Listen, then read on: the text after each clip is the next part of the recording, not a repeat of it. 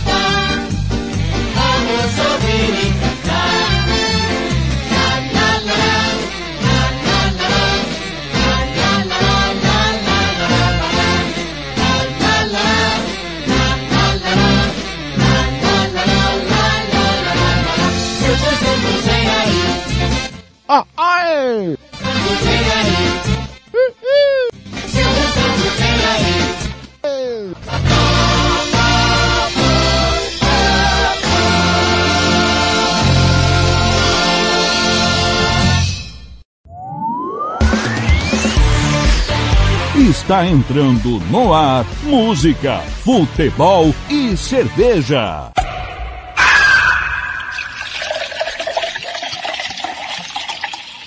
Sua revista semanal com tudo o que acontece na semana e o que vai acontecer no fim de semana. Descontração, informação e cerveja para animar o seu sábado.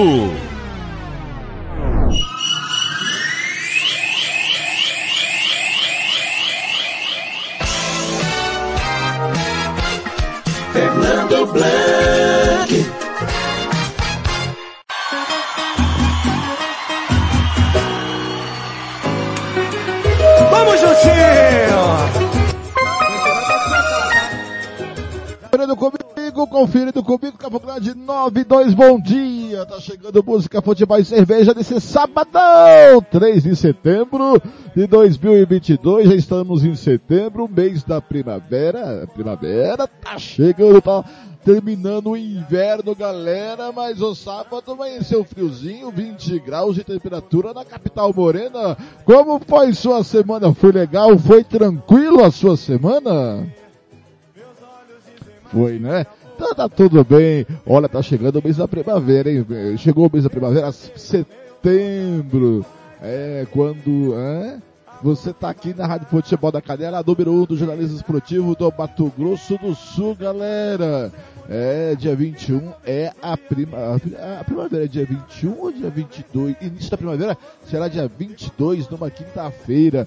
É, dia 22 começa a primavera. Muito legal que você está aqui na Rádio Futebol da Canela, mais um sabadão do Música, Futebol e Cerveja. Hoje, sábado 3 de setembro de 2022. Olha, que legal, sua semana foi boa, seu time venceu, ganhou. Aí, como que você tá hoje, hein? Levantou bem? Já foi comprar aquela carne pro churrasco? Cara, só dá pra comprar carne moída pro churrasco ultimamente. Que tá, que tá difícil, hein? Tem que deixar um órgão seu lá no açougue pra trazer um quilo de carne. Né? Que legal, hein? Já tomou aquele café, já lavou a louça? Não, tem que lavar a louça, né? Ou já colocou aquela moema pra gelar?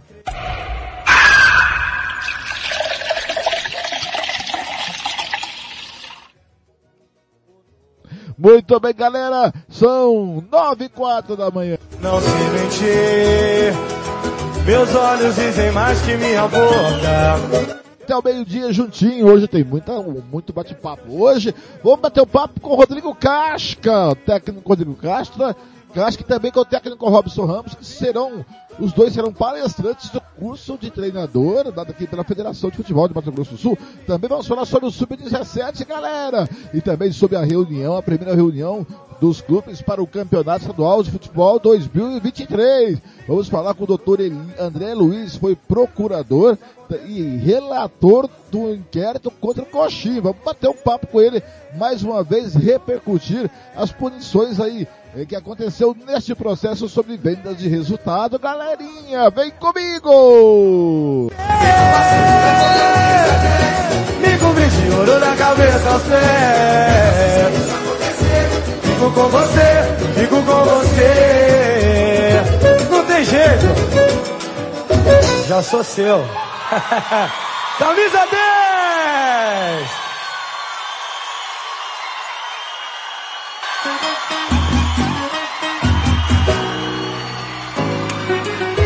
不休 bem, vamos juntinho até meio-dia, 9 e 5. Essa é a sua Rádio Futebol da Canela, número 1 um do jornalismo esportivo. É o timão do Samuel Rezende, direção de Thiago Lopes Faria, que tem a minha coordenação do Eterno Marcelo da Silva, Paulo Anselmo, Ivair Alves, Hugo Carneiro, Lucas Nepomuceno, Gil do Cimento, Roberto Xavier, José Pereira, Ronald Regis, Kleber Soares, Samuel Duarte, Gilmar Matheus Juliano Cavalcante, Thiago Caetano, Alcântara, Sérgio Rompero e João Marcos Catisha Fernandes. Obrigado a você que está ouvindo do site da Rádio Futebol da Canela, www.radiofuteboldacanela.com.br, aplicativo Rádio os deficiências rádio online, Rádio Box, ou no aplicativo da Rádio Canela, que você consegue baixar no Play Store do seu celular, ou no facebook.com Rádio FLC, galera.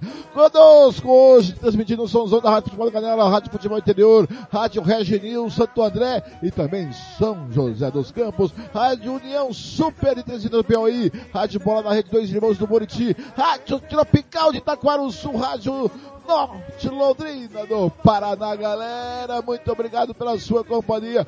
Participe do programa através das nossas redes sociais. 6798452-6096, 6798452-6096, ou do 67996335011, 67996335011, facebook.com barra diferença, eu já falei, twitter.com barra diferença, instagram.com barra diferença, bom dia, boa tarde, boa noite, para você que está ouvindo toda a nossa programação no canal dos Spotify e do YouTube. Ai. Talvez dia com muita futebol e cerveja. Hoje, dia 3 de setembro. Que dia comemora hoje no dia 3 de setembro, hein? Hoje é dia do biólogo. Também é o dia de São Gregório de Magno dia do Guarda Civil, dia das organizações populares. Vamos saber quem foi São Gregório, São Gregório Magno. É, esta data comemorada pela Igreja Católica, Ortodoxa, Anglicana e Luterana, homenageando a figura do Papa e Doutor da Igreja, conhecido pelo sua dignidade e senso de dever. Também titulado como Gregório ou Grande ou Gregório o dia, dialogador. Esse foi o segundo Papa a receber o título de Magno, com influência de São Bento Gregório. Foi responsável pela construção de diversos mosteiros pela Europa. O papado de São Gregório começou em 590 e durou até 604, data em que veio a falecer aos 64 anos. São Gregório é considerado o padroeiro dos músicos dos cantores, dos estudantes e dos professores. Que legal, galera! Vamos de música, da música futebol e cerveja. Já falei muito pelo meu tamanho. 98. 98. Desliga o microfone pra você falar, ô besta. Você pode cantar, tá? Já está incluso. Se um dia eu disser que não te amo, é que eu te amo. Ai. Marília Mendonça, troca de calçada que eu tô passando. Se alguém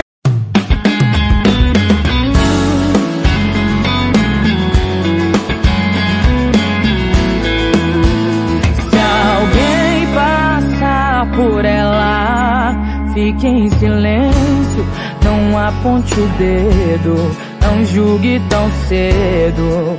Ela tem motivos pra estar desse jeito, isso é preconceito. Viveu tanto desprezo que até Deus duvida e chora lá de cima. Era só uma menina que dedicou a vida a amores de quinta. Claro que ela já sonhou em se casar um dia. Não estava nos planos ser vergonha pra família. Cada um que passou levou um pouco da sua vida. E o resto que sobrou, ela vende na esquina. pra ter o corpo quente.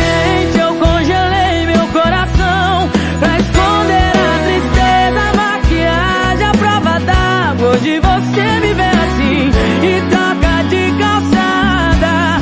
Só que amar dói muito mais do que o nojo na sua cara pra ter o corpo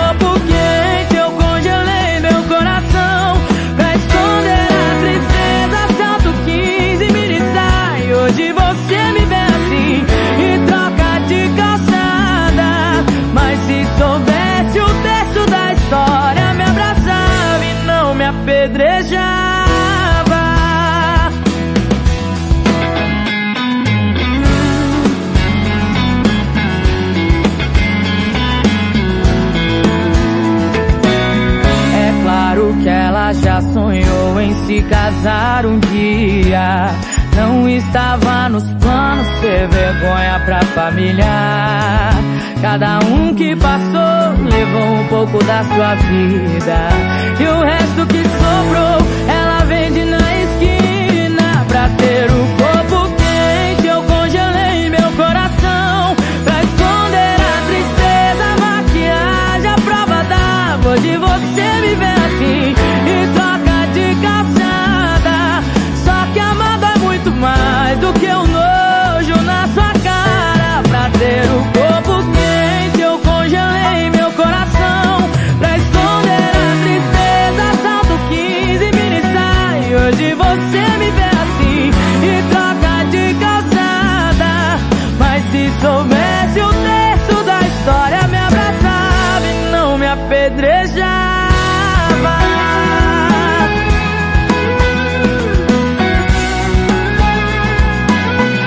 Hoje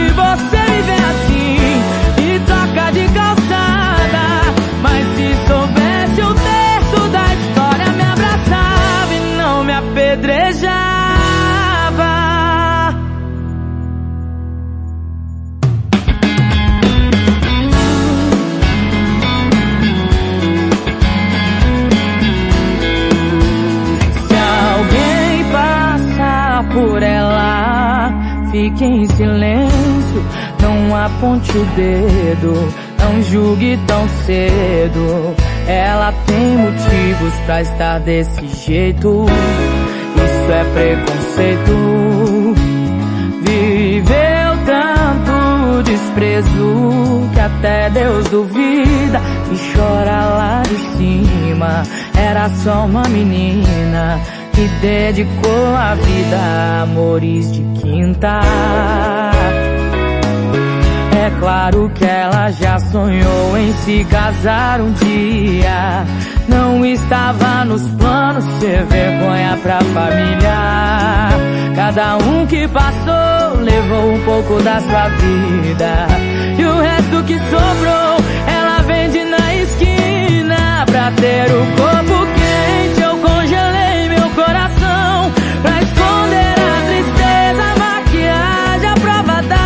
Hoje você me vê assim e troca de calçada.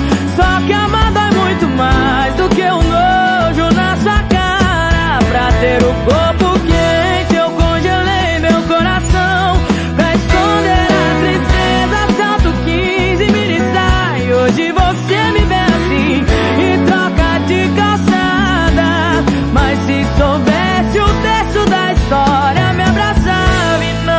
apedrejava.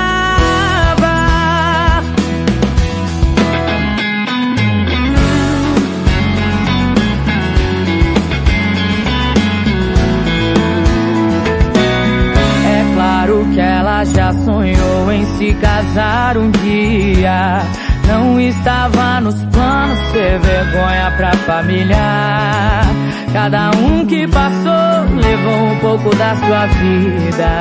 E o resto que sobrou, ela vende na esquina pra ter o corpo quente. Eu congelei meu coração pra esconder a tristeza, maquiagem, a prova d'água. De você me vê assim e troca de calçada. Só que amado é muito mais do que o nojo na sua cara. Pra ter o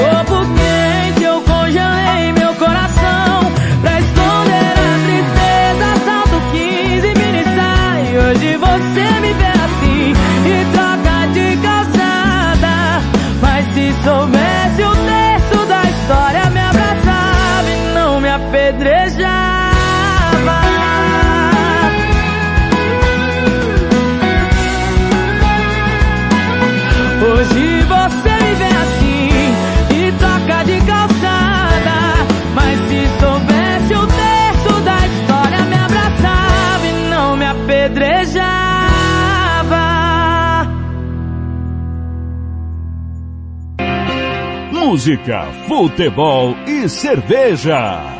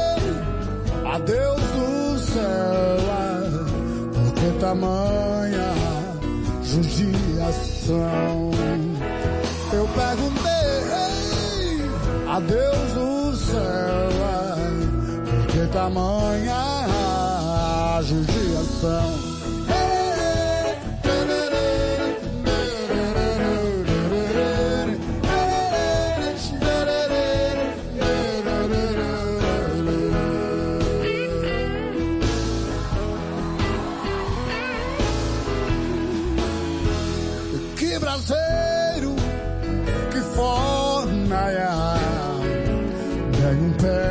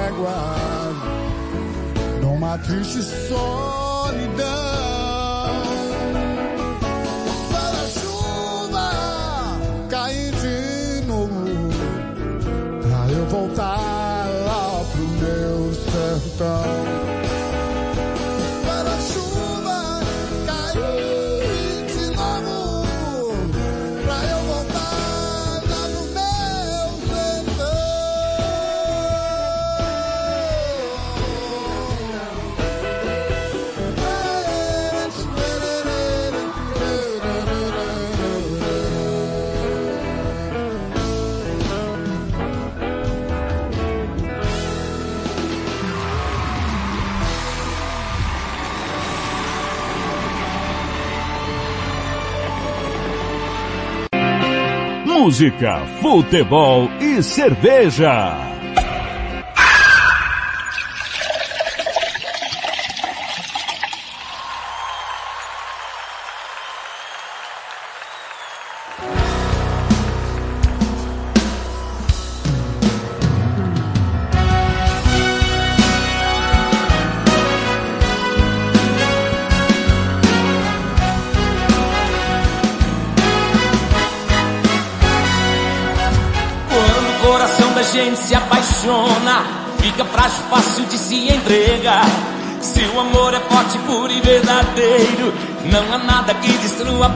Tempo que passa. Fica frágil, fácil de se entregar. Se o amor é forte, puro e verdadeiro. Não há nada que destrua, passa o tempo que passa. Essa distância que nos separou aumentou ainda mais o meu amor. Eu beijei meus sonhos, vem me acordar. Ah, nada é proibido para um sonhador. Caçar teus olhos, seja onde for. Não importa quando mais vou te encontrar. Ah, o tempo transformou meu sonho em pesadelo. Mudou minha cara, vejo no espelho. Que esse amor me fez um homem sofredor. Amadureci de alma e coração. Mudou tanta coisa em minha solidão. Só que não morreu ainda esse amor coração da gente se apaixona. Se o amor é forte, puro e verdadeiro, não há nada que destrua, passa o tempo que passa. Fica frágil, fácil de se entrega. Se o amor é forte, puro e verdadeiro, não há nada que destrua, passa o tempo que passa.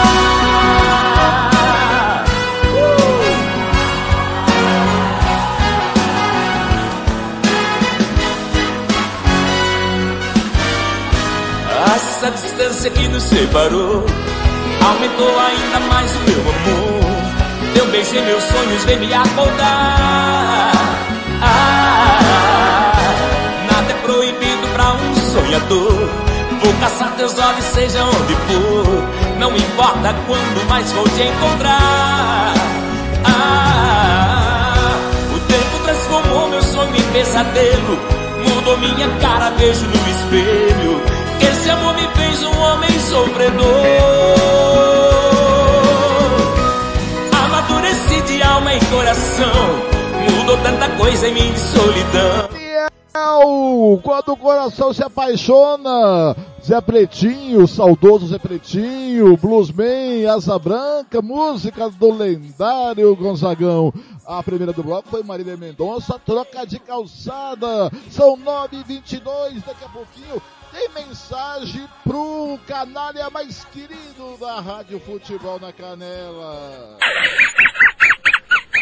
Claro que o canalha só podia ser ele, ó. Esse é o canalha com C maiúsculo. É o Gilmar Matos. Tem mensagem, tem musiquinha pro Gilmar Matos. Ele vai amar, galera.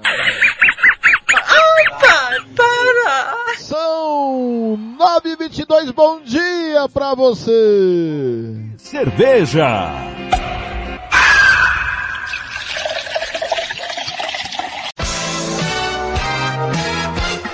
Fernando Blanc.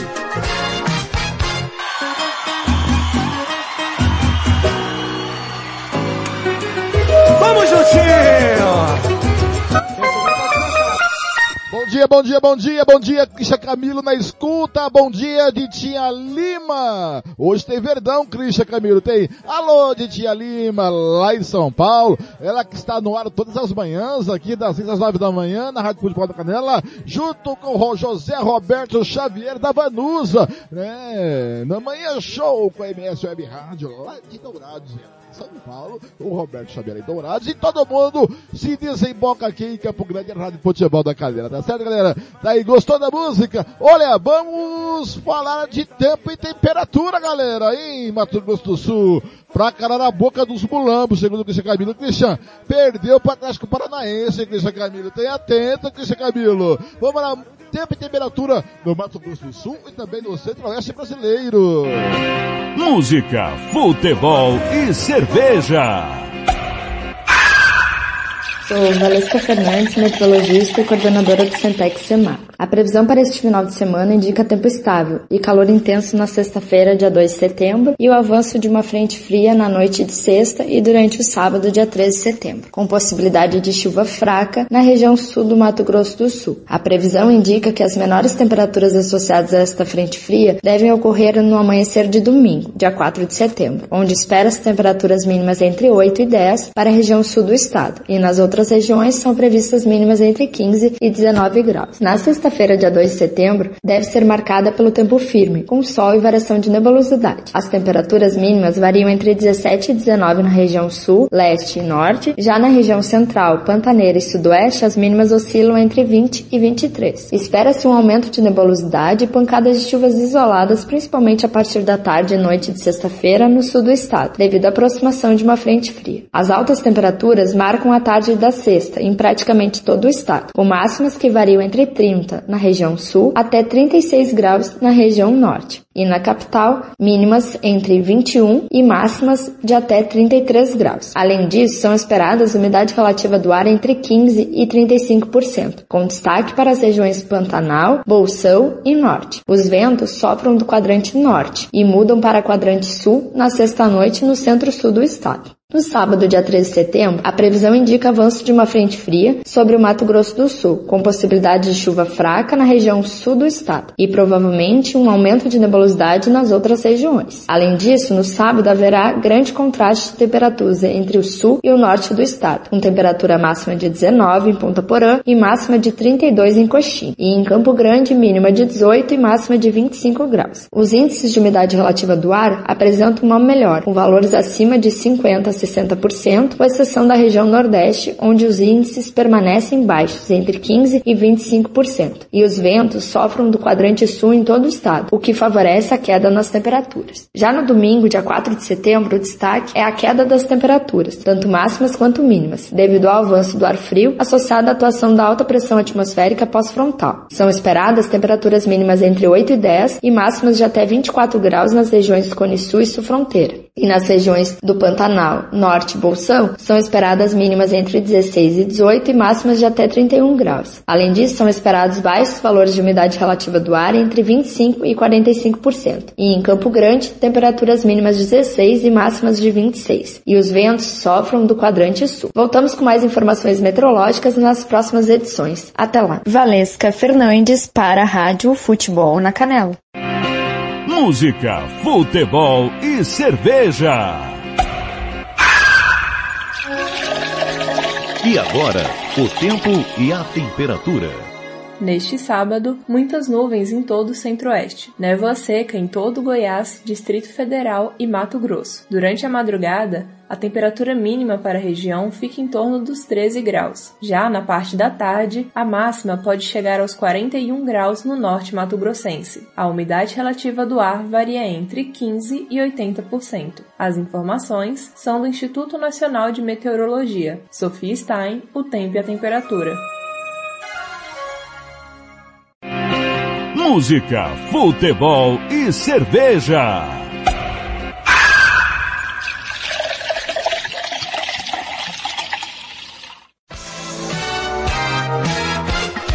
Fernando Blanc. Fernando Blanc.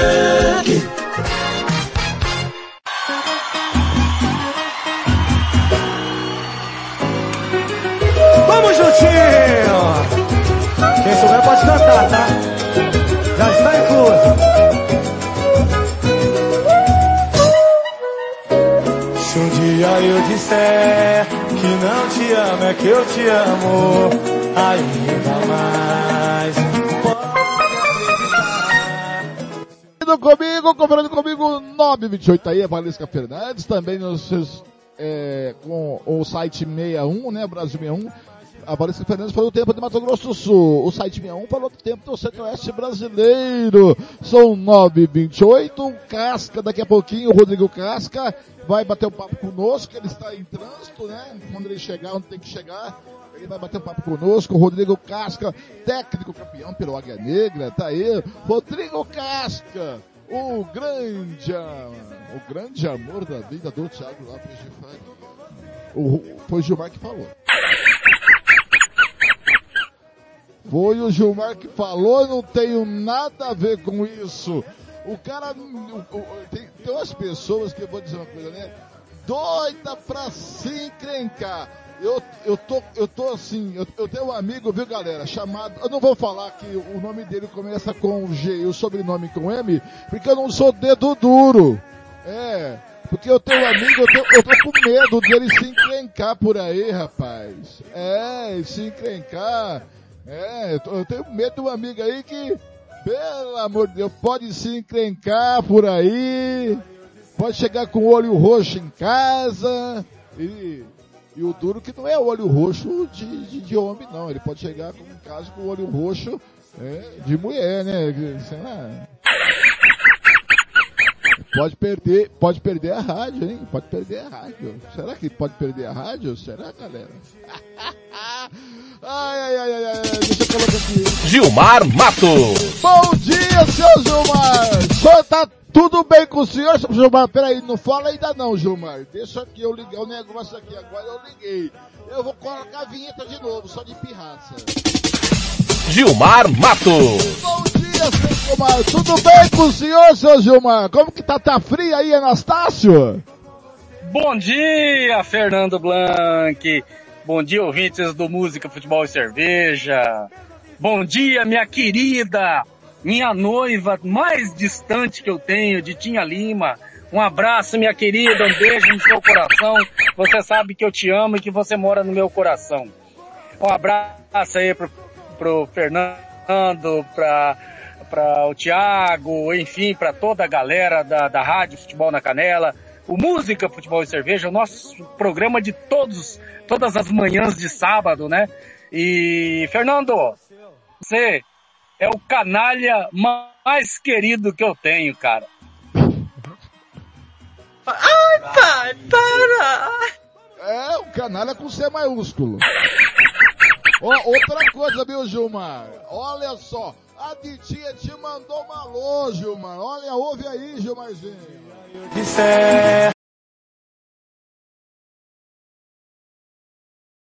Muito bom dia a todos da Rádio Futebol na Canela. Bom dia com muita alegria. E hoje eu gostaria de mandar uma música especialmente para ele, para o Gilmar Matos. Ô Gilmar, é muita covardia, você não acha? Então curte aí, Andresa, covardia. Essa é pra você com muito carinho. Mas eu nem disse quem sou eu, é claro que eu sou a Ditinha Lima de São Paulo. Gilmarzinho, é muita covardia. Você é um covardão, Gilmar? Ai, pai! Ah, eu sou, sou um covardão assumido. Eu sou um canalha assumido. Mas eu sou um covardão do bem, um canalha do bem. É alto astral sempre, né? É isso aí, esse é o Gilmar, cara. Ô Gilmar, já que você entrou aqui, Gilmar, eu vou te fazer o um convite daqui a pouquinho, vamos bater um papo com o técnico Rodrigo Casca ex-técnico do Águia Negra, que vai ser um dos palestrantes do curso de treinador. Aí quando ele entrar, vou te convidar para bater um papo com ele, falar sobre as coisas do futebol. E falar sobre as coisas do futebol é falar, é ser um pouquinho mais tranquilo, né, Gilmar? Ah, eu não tenho dúvidas. E eu sou, cara, é assim, eu gosto muito do trabalho do Rodrigo Casca. O Rodrigo Casca, na, na grande realidade, ele se perdeu em um determinado período, né? Aí nessa última passagem dele pelo Águia Negra. É, não sei se ele perdeu o vestiário, não sei o que, que aconteceu. É um grande treinador, é um grande treinador, é, mas essa última passagem pelo Águia Negra não foi muito feliz. Também o elenco não era lá essas coisas, é, mas eu, eu, eu prefiro ficar com casca campeão, com casca é, é, aquele treinador que a gente sempre admirou, um treinador que, que é, é, moderno, um treinador que fazia seu time jogar bonito, um treinador campeão, é, do que aquele casca que, é, rapaz, teve alguns problemas, principalmente aqui em Aquidauana. É, não gostei daquela, daquela última passagem do Casca, não, para ser sincero. E eu tô falando isso porque eu sou um admirador do trabalho do Casca. Ele é um grande treinador, né? É, eu, eu acho que aqui em Mato Grosso do Sul é, precisaria um pouco mais de qualidade do, do, dos jogadores para que os nossos técnicos pudessem é, ter um pouquinho mais de, de, de é, visibilidade em termos nacional e até internacional. Por exemplo, aqui passa grandes treinadores. Robson Matos, grande treinador. Sabatini, muito bom treinador. Né? Enfim, cara, o Edson agora, que passou aí pelo, pelo Costa Rica, fez um grande trabalho. Enfim, aqui nós temos bons treinadores, né, cara? Mas precisava de, de uma qualidade melhor dos jogadores para que esses técnicos pudessem desenvolver um melhor trabalho. Aí, aí existe aqueles medianos também, né, cara? Que não vai a lugar nenhum, né? Que há 20 anos ele, ele joga da mesma maneira. Essa é a grande realidade, Fernando. Muito bem, Gilmar está comigo, daqui a pouco ele volta para falar com o Cássio, quem vai ouvir a música da Tia Lima mandou para ele, hein? Olha, você curtiu aí, ó, o Everton e o Liverpool na Rádio Futebol da Canela 2, estava 0x0 no finalzinho do jogo. Deixa eu só confirmar aqui se terminou 0x0. Crise, hein? Crise em Liverpool. Crise em Liverpool. Everton e Liverpool 0x0. Você curtiu aí na Rádio Futebol na Canela 2. É, é, Olha, daqui a pouquinho, a bola das 9h30, já tá rolando a bola para União Berlim e Bayern de Munique com a Rádio Sport Total.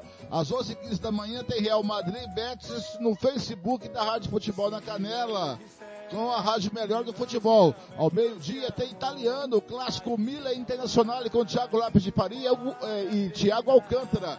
Às três da tarde tem Espanhol, Sevilha e Barcelona na Rádio Futebol da Canela 2 com a Rádio Esportes Total. Também tem PSG e Nantes do PSG no Facebook com o melhor do futebol. Às três e meia também tem Série B, Brusque Vasco na Rádio Futebol na Canela 1, com a Rádio Fronteira de Corumbá. Às seis da noite tem Atlético Paranaense e Fluminense com a Rádio Futebol na Canela 1, com a Rádio Fronteira de Corumbá. No mesmo horário, Bragantino e Palmeiras na 2, com a Rádio Piratininga Band de Jaú.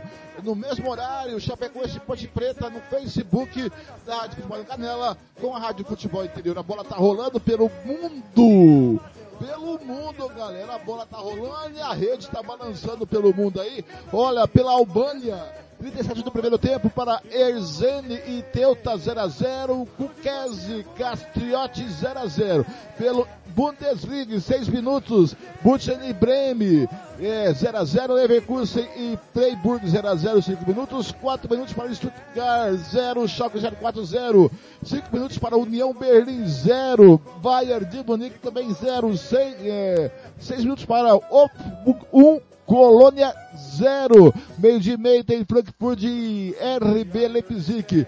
Pela Bundesliga 2, uh, pela segunda uh, divisão, Furt empatou 2 a 2 com o São Paulo, São Paulo, o Paderborn venceu 1 a 1 o Magdeburg, o Regensburg empatou 0 a 0 com o Kiel, o Hansburg e Karlsruhe jogam as duas e meia da tarde, pela terceira divisão do, da, da Bundesliga. Segundo tempo para Dresden 2, Dortmund, Dortmund 2, é, Dortmund, o segundo Dortmund, né? Que é o B, 0.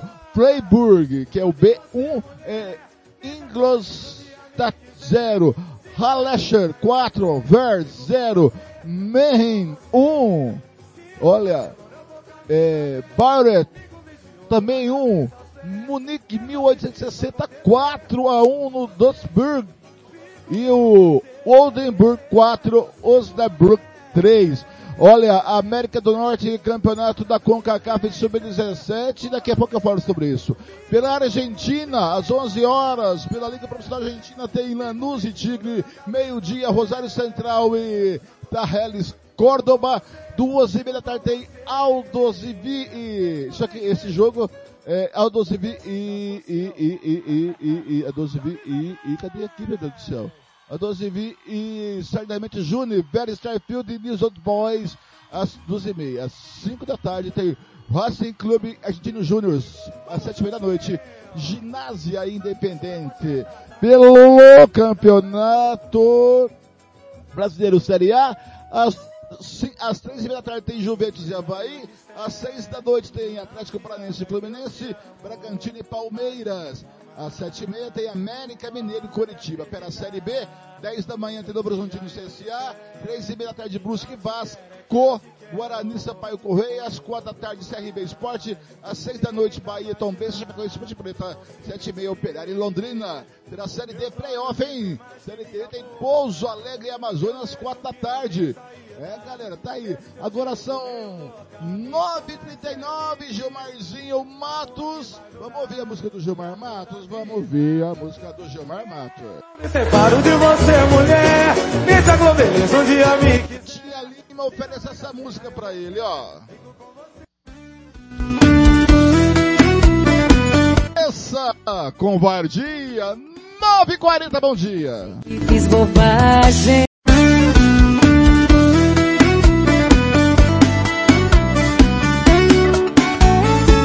Eu sei que fiz bobagem, mas já é sacanagem aparecer com essa mulher na minha frente.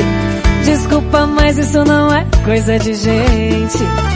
Você chegou, coração acelerou, tum tum tum quase parou, ai ai ai. E se você tava querendo atingir, meus parabéns, você conseguiu. Ai, ai, ai, compartilha.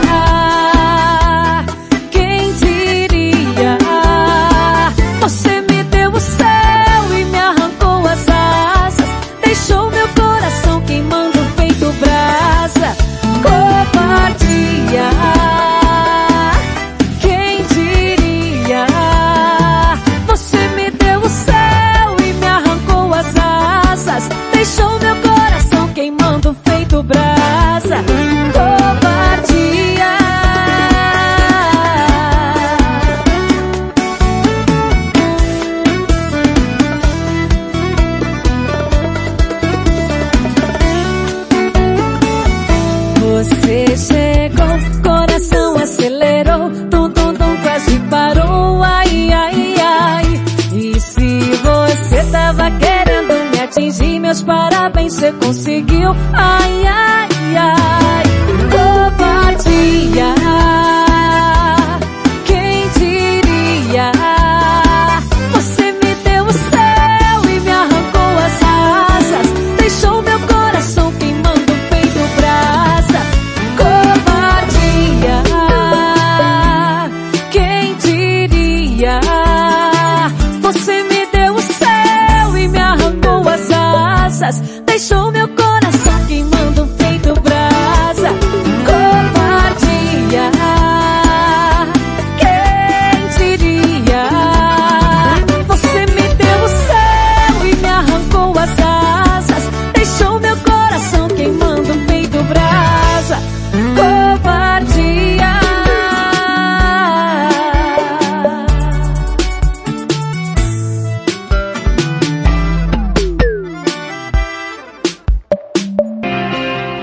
música, futebol e cerveja.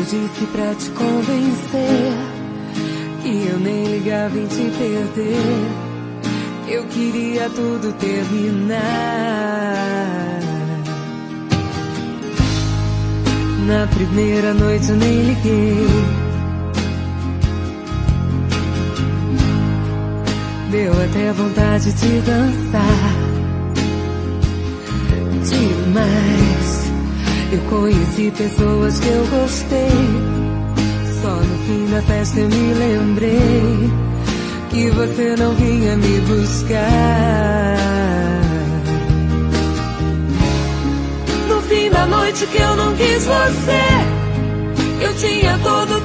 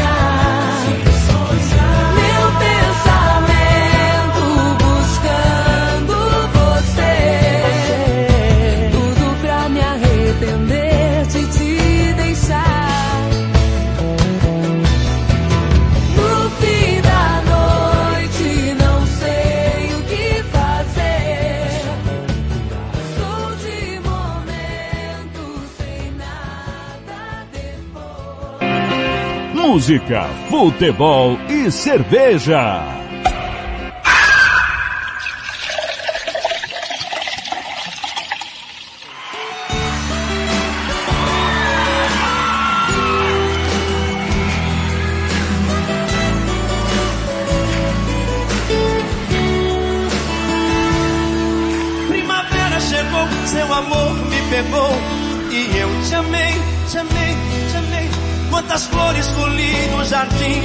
Sonhos e te dei.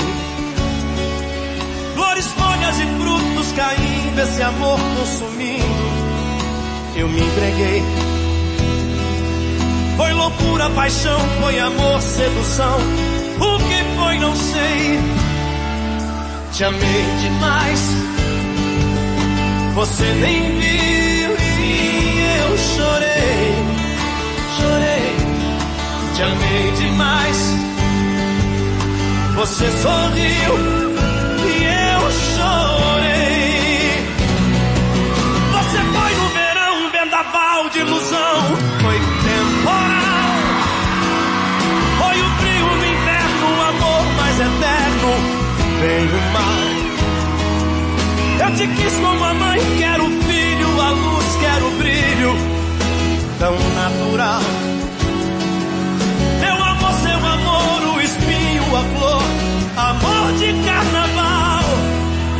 Te amei demais, você nem viu e eu chorei, chorei.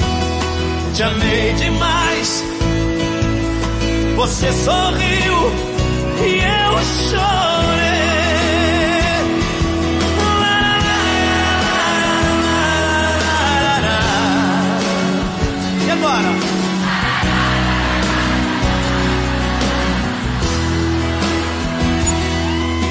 Te amei demais, você nem viu e eu chorei, chorei. Te amei demais.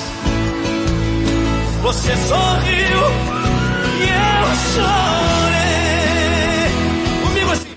Bruno e Marrone, amor de carnaval, às 9h50 da manhã. Antes, Adriane rapaziada, fim de noite, a primeira do bloco. Andressa Covardia, música Lima para o Gilmar Matos. 9h50, bom dia.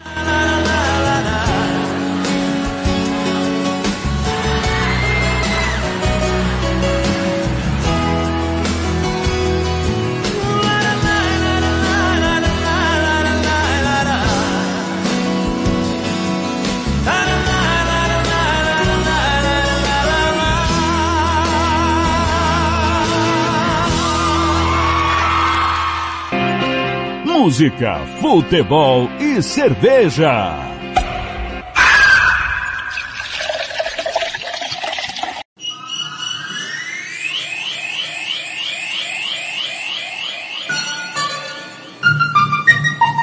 Rádio Futebol na Canela. Aqui tem opinião. Quer dar uma renovada no seu visual? Venha para o Velho Barbeiros Beer. Temos cortes modernos, social degradê, navalhados, progressiva, hidratações, luzes, platinados e colorações. Aberto de segunda a sábado, das 9 às 19 horas e aos domingos das 8 ao meio-dia. Velhos Barbeiros Beer. Conta com profissionais qualificados para fazer o seu gosto. Velhos Barbeiros Beer. Na rua Cogo, 1415, em frente à escola Carlos Dumont, na Vila Maior.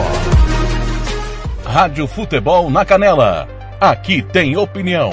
Costa Rica agora tem o melhor restaurante e churrascaria de toda a região. Estou falando do Casarão, Churrascaria Grill. Aqui você encontra os melhores cortes de carne.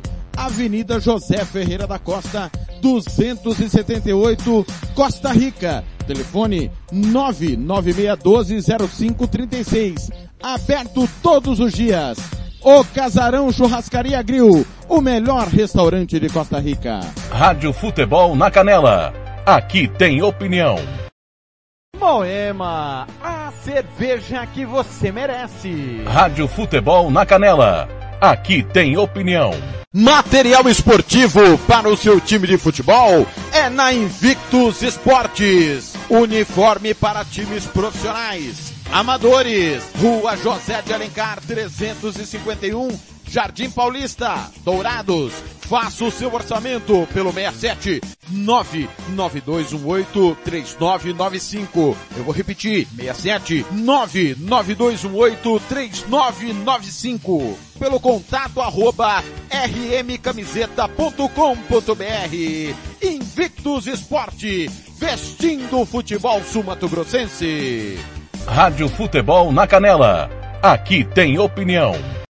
Ouça também nossa rádio no computador e no celular, através da CX Rádio. São mais de 30 mil rádios online do mundo todo. Com a CX Rádio, você pode salvar as suas rádios favoritas e ver as músicas que estão tocando no momento. O que você está esperando? Acesse já cxradio.com.br. Rádio Futebol na Canela. Aqui tem opinião. Estância Nascimento, o seu espaço para festas e eventos em Nova Dradina. Telefone 67 99986 6695. Ligue e faça o seu orçamento. 67 99986 6695. Estância Nascimento em Nova Andradina. Rádio Futebol na Canela. Aqui tem opinião.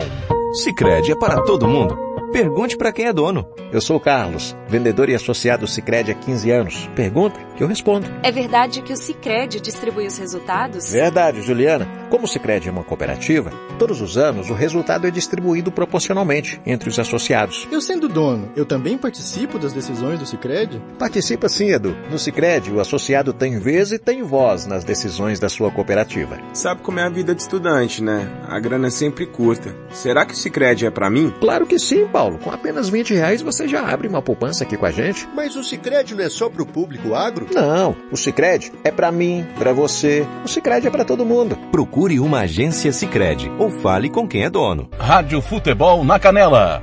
Aqui tem opinião. Lava Jato e Borracharia 007. Lavagem completa, meia sola, polimento na mão. Lavamos carros e motos.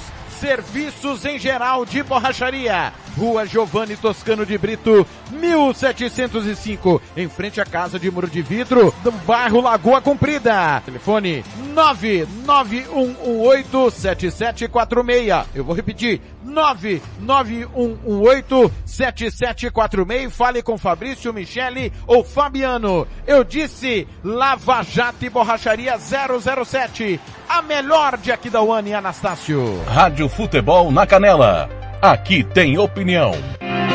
Música, futebol e cerveja. Atlético Paranaense e Fluminense se enfrentam neste sábado pela 25ª rodada do Campeonato Brasileiro. Com transmissão da Rádio Nacional, o confronto será realizado às 7 horas da noite na Arena da Baixada em Curitiba. A partida reúne duas equipes que aparecem na parte de cima da tabela de classificação. Os rubro-negros ocupam a sexta posição com 39 pontos, enquanto os tricolores estão na terceira colocação com 42. Em comum, as duas equipes têm o fato de estarem disputando simultaneamente com o Campeonato Brasileiro as semifinais de duas Copas. O Atlético está lutando por vaga na final da Copa Libertadores da América contra o Palmeiras, já o Fluminense permanece na busca para chegar à decisão no embate com o Corinthians. Entretanto, apenas um time vai entrar em campo com força máxima neste sábado. O Fluminense, que tem compromisso no mata-mata apenas no dia 15 na Neoquímica Arena diferente dos paranaenses que decidem a vida na Libertadores no Allianz Parque nesta terça-feira. A exceção fica por conta do volante Hugo Moura. Com a expulsão no jogo de ida das semifinais, o técnico Luiz Felipe Scolari deverá utilizá-lo na Arena da Baixada como titular. Já o treinador Fernando Diniz não poderá contar com o zagueiro Nino, que tomou o terceiro cartão amarelo na rodada passada contra o Palmeiras e terá de cumprir suspensão. Além disso, Diniz terá de escolher o substituto de Nonato. O volante foi negociado pelo Internacional, clube que detinha os direitos econômicos do atleta para o Ludo Goretz da Bulgária. Fluminense e Atlético Paranaense já se enfrentaram este ano na sexta rodada do Campeonato Brasileiro. No estádio Raulino de Oliveira, em Volta Redonda, os tricolores derrotaram os rubro-negros por 2 a 1. O argentino Germán Cano marcou duas vezes para os donos da casa enquanto Matheus Felipe descontou para os visitantes. Da Rádio Nacional, Rafael Monteiro. Música, futebol e cerveja. E vamos começar com a Copa Sul-Americana, jogo de ida semifinal. O Atlético Goianiense no Serra Dourada venceu o São Paulo por 3 a 1. Partida de volta. O São Paulo vai precisar fazer no mínimo dois gols de diferença para levar a decisão para os pênaltis. O Atlético pode perder por até um gol que se classifica. Os destaques do futebol nesse fim de semana: Série B do Campeonato Brasileiro. Nove e meia da noite, o Grêmio do técnico Renato Gaúcho, que está de volta ao tricolor, encara a equipe do Vila Nova. No sábado, Série A do Brasileirão, quatro jogos. Teremos Juventude e Havaí jogo que a Rádio Nacional transmite Atlético Paranaense e Fluminense, Bragantino e Palmeiras, América Mineira e Curitiba. Pela Série B os destaques, teremos Novo Horizontino e CSA, Brusque Vasco da Gama, Guarani Sampaio Correia, CRB Esporte, Bahia Tombense, Chapecoense Ponte Preta, Operário Londrina. No domingo, Série A do Brasileirão, teremos cinco jogos, às 11 da manhã Flamengo e Ceará, 16 horas Corinthians e Internacional, jogo que a Rádio Nacional transmite Fortaleza e Botafogo, 18 horas Atlético Goianiense e Atlético Mineiro. Sete da noite tem Cuiabá e São Paulo. Pela Série B o destaque no domingo. Quatro da tarde, Cruzeiro e Criciúma. Da Rádio Nacional em Brasília, Bruno Mendes. Música, futebol e cerveja.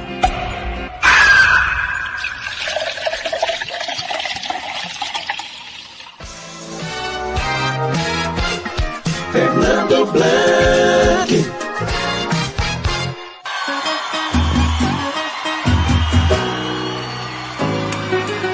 Vamos!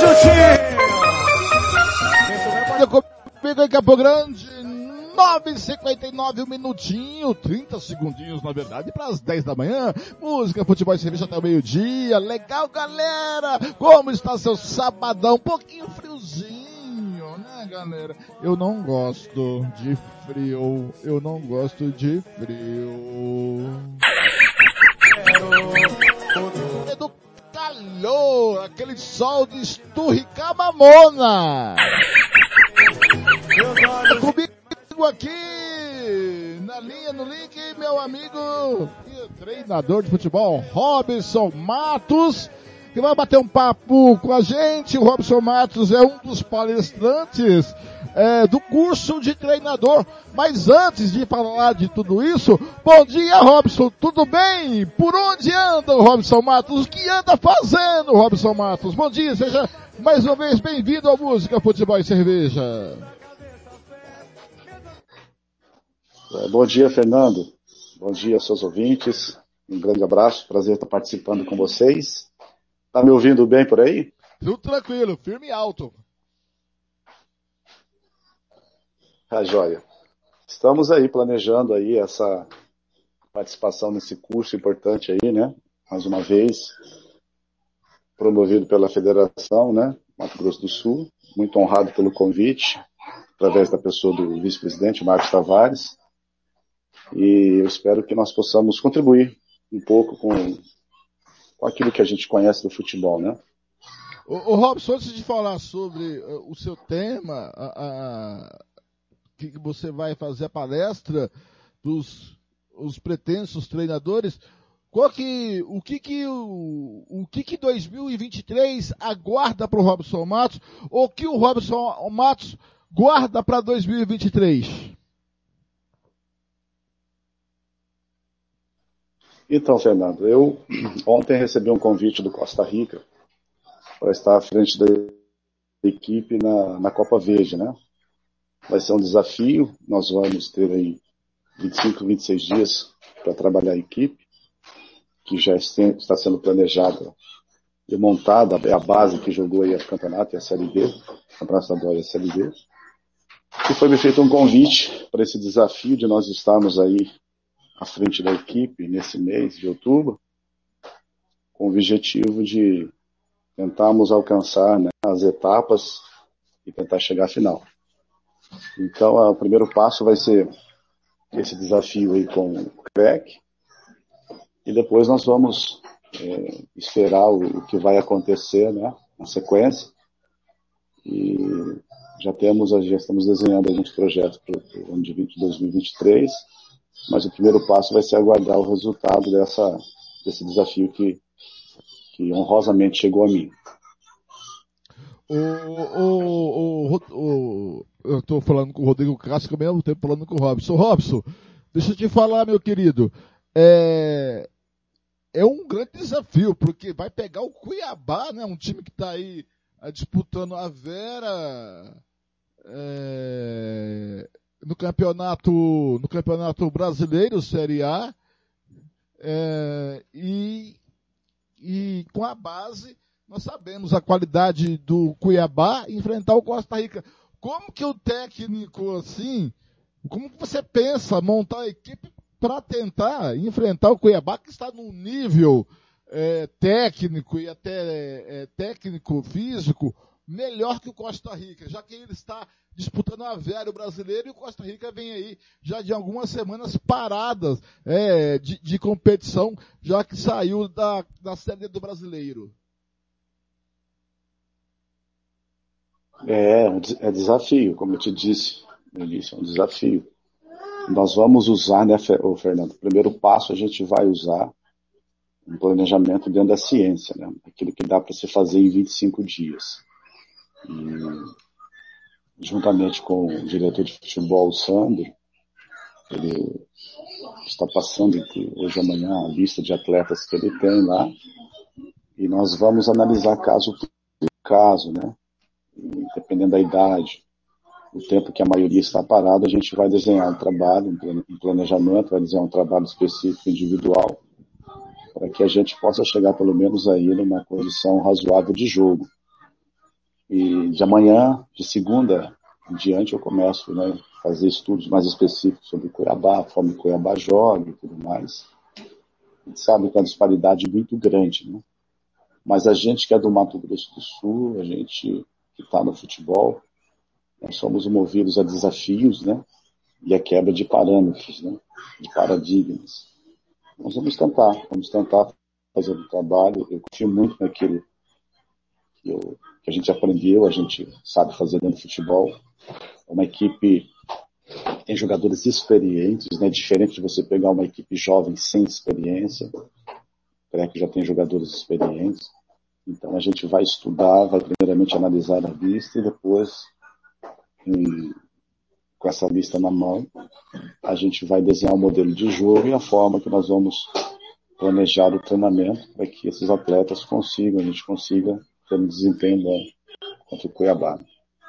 Ô Robson, você disse aí, a Passan, dependendo do resultado, a gente conversa para projetos futuros. Quer dizer que já há uma pré-conversa com o André Berde, com o Melchior, que dependendo de como for seu trabalho na Copa Verde, há a possibilidade de você assumir, tanto você falou que subiu 23, me corrija se eu estiver errado, e também assumir a equipe para o estadual é, do ano que vem?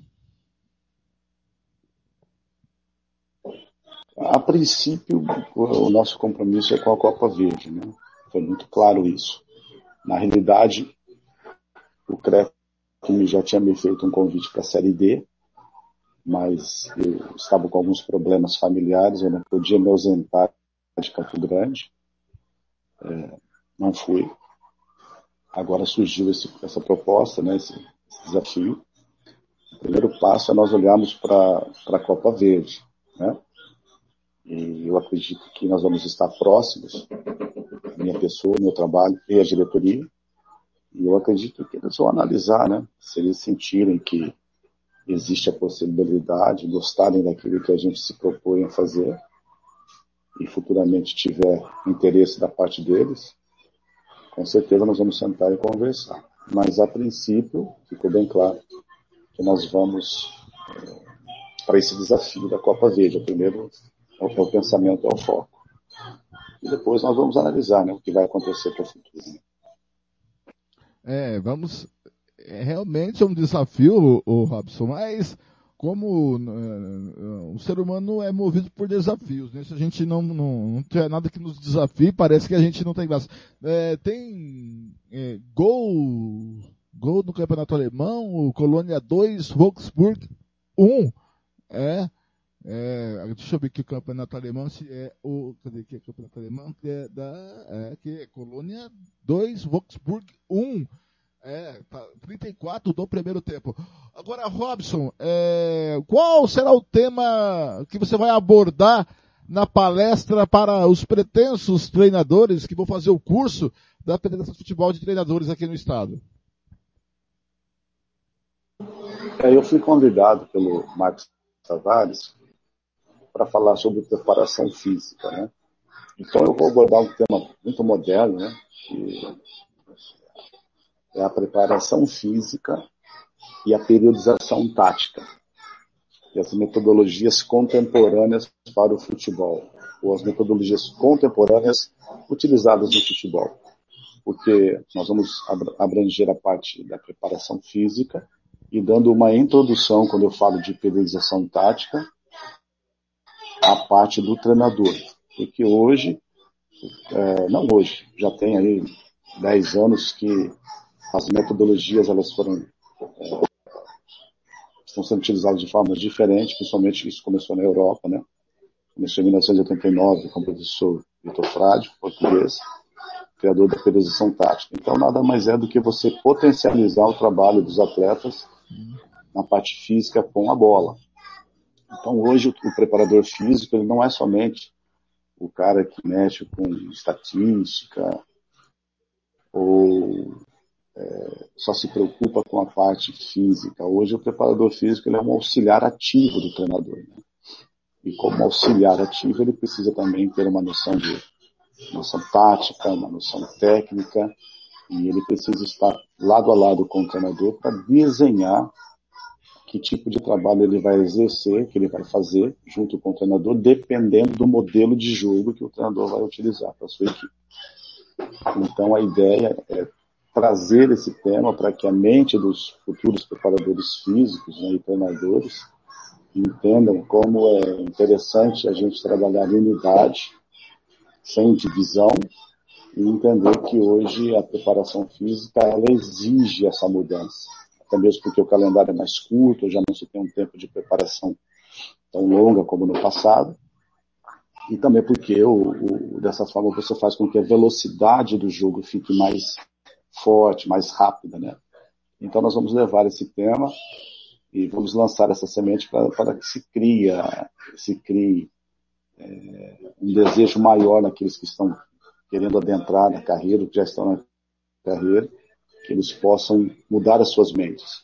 Isso aconteceu em 2003 comigo, quando eu saí do Mato Grosso do Sul e fui para a Índia.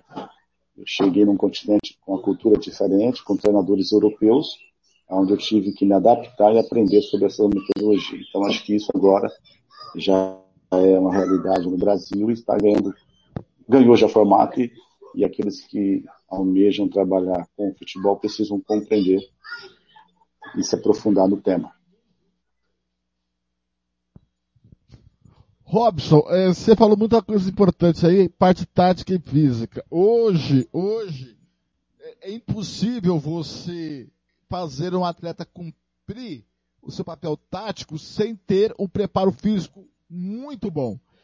E eu digo sempre, Robson Matos, que os preparadores físicos do Estado estão muito aquém do que realmente nós precisamos.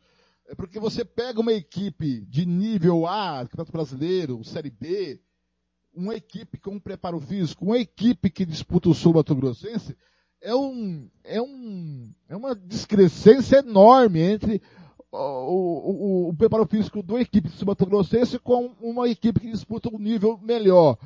Eu só vi dois profissionais trabalhando com modernidade do preparo físico no estado. Um é o Rafael dos Santos, Rafael Santos, e você. Então, o Robson, hoje a parte tática, como o jogo é muito mais tático do que técnico hoje, é, o preparo físico é fundamental. E o que fazer para que os nossos preparadores físicos do Estado consiga é, estar a nível dos principais preparadores físicos dos principais equipes do Brasil?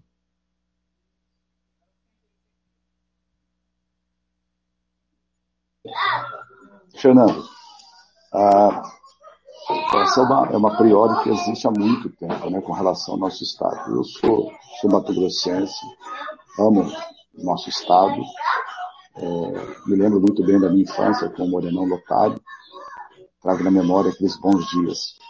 Só que quando nós pegamos os bons dias de operário comercial, nós vamos ver que eram jogadores que vinham jogar para cá, jogadores de grandes centros. O que acontece hoje com o futebol a partir da Lei Pelé? De 1994. O futebol ficou um pouco esquisito por causa de calendário, por causa também de muitas pessoas que entraram no futebol sem conhecer o que é o futebol. Né? Eu comecei a jogar futebol com 13 anos, hoje eu tenho 53, minha carreira foi até os 19 quando eu lesionei meu joelho, depois eu fui trabalhar, estudar, voltei para o futebol com 25 anos e não saí mais, mas já estudado. O que acontece quando você vai montar um time em um estado como Mato Grosso do Sul, que o calendário é muito curto, isso eu falei numa palestra em 2014, é, você precisa analisar a minutagem do atleta que você está trazendo. Se você tem, se você almeja agora, como, como nosso querido operário, né, que vai representar o nosso estado, vai representar todos nós no calendário do ano que vem, nós vamos, vamos todos nós estar torcendo para que o operário consiga consiga é, chegar aonde muitos clubes não chegaram agora, o bem, o bem de todos aqueles que estão no futebol, é necessário você é, olhar a vida atlética desse profissional antes de trazê-lo. Porque se a minutagem dele é baixa, consequentemente você não vai ter tempo de condicioná-lo a tempo. Né? Então é, é preferível você trazer um jogador mais novo, que tenha vitalidade física, que tenha, esteja saindo da base, tenha alguma certa experiência, porque esse atleta vai poder render muito mais do que um jogador experiente com uma minutagem baixa. Isso é uma metodologia que eu uso para mim. Então, eu sempre digo que é muito importante, seria muito importante quem faz o futebol aqui ter essa visão, ter esse entendimento. Isso olhando para o bem geral do futebol, para que a gente possa chegar numa competição e a gente é, fazer a diferença. Eu me lembro que o Aloysio Chulapa foi meu jogador aqui no comercial quando o Paulo era o treinador, eu fui preparador físico dele. Eu consegui fazer o Chulapa perder 12 quilos, e perdeu mais de 6 quilos de gordura, mas o Chulapa já tinha um lastro atlético, que a gente chama. Mesmo gostando do Danone, né, dele, toda quinta-feira era o dia do Danone dele, ele era uma pessoa extremamente aplicada nos outros dias de trabalho. E ele trazia um lastro, um lastro atlético, a memória genética que nós já falamos. Então ele estava totalmente pronto para jogar a final, tanto é que acabou aquele campeonato, ele foi e jogou lá no sete de Dourados. Né?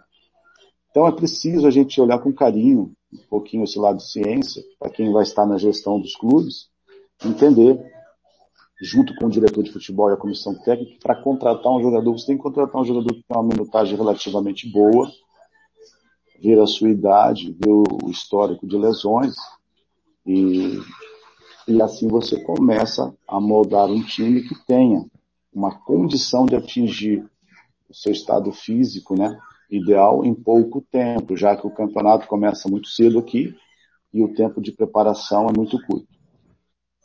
Robson, data, hora, local da sua palestra no curso de treinadores que é realizado pela Federação de Futebol de Mato Grosso do Sul.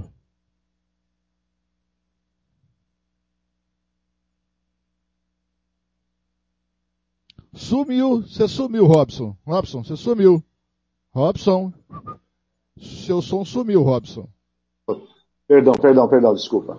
A palestra vai ser dia 8, 9 e 10 de setembro.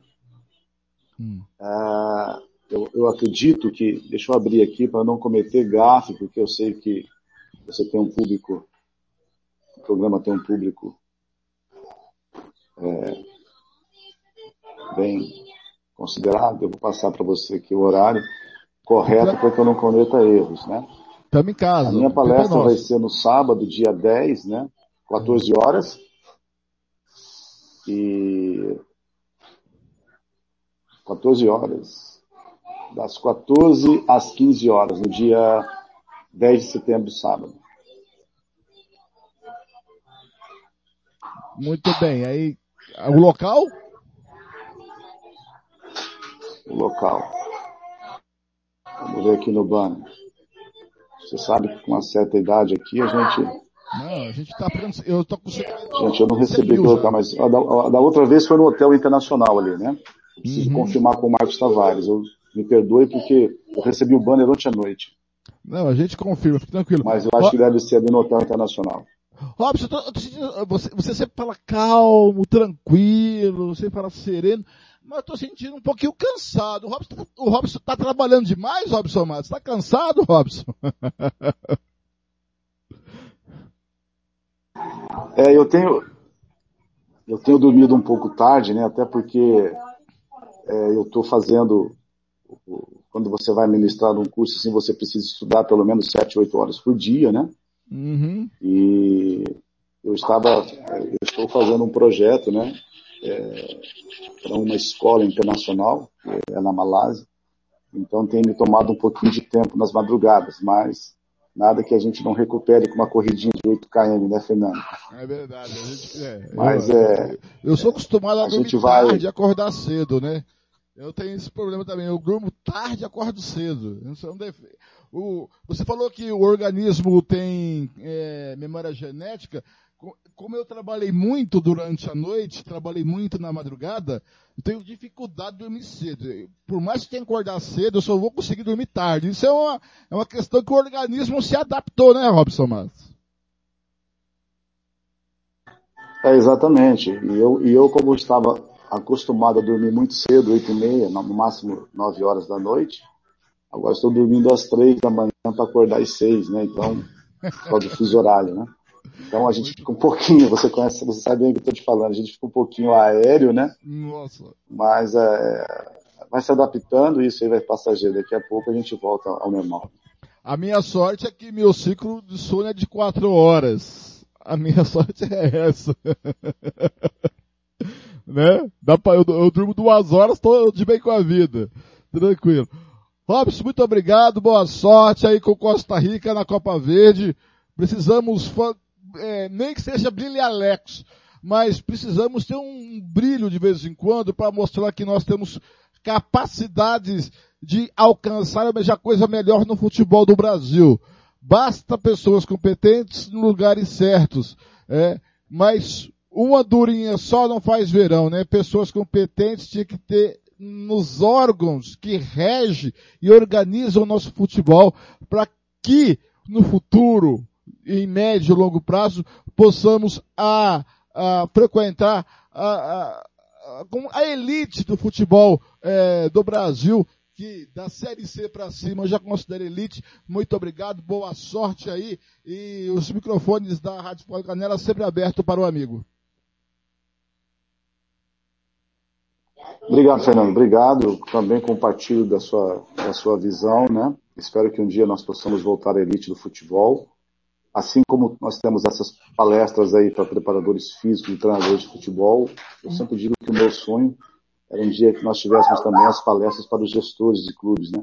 Para que eles pudessem entender e pudéssemos falar as mesmas, a mesma língua, porque não cabe mais, o mercado não cabe mais é, é, a gente não olhar com olhos profissionais. A gente precisa deixar de ter paixão e ser mais razão. Claro que a paixão ela vira amor quando você tem razão. Então trabalhar em cima da razão, carregar o amor dentro da gente, para que a gente volte a ter novamente o, Mato Grosso do Sul como uma referência nacional, como sempre foi. Tá? Um grande abraço para você, para toda a equipe, Futebol na Canela e para os seus ouvintes. Tá bom, meu amigo? Enquanto o senhor estiver desempregado como técnico, né, sempre o microfone está aqui para o senhor comentar os jogos aqui com nós, viu, senhor Robson? O senhor para de fugir, tá, senhor Robson Matos? Ah, muito obrigado. Muito obrigado. A gente sempre falou sobre isso. Vai ser um prazer muito grande. Eu tenho certeza que irei aprender muito ao lado de vocês. Grande abraço, tá aí Robson Matos, vai treinar o Costa Rica na Copa Verde, vai palestrar sobre educação física, preparação física e tática no curso de treinadores da Federação de Mato Grosso do Sul às, no dia 10 às 14 horas. Eu só vou confirmar o local para você daqui a pouquinho, tá bom? Gente, agora são 10 e 22 vamos de música um pouquinho? Vamos de música um pouquinho, vamos lá, galera.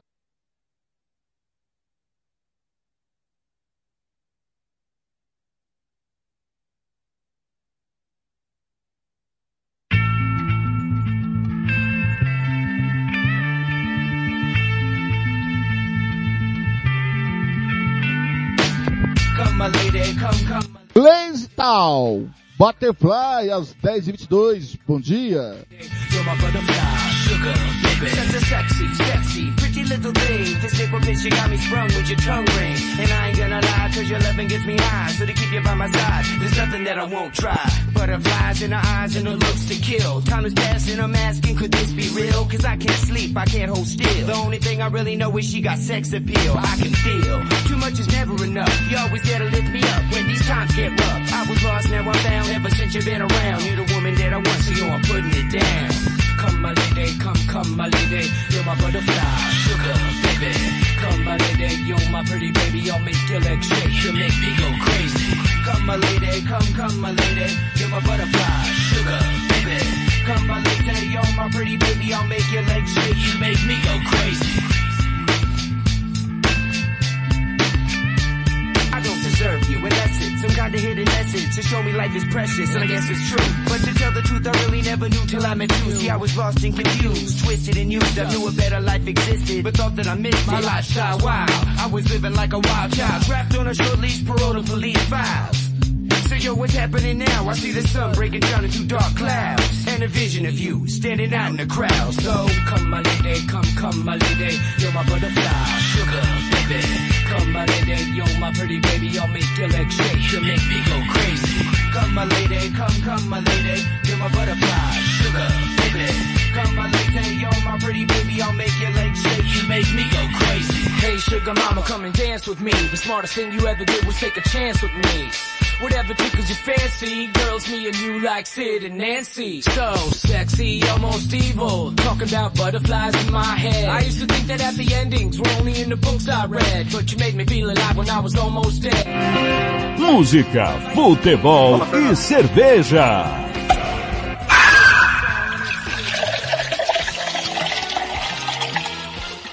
Fernando Blanc.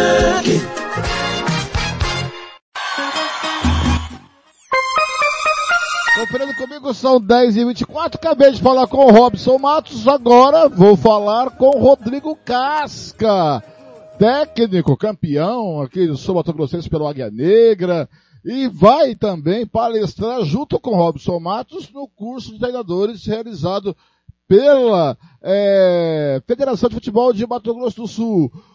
Meu querido amigo Rodrigo Casca, bom dia, tudo bem com você, Rodrigo Casca? Seja bem-vindo ao Música Futebol e Cerveja e à Rádio Futebol da Canela.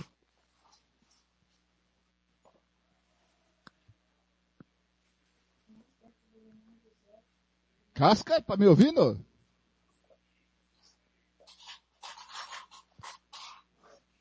Tá me ouvindo, Casca? Casca, tá me ouvindo? Rodrigo? Acho que o Rodrigo Casca não tá me ouvindo, né, Rodrigo?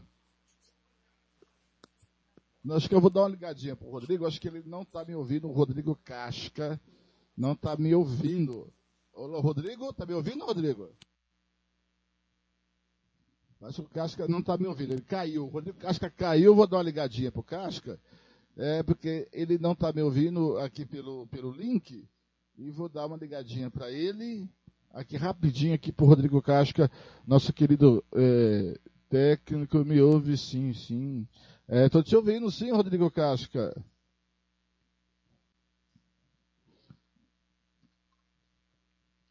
É, acho que ele não está me ouvindo. Eu acho que ele não está me ouvindo, né? Vamos ver se ele vai entrar aqui no link de novo. Ele saiu do link, vamos entrar aqui no link. É, o curso de treinadores da Federação de Futebol de Mato Grosso do Sul, é, que vai acontecer nesse mês de setembro, 8, 10 e 11 de setembro, né? Vamos ver aqui, eu estou só esperando o Rodrigo Casca voltar aqui ao link. Aqui ao link é, para a, não estar tá me ouvindo. Então vou ligar para o Rodrigo Casca, que é melhor, tá? Agora são 10 e 27 fica um pouquinho aí com o Butterfly e eu já, já volto falando com o Rodrigo Casca.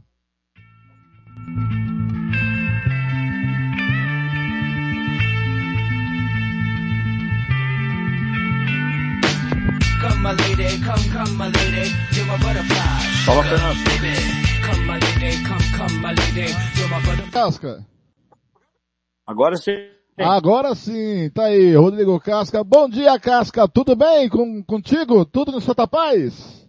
Bem-vindo à Música Futebol e Cerveja e a Rádio Futebol na Canela. Tudo bem, tudo bem. Ô, Casca, Obrigado pelo convite. Tudo bem, graças a Deus antes de falar sobre essa palestra, por onde anda o Rodrigo Casta, o que anda fazendo, o que está fazendo, está treinando, está tirando um ano sabático, o que faz o Rodrigo Casca? Sou em Santa Catarina, né? A gente acabou agora a divisão de acesso aqui no Metropolitano de Blumenau. Infelizmente caímos no mata-mata aí. E agora estamos em casa, agora aguardando aí umas novas oportunidades. Ô Casca, é, sempre que se fala em futebol de Mato Grosso do Sul, fala do técnico Rodrigo Casca.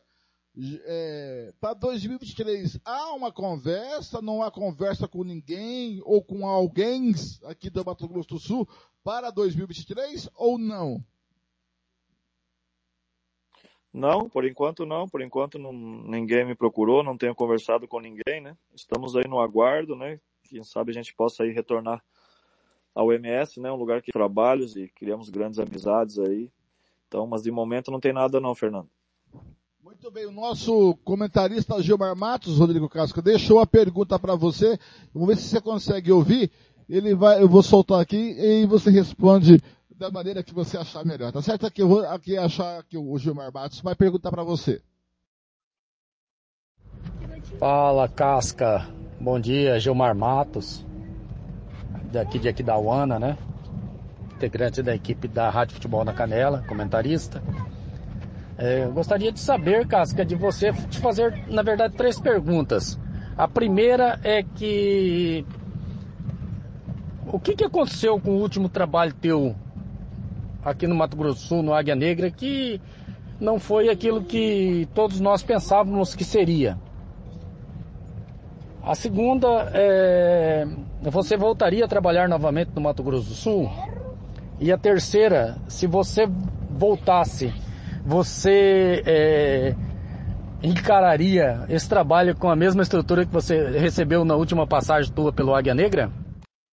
Aí, Casca, deu para ouvir legal a pergunta do nosso Gilmar Matos? Deu sim. Eu acho Fica... que o trabalho do, do, do último ano do Águia, infelizmente, a gente fala, né, no futebol não encaixou, né? A gente infelizmente não, não conseguiu fazer um encaixe.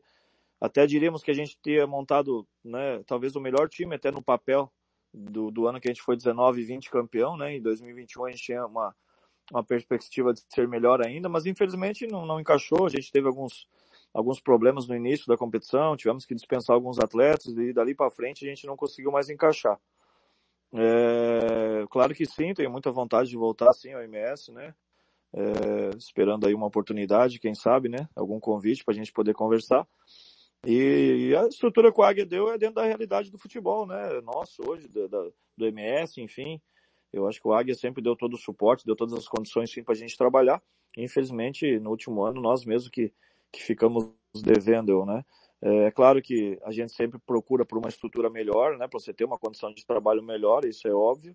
Mas dentro do que o Águia nos forneceu em 2019, 2020, não tem o porquê a gente não ter conseguido o sucesso 2021 e a gente colocar né, a culpa de repente no clube, né? Bem pelo contrário, eu acho que dentro da realidade, dentro do normal, do que se pode fazer, o Águia fez, mas infelizmente a gente montou um, uma equipe é, boa, uma equipe é, com bastante qualidade e infelizmente as coisas não aconteceram.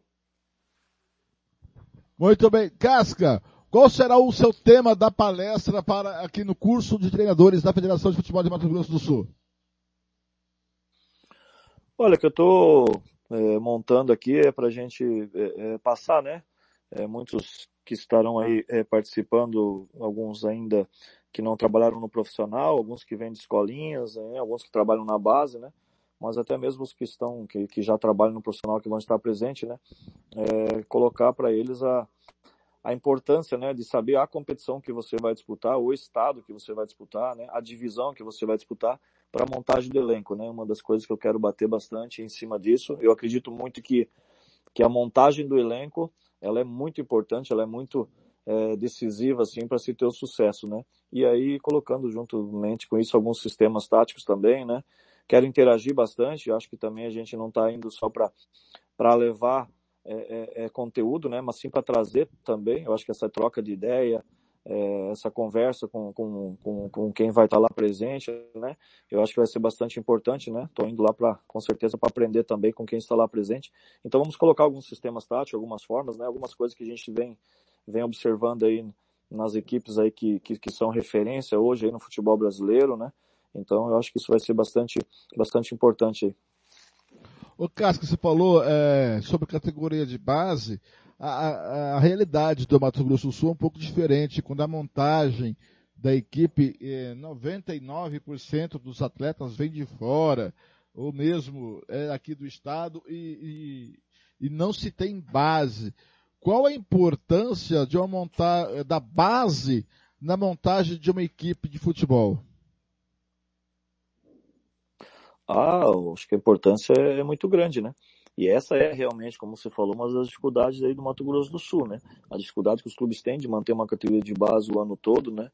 Até porque quando vai se montar um elenco, é, na maioria das vezes a parte financeira ela, ela tem suas dificuldades, né? E aí talvez você formando um elenco aí de 25, 26 atletas, que é o normal, você pudesse pelo menos ter uns 10, 12 aí da base, né? Atletas aí com uma faixa etária de 17 a 20, a 21 anos aí, que eu acho que seria bastante importante para os clubes até para dar um respiro na questão financeira, né? Aí você traria umas peças, né, né experiente, né, com já com rodagem, né? E, e, isso seria no primeiro ano e depois no segundo ano você já vai diminuindo né, as contratações e eu acho que você vai conseguindo criar, né? É, às vezes a gente ouve, né? Ah, esse menino saiu da base, né, do, do time lá, mas qual base? Não tem, né? Porque o menino fez um campeonato lá, né? De repente e aí já surgiu como se fosse um atleta da base, né? Então, acho que base a gente tem que ver de uma forma bastante diferente e principalmente colocar na cabeça realmente dos diretores, é, dos presidentes, dos clubes, que a importância da base é muito grande para o futebol, né? Então, a gente entende sim que, que as dificuldades para se formar uma categoria de base, ela também ela é grande, né? Em, em questão dos custos que existe, mas ela é de fundamental importância. É um investimento que você faz hoje para lá na frente você diminuir teu custo, né? Mas isso você tem que ter esse, essa condição financeira imediata para você poder fazer um grande trabalho. O Casca, você falou que vai também é, falar sobre a questão tática. Hoje, né, hoje no futebol mais atualizado, mais moderno, a, a parte tática hoje é muito mais importante que a parte técnica. A parte técnica vem auxiliar o tático. Mas eu, eu vejo que no Brasil há uma dificuldade isso eu acho que deve ser a cultura do jogador brasileiro, de obedecer taticamente o que o treinador quer, que é uma coisa mais moderna, que é uma coisa que é, hoje é, ganha jogo. É, você sente essa dificuldade do jogador é, brasileiro é, é, de obedecer taticamente, pedir aquilo que o treinador é, oferece. Por isso que o Paulo Souza não deu certo no Flamengo, houve o boicote da equipe. Agora com o Dorival Júnior aceita, é uma coisa que não dá para entender. Mas é, qual o, o, o, grau de importância do, da, da, do cognitivo do, do jogador brasileiro para aceitar taticamente uma função que lhe dá no campo de futebol?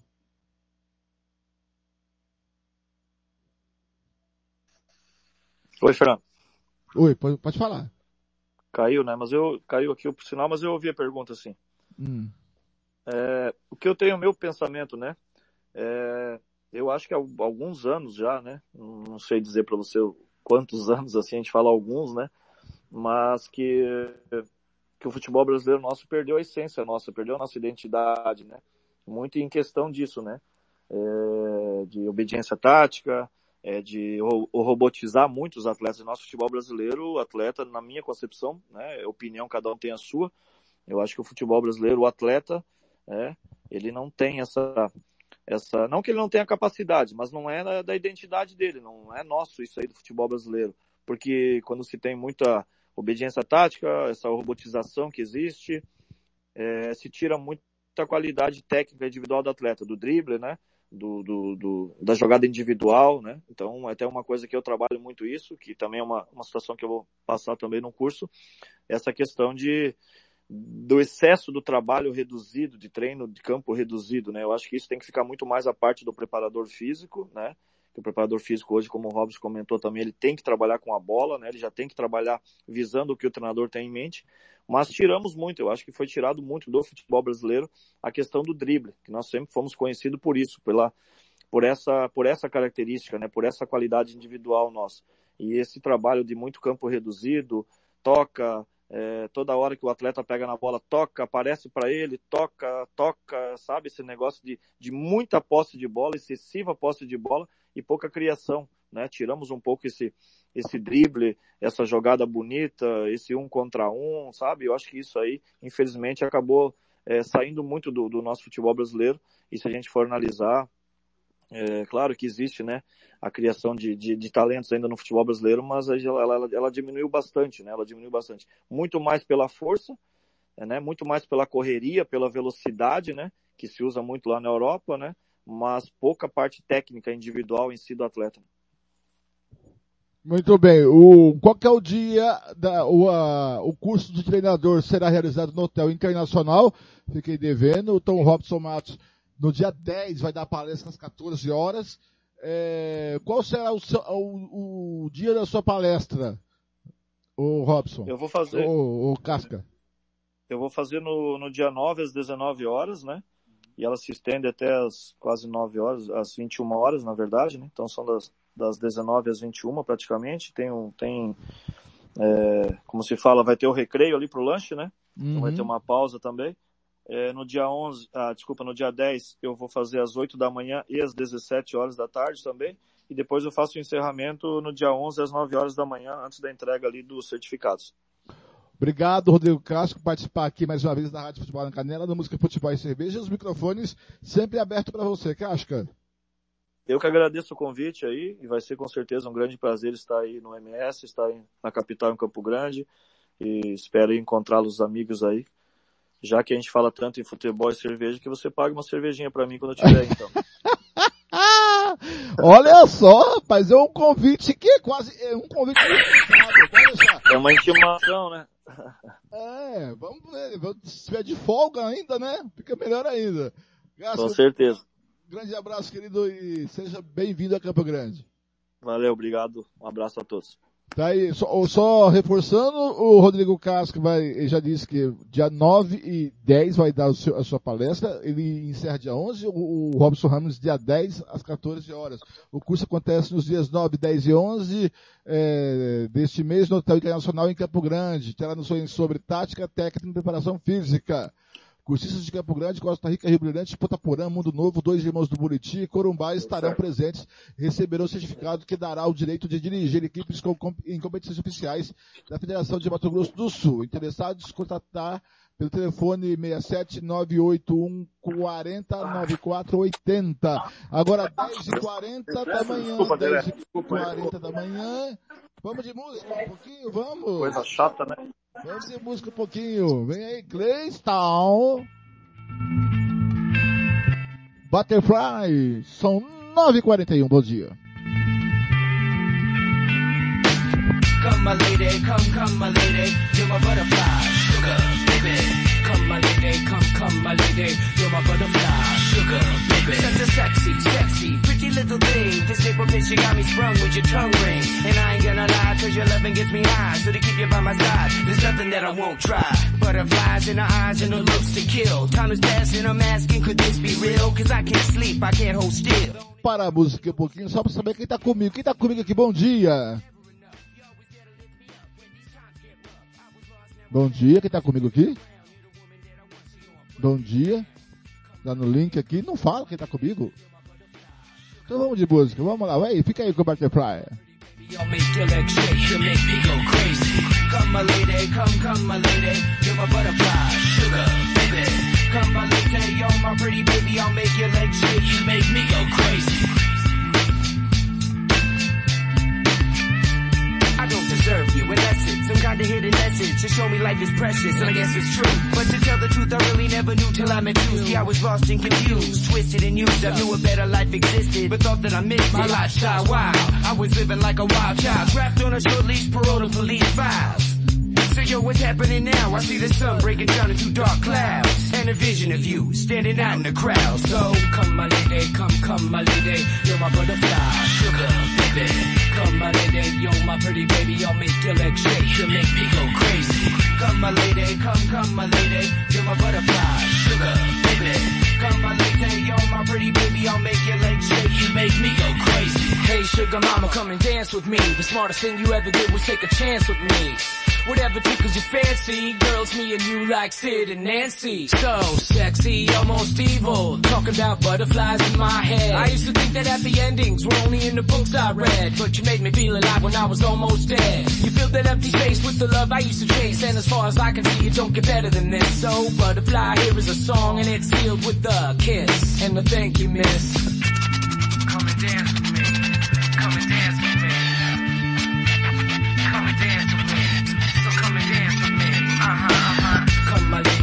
Come, my lady. You're my butterfly, sugar, baby.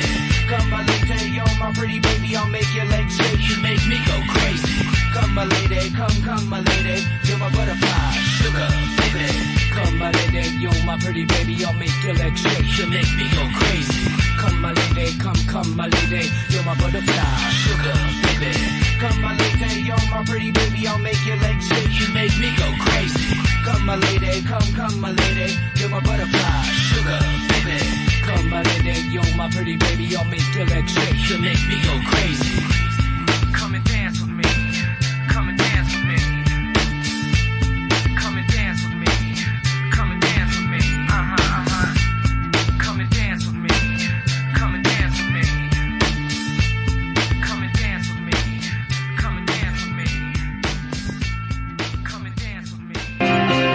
Música, futebol e cerveja.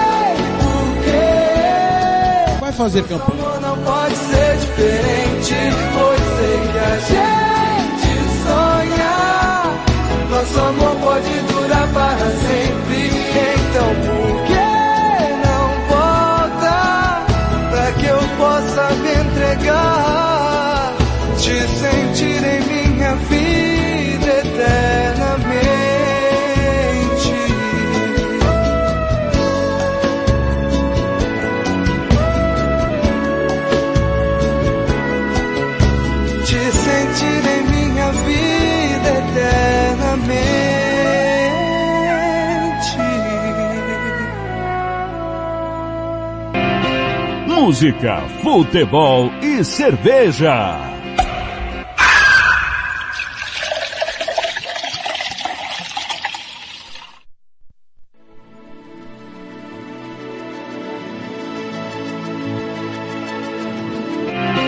Música, futebol e cerveja.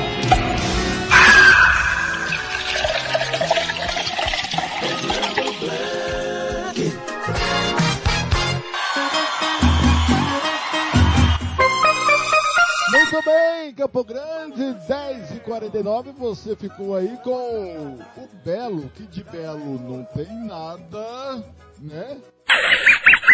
Se eu Belo, eu sou o Brad Pitt melhorado 10 vezes. pai, para! Com a música Eternamente e a primeira do bloco Blaze Town Butterfly. É, Eu interrompi agora que vamos bater um papo agora com o procurador do TJD de Mato Grosso do Sul, doutor André Luiz. Ele foi ah, o relator do caso de denúncia de manipulação de resultado do time do Coxim. É, e vamos agora bater um papo com ele é, para falar sobre este caso, com esse, pela matéria do gerenciamento da Arquibancada MS também da Rádio Canela. É o seguinte, é, quinta-feira o julgamento de acusação, quinta-feira mais conhecida como antes de ontem, envolvendo os estados dos jogos de coxinha estadual deste ano. É, foram julgados, serão julgados seriam julgados na quinta-feira, o gestor de clube Marcelo Lucas Ribeiro, que pode pegar até 180 dias de suspensão e preparador físico de goleiros da competição, Thiago Shen, que possível pena de até seis jogos de suspensão. Responsável pela denúncia, o procurador Wilson Pedro dos Anjos não incluiu no processo uh, no, no, processo Coxim, o presidente do clube, Antônio Mascarenhas, o popular baiano, bem como os jogadores acusados de participarem da máfia. A denúncia foi embasada em declarações do meia Juninho e do volante Léo Coleman, que citaram o envolvimento de jogadores da defesa, lateral, zagueiro e goleiro no esquema. Desta forma, caso haja punição, apenas Marcelo Lucas e Thiago Chen serão suspensos sem chance de punição ao clube ou qualquer jogador. O julgamento aconteceu no, no, às 20 horas no Hotel Internacional em Campo Grande. Está comigo o doutor André Luiz. Bom dia, doutor André Luiz. Pela primeira vez, bem-vindo à Rádio Futebol na Canela. Bem-vindo ao programa Música, Futebol e, e Cerveja. É, seja bem-vindo. Tudo bem com o senhor, doutor André? Obrigado, Tudo tranquilo? estar aqui. Está me escutando? Tô, tô, pode falar, tudo bem? Tudo tranquilo, doutor André? Tranquilo, graças a Deus. Doutor André, o que está de errado ou o que está certo na matéria que acabei de ler do nosso querido Jean Nascimento sobre o julgamento que aconteceu na última quinta-feira? É, bom, na quinta-feira nós no, nos reunimos né, para poder fazer o, o, julgamento. No caso, é, eu fui o relator do processo, tive os meus colegas que também participaram do julgamento é, de forma colegiada é, do processo. É, de fato, a Procuradoria ofereceu a denúncia com base no, nos depoimentos de dois jogadores, né, que se, se, pre, é, se predispuseram a, a, estar ali e, e esclarecer a denúncia que tinha sido feita e veiculada na imprensa naquela época. Né? Isso é, é, acredito que no final do, do campeonato. Enfim, é, foi, foi feito né, a investigação e, de fato, é, apareceram ali duas pessoas como o, os possíveis gerentes, seriam a, os organizadores dessa, dessa prática de manipulação dos resultados de jogos ali, no momento do inquérito, né, ficou evidenciado que o Marcelo, de fato, é, o diretor esportivo, era ele quem organizava e, e, e, e geria uh, aquele esquema, né, junto com o Thiago Roberto, que era preparador de goleiros. E como que se deu, e como que se deu o julgamento? O que foi no final decidido pelo, pelo o TJD? Bom, ao final, é, o TJD entendeu que houve de fato a prática, né, infrativa ali, aquele, o cometimento dessa, dessa infração por, par, por parte deles, né, houver, é, é, sim, através do, do, dos depoimentos, é, a existência de jogadores que participaram, contudo, não, é, é, é, não foi possível identificar esses jogadores, né? Nós teríamos ali que ter uma, uma um, um, o nome deles exposto através de depoimentos e, e, nesse momento, além desses dois, não souberam dar precisão de mais nenhum. Aqueles que, que, que testemunharam ali, que, que, que na verdade fizeram depoimento, não, não, não, sou, não deram mais nenhum nome, né? Então, assim, ficou prejudicada é, é, a extensão disso para os jogadores também que participaram. Mas em relação ao Marcelo, em relação ao Thiago, é, os dois, né, foram condenados ao pagamento, né, é, através da aplicação de uma multa de 5 mil reais. Ah, é, nisso é interessante dizer que o coxim ele tem a responsabilidade solidária, né, é, perante o código de, de pagamento dessa multa. E em relação ao Marcelo, 180 dias de suspensão. E em relação ao Thiago, a suspensão de seis partidas. E quantas partidas? O Marcelo? Não, o Marcelo, 180 dias. 180 dias. Isso. Isso foi conforme, conforme a, a, a, a denúncia da, da Procuradoria, né? O tribunal entendeu a, o a- a- o tribunal julgou totalmente procedente, né? Aquilo que o aquilo que, que constava na, na denúncia da procuradoria. O, doutor, o clube, ele eh, também foi punido por culpa solidária? É, a multa, ela, o código diz que o, o clube ele responde, né? Solidariamente pelo, pelas condutas que, que são realizadas pelos seus dirigentes, ainda que eles já não estejam mais com contrato. Contudo, que aquela conduta tenha se dado na época do oferecimento da denúncia e ele o dirigente responsável. Então, assim, o, nesse caso, como o Marcelo e o Thiago é, é, eram membros da comissão técnica do caso, o e o Marcelo, dirigente do clube, o clube ele tem essa responsabilidade em relação a, a- ao pagamento da multa, né? Assim, pagamento da multa de 5 mil. Doutor A- André, eh, nós temos hoje no direito eh, no, no direito brasileiro, nós temos os garantistas e os consequencialistas, né?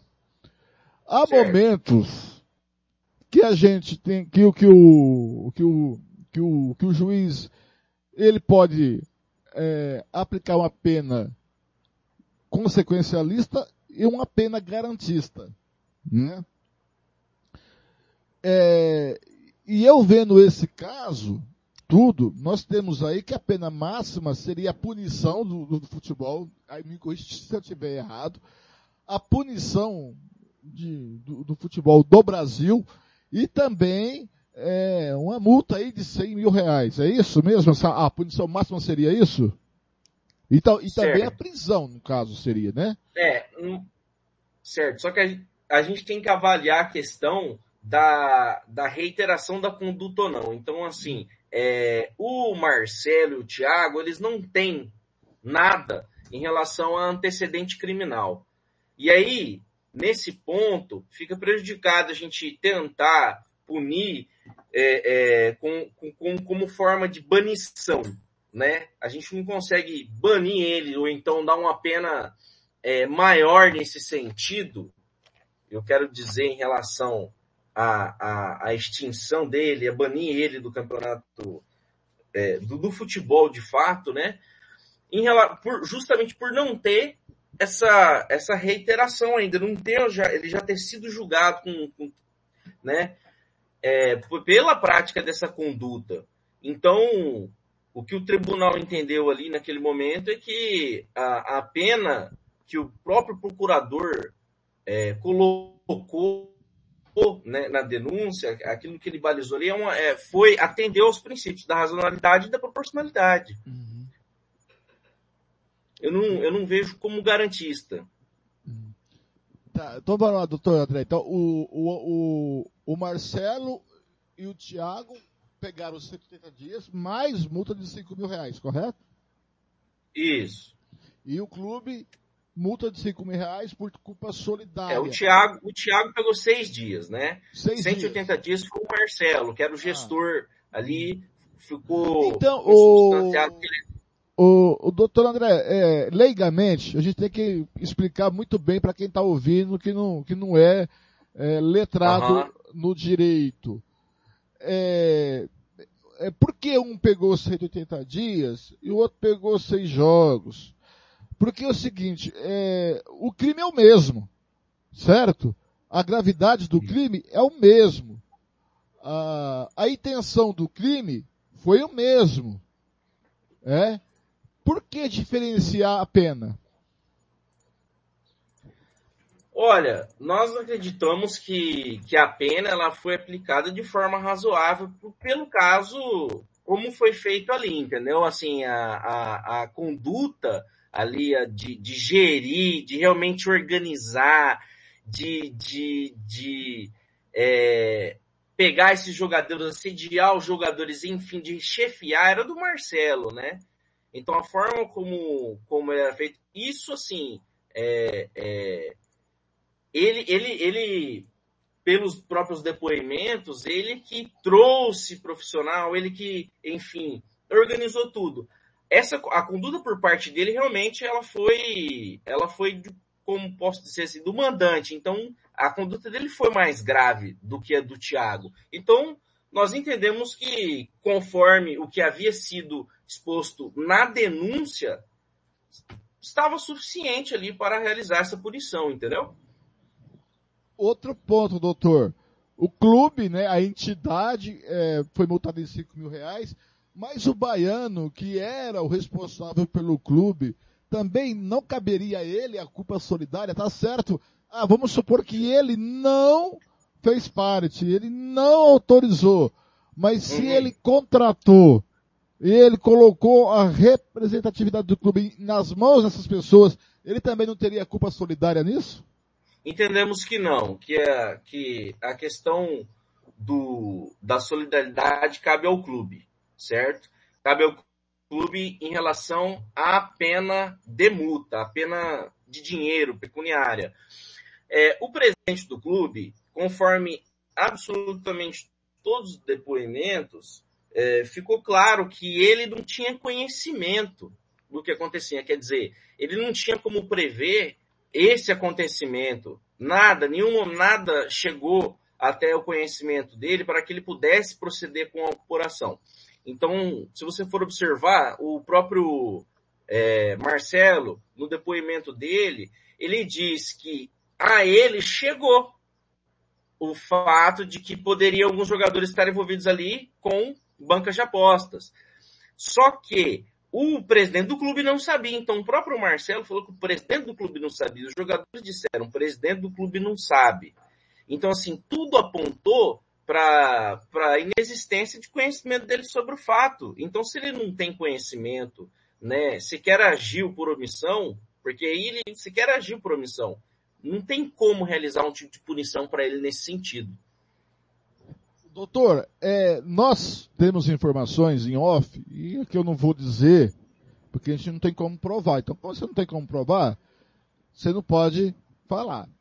Mas nós temos informações, eu acho que essas informações chegaram até vocês também, de alguns jogadores que participaram é, do esquema. Aí o senhor disse a Passan, que também os jogadores disseram, mas não tive como é, comprovar. Qual a dificuldade de comprovar a participação de A, B ou C no esquema? Já que temos informações, acho que vocês também têm informações que tem mais é, é, pessoas envolvidas nisso. Mas qual é a dificuldade da comprovação? Bom, porque nós não temos o poder coercitivo, então, na verdade, não é o poder coercitivo, mas assim, nós não temos a possibilidade de fazer uma investigação realmente a fundo, como, por exemplo, é, outro, outros órgãos têm, como, por exemplo, o Ministério Público Estadual, né, uma, a Polícia Civil quando inicia uma investigação, né, nós não temos o poder de um juiz de, de um juiz de direito, né, de fato. Então nós não temos a possibilidade de fazer a quebra de sigilo telefônico, quebra de sigilo bancário. Isso eu falo por quê? Porque como, como nós necessitamos primeiro de uma, de uma investigação, então foi aberto o um inquérito, esse inquérito ele fica à mercê do, das pessoas que, que dizerem que, que, que concordarem lá dar o depoimento.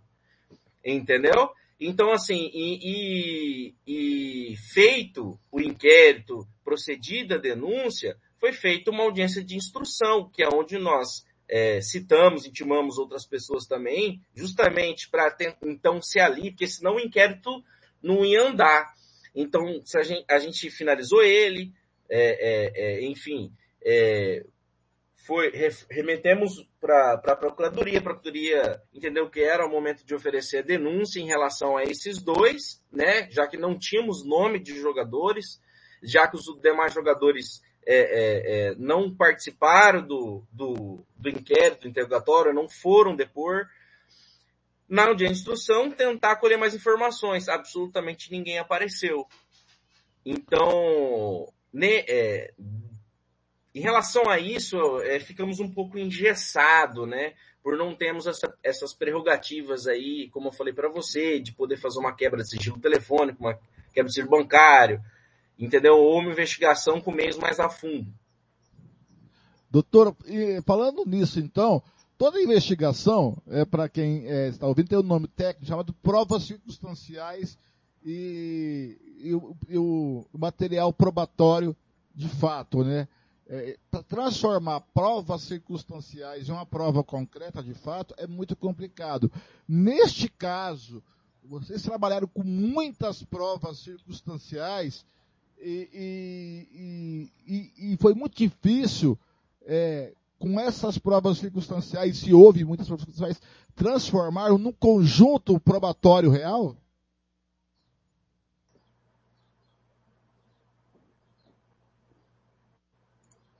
Olha, o doutor caiu, é... Eu acho. Alô, alô? Oi, pois não, pode falar. Olha, doutor.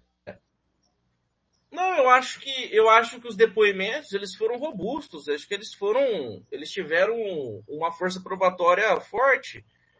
Você entende? É, inclusive do próprio depoimento do Marcelo. É, se você for observar, o Marcelo diz, acho que até já mencionei aqui, o Marcelo comenta que soube, que ele teve conhecimento. Então ali ele mesmo foi confesso dizer que teve conhecimento e que não procedeu com nenhuma apuração. Então, se a partir do momento que o presidente ele dá a carta branca para que o Marcelo gerisse o clube e, e, e então, se ele não fosse, né, de fato, tomando posse de conhecimento de que havia jogadores envolvidos em bancas de apostas, se ele não fosse é, apurar aquilo que ele tinha que, no mínimo, comunicar então ao presidente. Ele não fez. Então, é, na minha opinião, isso é uma, é uma, uma prova bem robusta de que houve, ao menos, omissão, certo? E, e, e dos Doutor, jogadores... Outra coisa, é, outra coisa é, no caso, né, o Coxinho foi, foi punido, a gente pode discordar da punição. O Coxinho foi punido, 5 mil reais não caberia perda de pontos no campeonato, ou isso também é, não tinha como ser aplicado por questão, ah, se beneficiou aqui ou se prejudicou ali, isso é, ficou prejudicado no processo? É, isso não estava no, no, no objeto da denúncia, né? Nós analisamos o objeto da denúncia. E por que não estava? aí eu prefiro que o Dr. Wilson, é, é, se for o caso, o Dr. Wilson é, hum. se manifestar. Muito bem. Agora, deixa, deixa eu ser um pouco consequencialista, doutor. Estamos tratando de uma coisa empírica, né? De um, de um, é, é, de um patrimônio cultural e material que é o futebol. E que isso envolve paixão, é, é, move passionalidade, amor é, de determinadas pessoas em relação ao clube. Levando isso em conta, doutor, apesar, sobretudo, é, de não haver antecedentes criminais, não ficou muito branda essa data vênia, tá, doutor? Eu, eu acho que ficou muito branda tecnicamente posso até entender, tecnicamente posso até entender, mas em questão de ser um pouco conse é, consequencialista, de dar um pouco mais de ó, mão forte, de isso não pode acontecer, que isso, é, é, se for acontecer, vai ser mais rigoroso. Não poderia ser um pouquinho mais rigoroso a aplicação da pena nesse caso, doutor, já que mexe mais é, é, mexe com a paixão de, de, de, pessoas, mexe com a cidade, mexe com o nome de uma cidade. Uhum, certo. Olha, Fernando, eu entendo que, que não. Eu entendo que ela foi aplicada é, atentando-se é, tecnicamente aos princípios da razoabilidade e da proporcionalidade, é, ao caso, como aconteceu, realmente, a situação, como foi feita. É, eu acho que a pena não foi branda. É, durante o julgamento, os auditores com certeza é, lamentaram o ocorrido e acreditam que sim, que, que isso, além de não ter como ocorrer, que não deva ocorrer, é, que, que condutas como essa, elas devem de fato ser banidas do futebol, mas o código ele permite quando tem reiteração. Você está entendendo? Então, assim, é, nós acreditamos que a pena ela foi aplicada dentro daquilo que deveria ser aplicado mesmo. É, técnica, em, é, pelo que eu estou entendendo, a decisão foi criteriosamente técnica. Com certeza, ela deve ser técnica. No hum. momento, do, no, no momento de, de, de, tomar a decisão em relação a fatos como esse, nós não podemos deixar nada além do que é técnico, do que é estritamente legal. Né? Doutora, Embora nós, nós, nós tenhamos o nosso lado.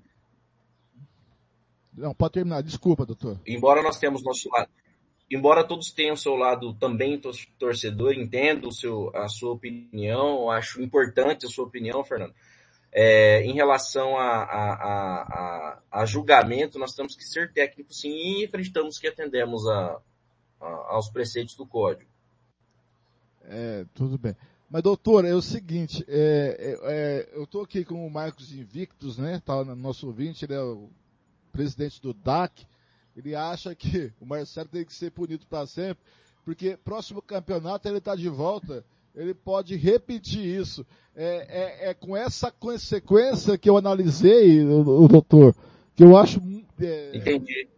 Já pedindo vênia, é, discordando da, da punição, doutor André. Entendi, entendi. Entendi.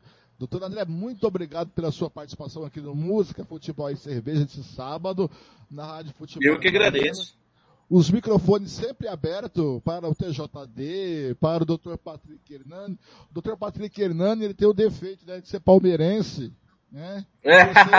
pois é, eu sou Corinthians. E, e, e o futebol, o futebol americano ele trouxe errado. Ele trouxe errado sempre. E o Patrick Hernani, viu, doutor André, ele que se cuide, porque sabe aquele filme Eu Sei Que Você Fez no, no verão passado? Olha aí. É, eu sei que ele fez da infância dele, então fica tranquilo. Grande Patrick, abraço. A gente boa demais, mandar um abraço pro Dr. Patrick. É um excelente presidente, é um, um, prof, um, um, excelente profissional, uma pessoa que todos nós admiramos muito no, no TJD, inclusive. Tá sim, o Dr. Patrick Hernandes está em São Paulo, né? Por isso que ele indicou é o senhor para falar aqui. Mais uma vez, obrigado. Mais uma vez, sempre aberto o microfone assim que os senhores acharem necessário. Tá aí a participação do doutor André Luiz, procurador do TJD e foi também relator do caso do Coxinha. Agora são 11h13, a hora do cartoleiro vai atrasar hoje de novo. É, vai atrasar hoje de novo. Vem chegando essa música aqui, ó.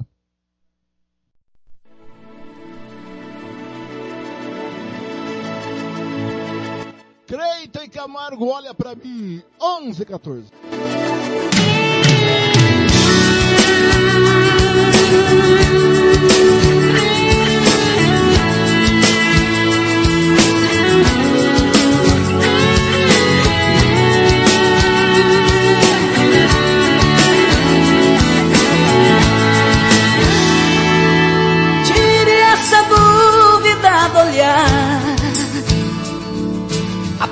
De uma vez do pensamento. Você sabe tanto quanto eu. Tudo aquilo que a gente viveu foi sentimento.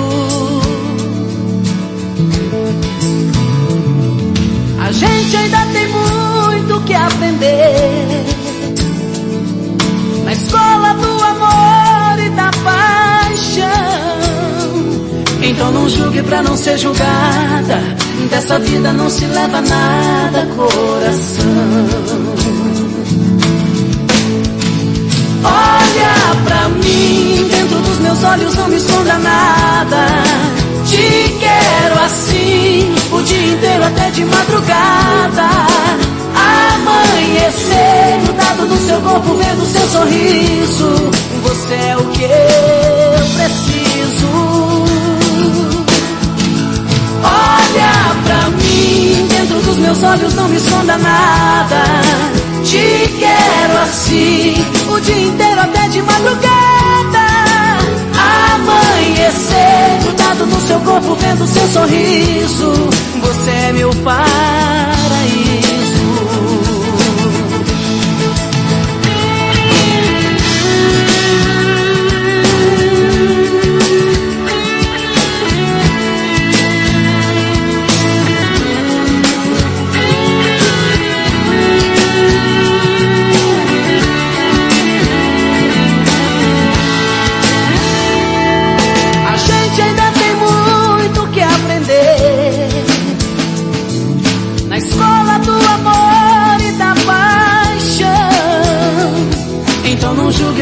Ser julgada. Dessa vida não se leva nada, coração. Olha pra mim, dentro dos meus olhos não me esconda nada. Te quero assim, o dia inteiro até de madrugada. Amanhecer, grudado no seu corpo, vendo seu sorriso. Você é o que eu preciso.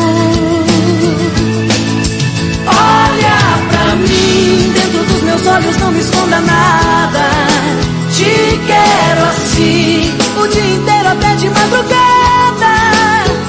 Amanhecer, grudado no seu corpo, vendo seu sorriso. Você é meu paraíso. Olha pra mim, dentro dos meus olhos não me esconda nada. Te quero assim, o dia inteiro até de madrugada. Amanhã. Aí, Cleiton e Camargo, olha pra mim, às 11h17, 11h17, olha mais informação aqui, ó, mesmo, é, 11h17, mais informação na radiofutebolnacanela.com.br, então vai lá, www.radiofutebolnacanela.com.br, terceira rodada do estadual sub-17 tem clássico dos derrotados da capital, Tiago Lopes Faria escreve lá, ó. Começou no último final, último final de semana o estadual sub-17. O título ficou na capital nas três últimas edições, com títulos de Grêmio Santo Antônio duas vezes e o Náutico na última edição. O maior campeão é o Seduc, com cinco títulos. A edição de 2022 tem o, ao todo são 23 equipes distribuídas em seis grupos de forma irregular. Tem grupos com três, quatro e outro com cinco equipes. Maravilha, né? Na primeira fase, todos enfrentam todos dentro de cada grupo em turno único. 16 equipes se classificam para as oitavas de final. E a partir daí a competição terá no, será no formato de mata-mata. Em jogo de ida e volta até a grande final. A primeira rodada foi cheia, enquanto a segunda teve apenas dois jogos. O destaque da rodada do fim de semana é o clássico Novo Operário Operário, no Jacques da Luz, que coloca frente a frente equipes que perderam na rodada inaugural. Confira os jogos. A primeira rodada, Operário 2, o D95, AF3, H Negra 0, GSA 3, Novo 1, Seduc 2, C Inter 0, Costa Rica 1, São Gabriel 1, 3 Lagoas 0, Náutico 1, Vitória 3, MS Fênix 0, Maracaju 0, Cearte 4, Ubiratã 0, Potaporanense 1, Potaporã 0, Operário 1. Segunda rodada, Operário 3 a 0 em cima do Urso, Operário Atlético Clube. Tá? É, Ponta Porã 2, Ubiratã 0. Operário acho que é lá de Carapó, hein? Terceira rodada tem Urso, Porã, Potaporanense e Operário, o Atlético Clube, a Guia Negra e Maracaju, Cearte e a EFA, Vitória e Náutico, MS Fênix 3 Lagoas, São Gabriel Coxim, C Inter Curubaense, D9, GSA e Novo Operário e o Operário. Mais informações da rádio no site www.radiofuteboldacanela.com.br é por Thiago Alves Faria, primeira reunião do estadual 2023, finaliza mudanças de regulamento. A Federação de Futebol de Mato Grosso do Sul reuniu clubes do mês passado, no mês passado, melhor dizendo, para nortear o arbitral do Campeonato Sul Mato Grossense de 2023. Já está decidido que serão 10 equipes divididas em dois grupos, o início previsto para o dia 9 de janeiro e, do ano que vem. E a final sendo jogada no dia 14 do 5, 14 de maio de 2023. Ou seja, o formato de pontos corridos com duas fases que foi disputado nos, dois últimos anos não será repetido. O mata-mata voltará com jogo com jogo final. O novo formato poderá ser adequado com a publicação do calendário anual da CBF. O operário que disputará a Copa do Brasil, Campeonato Brasileiro da Série D, Copa Verde, não terá conflito de datas, não terá conflito de datas como teve o Costa Rica nesta temporada. Operário, Naviraense, Costa Rica, Dourados, Aquidauanense, Sérgio Comercial e Coxim já estão garantidos mais duas equipes que virão da Série B. A Federação de Futebol de Mato Grosso do Sul marca reunião para o feminino. A Federação de Futebol de Mato Grosso do Sul convida os clubes filiados que pretendem disputar o Campeonato Sul Mato Grossense de Futebol Amador Feminino, edição 2022, para a reunião técnica administrativa que será realizada no dia 5 de setembro, segunda-feira, na sede da Federação de Futebol de Mato Grosso do Sul, Rua 26 de agosto, 14K87, bairro Mambaí, desta capital às duas da tarde com a seguinte programação. A. Reunião técnica administrativa do Campeonato Sul Mato Grossense de Futebol Amador Feminino, edição 22. Essa reunião será presencial, somente será aceita a presença do presidente da Associação Clube do Procurador Legal, constituído através de procuração específica para a reunião.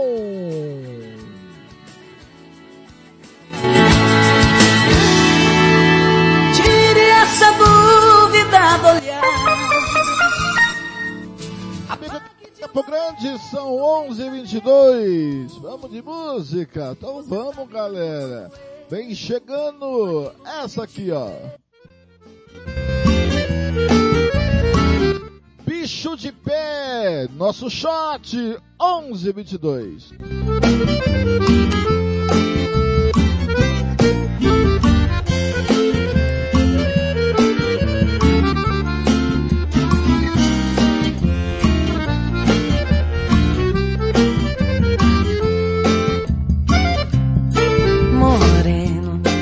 Me convidou para dançar um shot. Beijou meu cabelo, cheirou meu cangote. Fez meu corpo inteiro se arrepiar. Fiquei sem jeito e ele me acolheu junto ao peito. E foi nos braços deste moreno que eu forroseei até o dia clarear. Oi, oi, oi, oi, oi, oi, me encantei por teu olhar. Moreno, chega mais pra cá. Meu dengo vem me chamegar. Oi, oi, oi, oi, oi, oi, teu jeito de balancear o corpo inteiro faz meu coração bater. Ligeiro assim eu vou me apaixonar.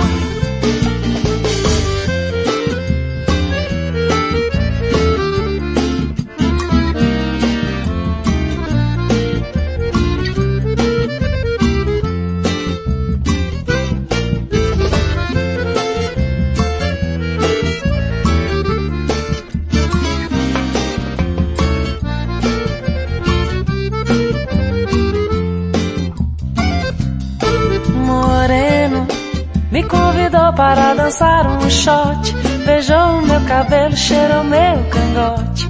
Fez meu corpo inteiro se arrepiar. Fiquei sem jeito e ele me acolheu junto ao peito. E foi nos braços deste moreno que eu forroseei até o dia clarear. Oi, oi, oi, oi, oi, oi, me encantei por teu olhar. Moreno, chega mais pra cá. Meu dengo vem me chamegar. Oi, oi, oi, oi, oi, oi, teu jeito de balancear o corpo inteiro faz meu coração bater. Ligeiro assim eu vou me apaixonar. Oi, oi, oi, oi, oi, oi, Bicho de pé, nosso shot! Às 11h25, bom dia! Vem me chamegar. Oi, oi, oi, oi, oi, oi, teu jeito de balancear o corpo inteiro faz meu coração bater. ligeiro, assim eu vou me apaixonar.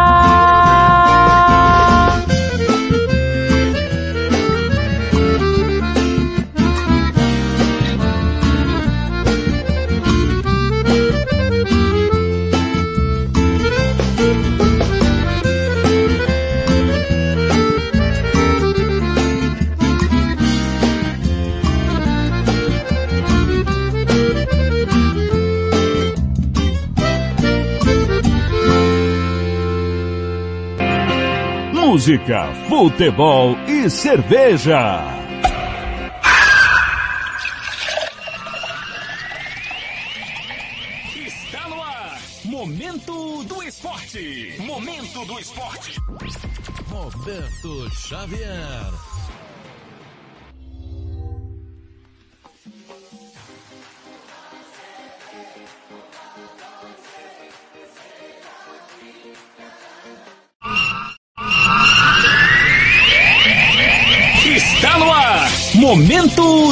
Esporte. Momento do esporte. Roberto Xavier.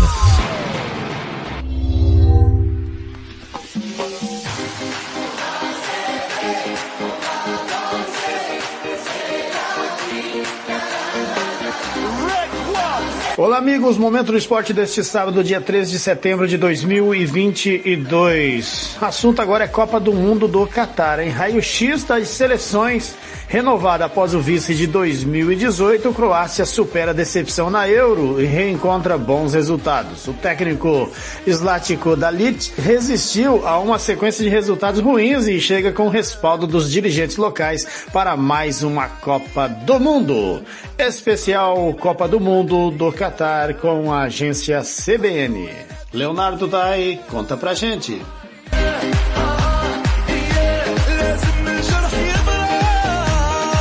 Eles foram a grande surpresa da última Copa do Mundo. A Croácia faz 3 a 0 na Argentina. Bota a Croácia na frente na possibilidade agora de disputar uma final inédita.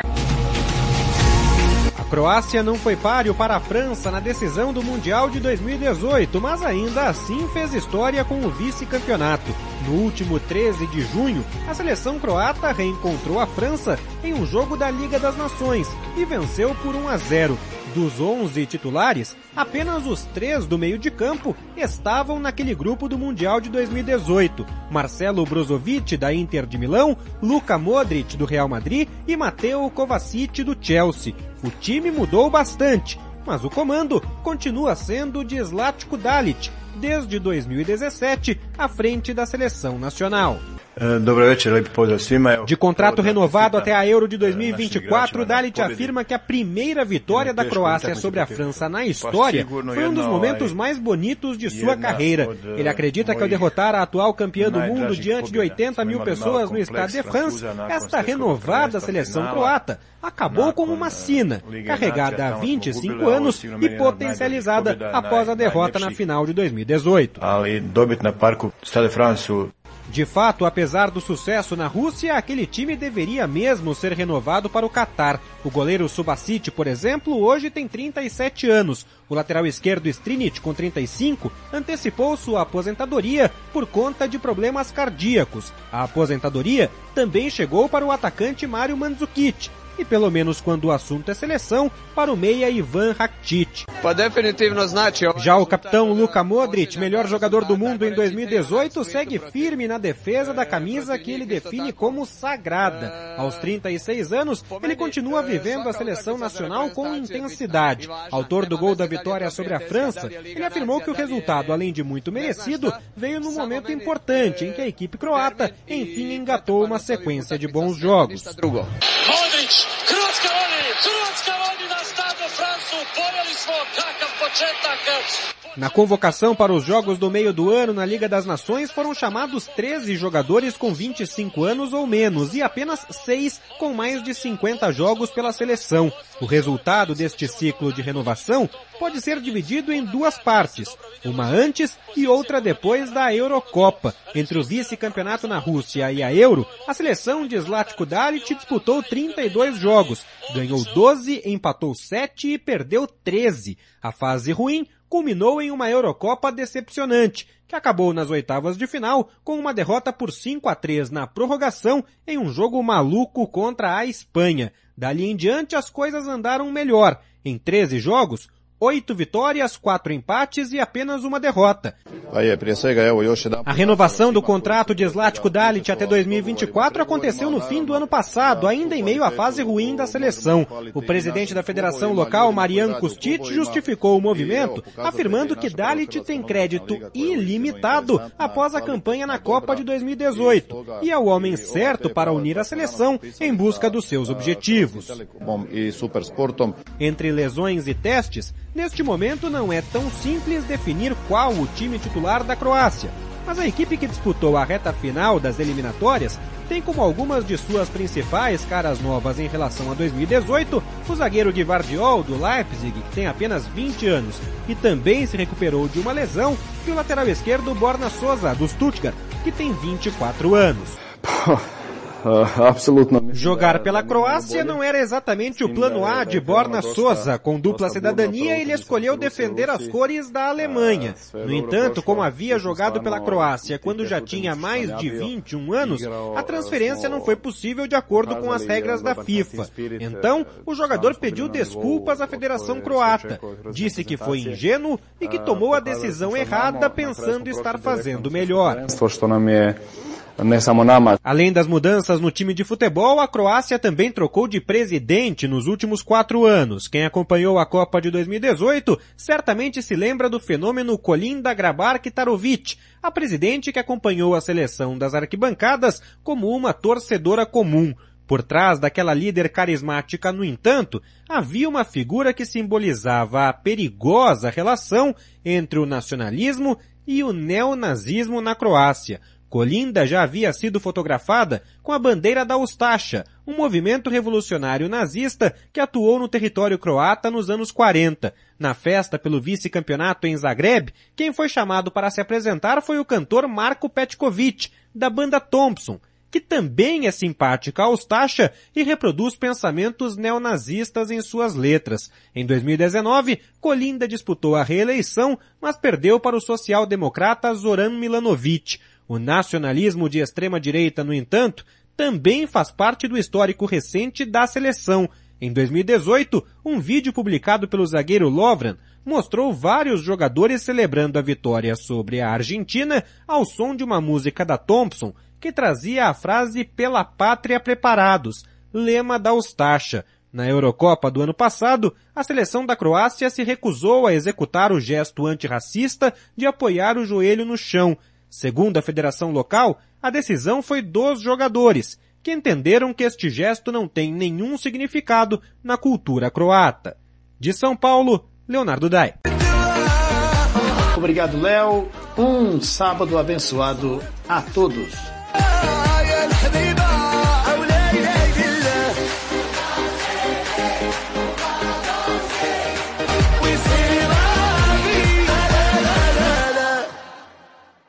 Momento do Esporte. Momento do Esporte. Ele não é famoso ainda. Esse dia a mulher me encontrou no bar, duas horas da manhã. No meio de todo mundo ela disse, engraçadinho, eu esperando você chegar para eu dormir e você aqui bebendo. Olhei para ela e disse, pois é mulher, e eu esperando você dormir para eu chegar. Mas após esse show, ele se tornará referência em stand-up. Ele não possui milhões de seguidores, mas após esse show, ele será seguido por milhões. Ter filho aproxima o casal. Mentira! Nosso filho dorme no nosso meio. Deixa ela para um lado, eu pro outro. Os vídeos dele não possuem milhões de visualizações, mas após esse show, milhões irão visualizar. E atenção! O show de lançamento de stand-up do Ademir Almeida foi adiado para o dia 11 de setembro, domingo, às 16. Venha você fazer parte desse show que irá lançar o Ademir Almeida para o Brasil. Show de lançamento na Praça do Cinquentenário, em Dourados.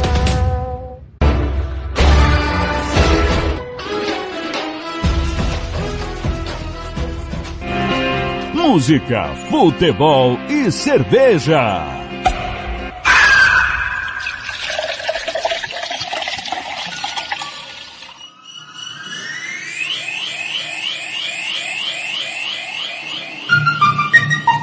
Rádio Futebol na Canela.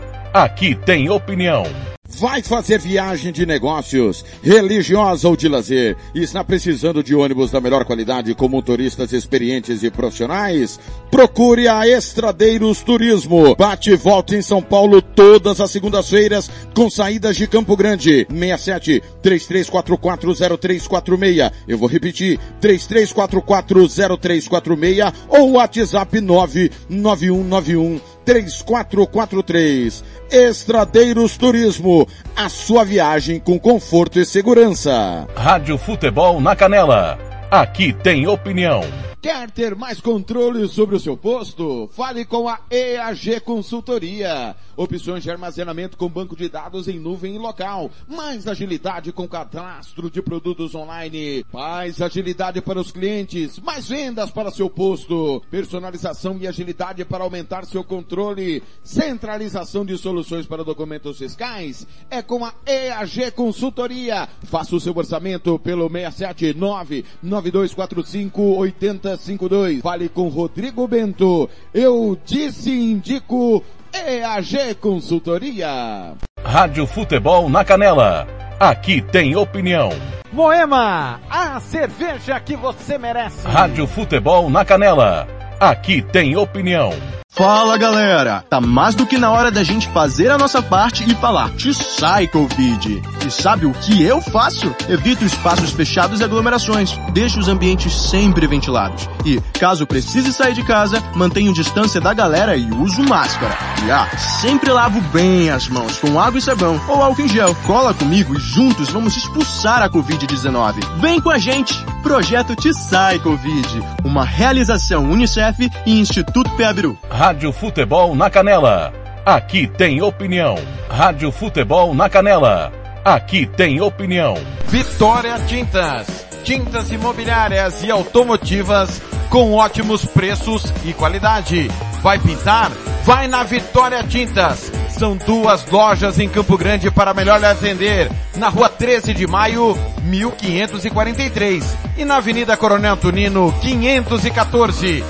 Anote o nosso telefone, 3324 0050 e 3351 7272. Eu disse Vitória Tintas. Pinta, mas pinta mesmo. Rádio Futebol na Canela. Aqui tem opinião. Você que curte rock e quer contratar a melhor banda do Mato Grosso do Sul, fale com a Ivana. Festa de aniversário, casamento, 15 anos, formatura, despedida. Você curte rock? Então o melhor som é do Ivana. Anote aí o telefone para contratar o show. 992921177. Eu repito, 992921177. A Ivana, a melhor banda de rock do Mato Grosso do Sul. Rádio Futebol na Canela. Aqui tem opinião. O Campeonato Sul Mato Grossense tem o apoio do governo do estado de Mato Grosso do Sul. Fundesporte, Fundação de Desporto e Lazer do Mato Grosso do Sul. FII, Fundo de Investimentos Esportivos do Mato Grosso do Sul. Diga não às drogas. Disque denúncia 181. Rádio Futebol na Canela. Aqui tem opinião. Música, futebol e cerveja.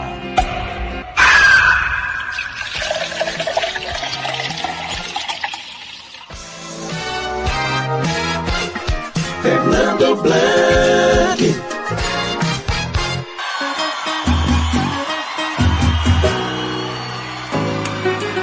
Vamos juntinho! Quem souber pode cantar, tá? Lembrando comigo, 11h39, estamos atrasados no cartoleiro, tá? Não sai daí não, viu, Cristiano?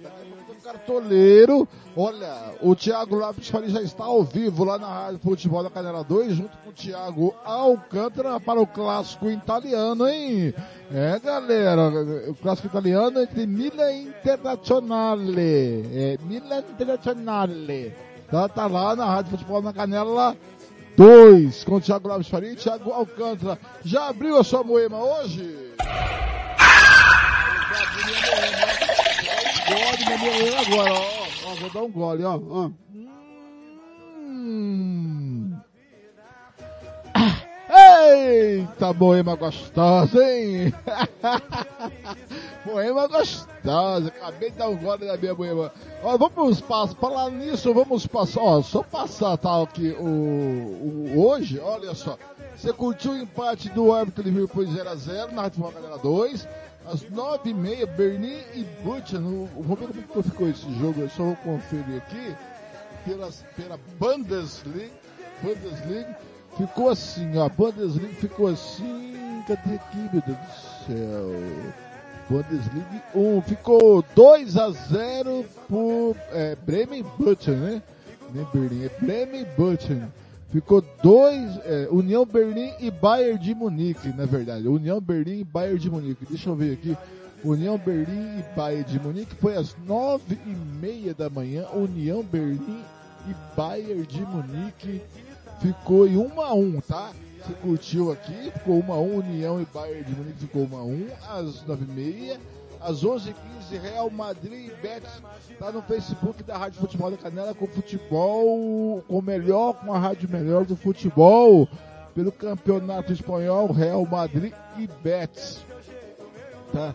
Real Madrid e Betis pelo campeonato espanhol. Cadê aqui campeonato espanhol? Cadê aqui espanhol? Eu tô, tô na Escócia.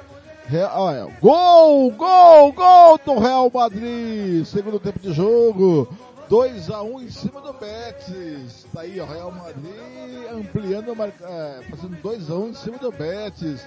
E agora o clássico italiano, Milan Internacional, e a bola rola daqui a pouquinho. Faltam 18 minutinhos para a bola rolar, a bola rola meio-dia.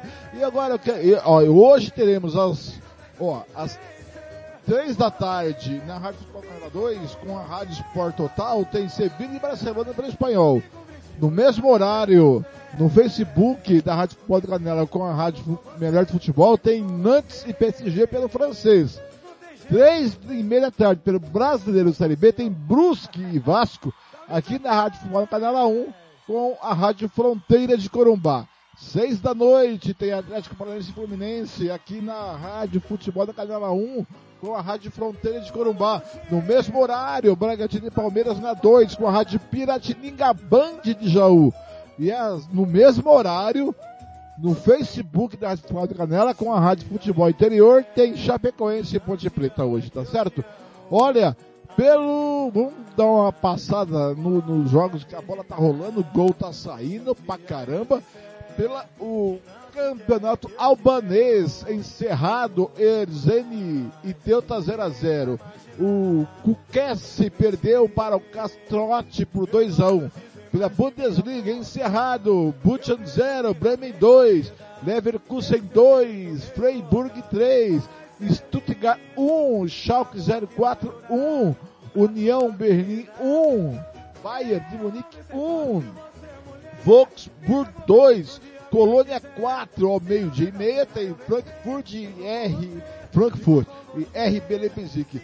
Pela segunda divisão da Bundesliga, Olha, Porto 2, São Paulo 2, Paterborn 1, um, 0, e também encerrado, Regensburg 0, Kiel 0, às 12h30 tem Hamburger SV e Karlsruhe pela terceira divisão do alemão, olha só, encerrado, Blastens 3, Dortmund B 0, Freiburg B1 Glostat 0, Haslesher 5, Ver 1, Mehen 2, Beiring 1, Munique 1864, Dostburg 1, Oldenburg 4, Osnabrück 3, pelo campeonato da CONCACAF Sub-17. Olha só, encerrado para Bonaure 0, Bermuda 2, Viana 3 a 1 no San Martin. Primeiro tempo, 29 minutos do primeiro tempo. Bahamas vai empatar em 0 a 0 com Ilhas Virgens Britânicas. Às quatro da tarde tem Ilhas Caimão e Dominica. Às sete da noite tem República Dominicana em St. Kitts e Nevis. Pela Argentina, 41, pela Argentina, 41 minutos do primeiro tempo. Lá no zero, Tigre 1. Olha, ao, meio-dia tem Rosário Central e Tadieres Córdoba, duas e meia da tarde, Aldosive e Sarmento Junin, duas e meia da tarde tem Vélez, Starfield e New Boys, cinco da tarde de Wrestling Clube Argentino Júnior. 19h30 tem Ginásio e Independente. É, e vamos aqui, vamos seguindo pelo, daqui a pouquinho, ó, pelo Brasileiro Série A, às três e meia tem Juventude Havaí, às seis da noite Atlético Paranaense e Fluminense, Red Bull Bragantino e Palmeiras, sete e meia América Mineiro e Curitiba. Pela Série B, finalzinho do segundo tempo para Novo Horizontino 1, CSA 1. Três e meia tem Brusque e Vasco, Guarani Sampaio Correia, quatro da tarde, CRB Esporte, seis da noite, Bahia Tombense, Chapecoense Ponte Preta, sete e meia da noite, Operário e Londrina, pela Série D do Brasileiro, Mata-mata, às quatro da tarde tem Pouso Alegre e Amazônia. É, pelo escocês, o Celtic meteu 4 a 0 no Ranger. Segundo tempo, olha só, 45 minutos segundo tempo. Hibernian 1, Kilmarnock 0. Olha só, 46 do segundo tempo para Montreal 0, Dundee, Dundee United 0. Olha só, olha, finalzinho do segundo tempo para Ross Country 0, Aberdeen 0. 45 minutos do segundo tempo para St. Justin 3, St. Mirren 0. Championship da Escócia. 44 minutos para Arbroath 0, Patrick 1, Corver Rangers 2, Hamilton 2 também aos 44 minutos. Olha, 46 do primeiro tempo para Dantin Futebol Clube 3, Queens Park 0. 45 minutos do segundo tempo para Morton 1 Air 2. 90 minutos para Height 0, Inverness 1 para vocês. Pelo espanhol encerrado, Mallorca 1, Girona 1. Segundo tempo, 25 minutos para Real Madrid 2x1, segundo Betis. Meio de meia tem Real Sociedade e Atlético de Madrid. Às 3 da tarde tem Sevilha e Barcelona. Pelo francês, intervalo de jogo para Alcheri 0, Marseille 1. Uma da tarde tem Lyon e Angers. 3 da tarde tem Nantes e PSG. Pelo Campeonato Inglês Premier League, Everton 0, Liverpool 0. Se curtiu na Rádio Canela 2. Segundo tempo para Bradford 4 a 2 do Leeds. Olha, 46 minutos do segundo tempo. O West Ham faz empata 2 a 2 com o Chelsea, gol do West Ham. 45 do segundo tempo para Newcastle 0, Crystal Palace 0. Gol do Bodermont 3 a 2 em cima do Nottingham Forest. Olha só, aos 43. 42 minutos do segundo tempo para Tottenham 2, Fulham 1. 45 minutos do segundo tempo para o Overhampton 1, Southampton 0. Meio de meio tem Aston Villa e Manchester City. Pelo italiano, Fiorentina 1, Juventus 1. Agora, Milha Internacional, na Rádio Futebol Canela 2, com o Thiago Lopes Faria e Thiago Alcântara. Às 2h45 tem Lazo e Nápoles, pelo português. Estamos a 6 minutos do segundo tempo para Braga 0, Vitória 0. Às 3h30 tem Gil Vicente e Porto. Agora em Campo Grande são 11h49, 11h49. Vamos de música. É.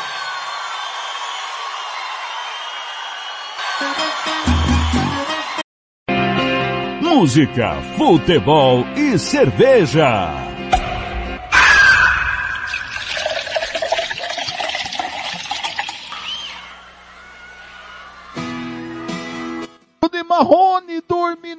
Praça. Eu dormi muito na praça, Nari Coelho. Pela rua.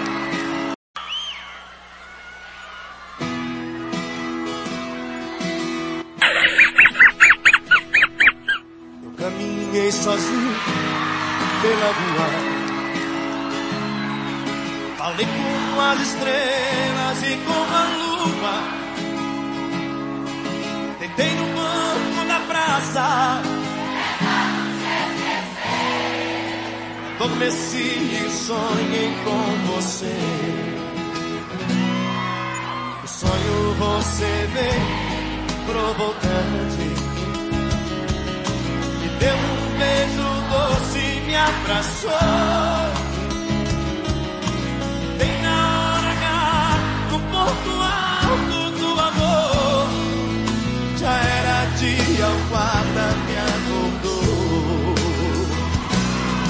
Seu guarda, eu não sou vagabundo, eu não sou delinquente, sou um cara carente, eu dormi na praça. Yeah. Seu guarda seja meu amigo, me bata, me prenda, faça tudo comigo, mas não me deixe. Você. Beleza? Sonho você vem provocante. Deu um beijo doce e me abraçou. E bem na hora H, no ponto alto do amor, já era dia, o guarda me acordou. Seu guarda, eu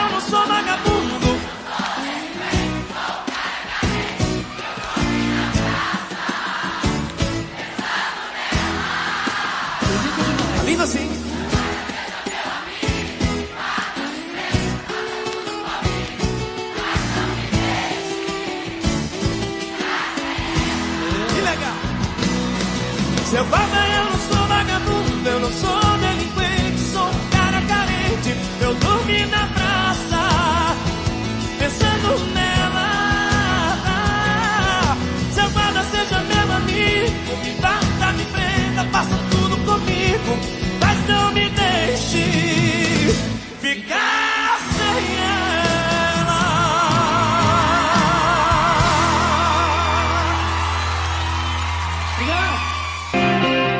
Música, futebol e cerveja.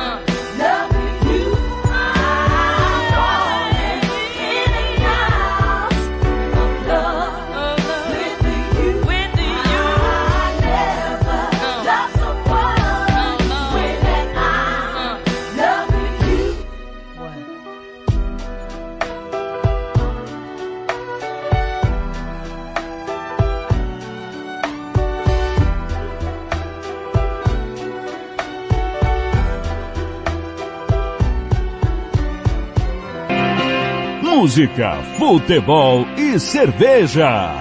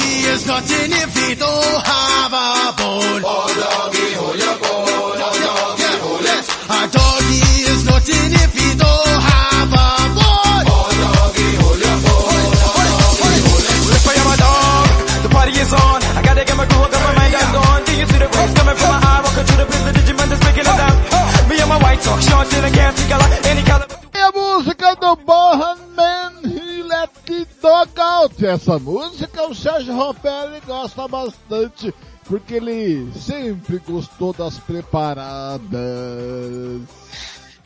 Você ouviu a primeira do bloco? Ah, você ouviu? A primeira do bloco foi Bruno Marrone dormindo na praça. Eu dormi muito na praça Ari Coelho, esperando o busão das 5 horas da manhã. E depois você ouviu a Alicia Kiss, a maravilhosa, espetacular Alicia Kiss, Ferlin, Agora são 11h59. Bom dia.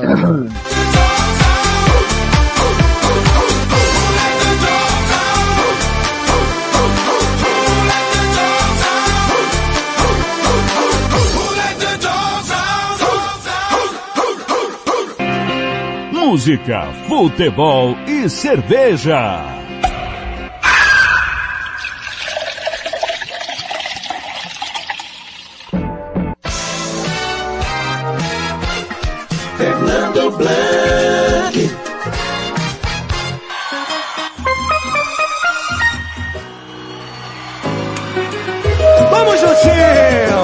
Estamos juntinho, estamos juntinho. hein? você, agiu, você já abriu a sua moema hoje? Ah, eu abri a minha, vou dar um gole na moema. Ó, olha só o gole na moema, ó, ó. Hum.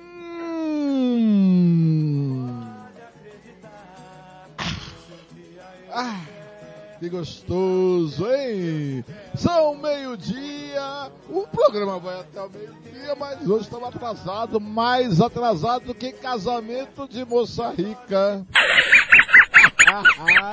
é verdade, galera. E já está comigo ele para a hora do cartoleiro. Cadê ele aqui? Eu, o jogo que eu separei. Aqui, ó.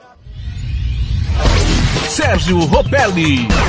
Muito boa tarde, Sérgio Ropelli. Já dormiu muito na Praça de Coelho, Sérgio Ropelli, esperando o busão das 5. Bom dia, Fernando Lopes de Farias. Bom dia aí a todos amigos. Eita, óbvio que já começou já assim agressivo logo cedo. Ô, oh, rapaz, desculpa aí, eu me confundi aí, mas é que eu várias vezes aí já dormi e acabei perdendo o ônibus, né? Acabei dormindo demais aí e o busão foi embora. Mas, é sempre uma vem coisa, outro, né? Sérgio? A música diz que eu, se eu guarda dormir na praça, é, sonhando com ela. Não, no nosso caso, se eu guarda dormir bêbado na praça, esperando o ônibus, e o ônibus passava e a gente ficava, né, Sérgio? É isso aí, é isso aí. Ah, muito bem. Sérgio, antes de falar do cartoleiro, vamos falar mal dele. Vamos falar mal dele. João Marcos. Falar mal de quem não tá perto. João Marcos, lógico. Meteu o chinelinho empolgado com a vitória do Vasco. Empolgado com a vitória do Vasco. Deve estar comemorando até agora. Pra se afastar do Londrina, né, Sérgio? O Vasco joga é, esse final de semana, pega o Brusque, né, fora de casa. E o Vasco tem que vencer aí. O Vasco, as rodadas que andou enfrentando times lá que estão brigando lá para não cair, não tem feito um bom resultado. Então tem que o Vasco tem que vencer para porque o Londrina vem se aproximando e e poucas rodadas aí se o Vasco não tiver um bom desempenho pontuando e o Londrina pontuar, pode pode chegar até a quarta colocação aí da Série B. Muito bem, muito bem. Ô, ô Sérgio, tá aqui a minha Irene, minha esposa, acabou de sair daqui da mesa. Sabe que ela tá ali fazendo o que na mesa, Sérgio? Você Ah, deve estar fazendo um prato especial aí pra você, né? Deve estar fazendo um prato Risoles. especial pra você hoje. Risole. Tá vendo? Aí, ó. E você vai ter um risole pra tomar, ir acompanhado com a Moêmia, aí tudo feito. Você viu eu tomando a a moema aqui, Sérgio? Aí. Você viu tomando a moema aqui, Sérgio? Sim, sim, muito. Essa é moema, Sérgio. Melhor Aqui, cerveja do Brasil, Blanc. Aí, ó. a cerveja que você merece. Gelada. Gelada. Sérgio, É antes de aí. falar da, do cartoleiro, Christian Camilo tá empolgado, tá empolgadíssimo já. Mandou a escalação do seu cartola e não escalou ninguém do Palmeiras. Daqui a pouco eu digo a escalação do Christian Camilo. Ele não tá não tá botando fé no seu time. É, né? Não tá botando fé no seu time. Mas sério, vamos falar um pouquinho. É, Já que o, o- só porque o João Marcos não tá aqui, vamos dar um resumo ali da da série B do brasileiro e a série C do brasileiro, Sérgio Ropelli. Vamos sim, Blank. É, na Série D, né, já temos aí os quatro novos clubes que vão é, participar da Série C do, do Campeonato Brasileiro 2023. São eles Pouso Alegre, o Amazonas, América de Natal e São Bernardo. O- os desempenhos desses clubes aí na última rodada, o Pouso Alegre fez dois resultados positivos contra o Asa, venceu fora de casa 2 a 0, depois venceu em casa 1 a 0 e conseguiu o acesso. No outro jogo é, que teve o acesso do Amazonas, foi enfrentar o, a portuguesa do Rio de Janeiro, do Rio de Janeiro no primeiro jogo empatou, conseguiu empate e no segundo jogo venceu em casa, um jogo muito bom, 3 a 2 para o Amazonas. O Amazonas teve também o acesso para a Série C. No outro jogo que o São Bernardo é, conseguiu acesso, ele saiu para enfrentar o Tocantinópolis em Tocantins, venceu fora de casa 3 a 0, depois venceu no primeiro de maio em São Paulo por 2 a 0, conseguiu acesso também para a Série C. E o outro jogo foi América de Natal e Caxias. O América de Natal havia perdido o primeiro jogo, jogando no Centenário, lá em Caxias, perdeu por 1 a 0 Depois jogando em casa, um dos melhores jo- jogos aí da, da Série D. Um jogo onde teve uma virada espetacular do América de Natal. No último minuto conseguiu o gol que deu o acesso direto, né? Porque senão o jogo ia para os pênaltis. Venceu por 3 a 1 na, na Arena das Dunas. E o América de Natal também conseguiu acesso. Agora, esses quatro clubes aí na Série D, jogos que começam hoje, com Pouso Alegre e Amazonas, e São Bernardo e a América de Natal, para ver quem vai ser campeão aí da Série D. Mas esses quatro times já estão classificados para a Série C do ano que vem. E na Série C, Blank, nós temos uma tabela diferente. São dois grupos, né? Tem o grupo A e tem o grupo B. Deixa eu abrir aqui que eu vou dar uma parcial aqui. No grupo A, Blank, tem dois grupos aqui, vamos lá. Tem o grupo B e o grupo C, né? Porque é um acompanhamento aí do, do, do da, da, da primeira fase. No grupo B, nós temos Mirassol, Botafogo de São Paulo, é, Volta Redonda do Rio de Janeiro e Aparecidense de Goiás. Então teve duas, dois jogos até agora. O Mirassol tem quatro pontos, São Paulo, o Botafogo de Ribeirão Preto três, Volta Redonda três, Aparecidense tem um ponto apenas. No grupo C, temos o ABC de Natal com seis pontos, Figueirense três, Vitória três e Paysandu não pontuou ainda. Então, os dois melhores times é, desses grupos têm o acesso para a Série B do Campeonato Brasileiro de 2023. Campeonato Brasileiro da Série B 2023. Blank.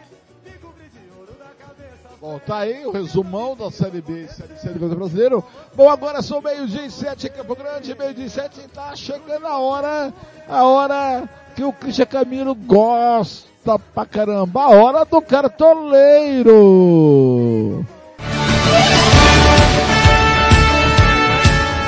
Agora, no Música, Futebol e Cerveja, chegou a hora do cartoleiro.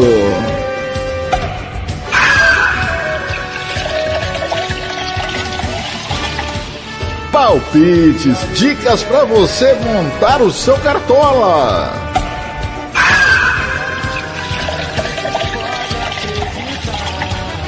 E os nossos especialistas em cartola vão dizer quem pode se dar bem nesta rodada do brasileiro. A hora do cartoleiro com Sérgio Rompelli e João Marcos começa agora aqui no Música, Futebol e Cerveja.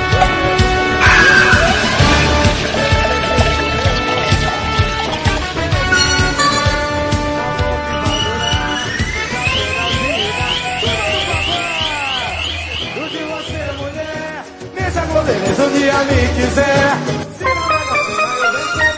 Conferindo comigo, são meio-dia e oito, chegou a hora do cartoreiro. O João Marcos não está, já avisamos o motivo, porque ele está aí come... infu... é, é, comemorando a vitória do Vasco. Ah, Vou mandar o link aqui pro. Já que o, o, João Marcos não tá, meu caro amigo. Meu caro amigo Sérgio. Vou colocar o Christian Camilo na jogada do cartoleiro, mas antes que o, o, o Christian não, não entra, fala pra mim, João. Você foi, o Sérgio, ó, o João. Ô Sérgio, você foi bem, foi mal, foi razoável no Cartola na rodada passada do Campeonato Brasileiro, que foi a vigésima quinta rodada, se eu não me engano, seu Sérgio, seu Sérgio Ropelli.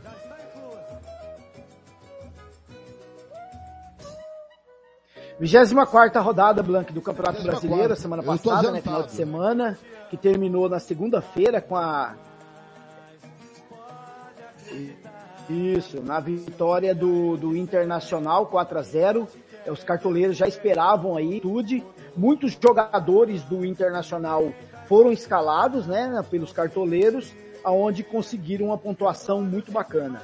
Os cartoleiros aí tiveram a média nacional de 52 pontos, mas muitos aí fizeram acima de 70 pontos. No nosso grupo teve cartoleiro que chegou a 90 pontos, Blank.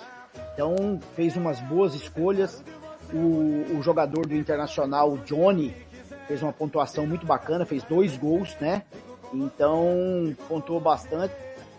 E outros, outros é, teve o, o, Corinthians também, né? Teve o saldo de gol. O Corinthians venceu o Bragantino 1 a 0 É, e teve o, alguém que escalou alguns jogadores aí do, do Ceará ou do Curitiba, ganhou também no saldo de gol. Mas foi uma pontuação razoável, Blank. Tá razoável, o Christian Camilo aqui mandou o seu cartão, mandou a sua escalação. É, pode entrar, Christian Camilo, viu? Pode entrar no link aí, viu, Christian? Entra aí no link aí, vamos bater um papo. Tá, Christian Camilo? Vai, ô, Christian, pode entrar aqui, ó, pra gente bater um papo aqui no link. Fica à vontade, Christian, tá em casa. Te mandei o link pra você entrar. Meu caro amigo Christian Camilo, grande Christian Camilo, grande operariano. É, grande operariano Christian Camilo. Deixa eu ver o que ele mandou aqui. Eu só abri aqui, que tá... Hoje, nossa, vai computador, ajuda computador. Hoje tá difícil aqui o negócio, hein? Muito bem, deixa eu só pegar aqui o, a escalação do Cartola do Christian Camilo. Vamos lá, vamos ver que o Christian Camilo preparou. A escala do Cartola aqui para nós hoje. Eu só aumentar aqui lupa, né, Christian Camilo? Porque eu, que é cego e aqui não agora aumentou, né? Só computador pra. Eita, nós. Para aumentar aqui tá difícil aqui. O Christian Camilo mandou a sua escalação do Cartola, é o seguinte, só que ele não abre aqui para mim. Doisinho. Abre aqui, filho. Tô pedindo pra você abrir. Aí. Tô te vendo. Você tá, você, você tá me vendo. Ô, Christian, então, bo, boa tarde. Te ouvindo também. Mais uma vez, futebol e cerveja. Ao cartole, a hora do cartoleiro. Antes de tudo, já escala o seu cartola.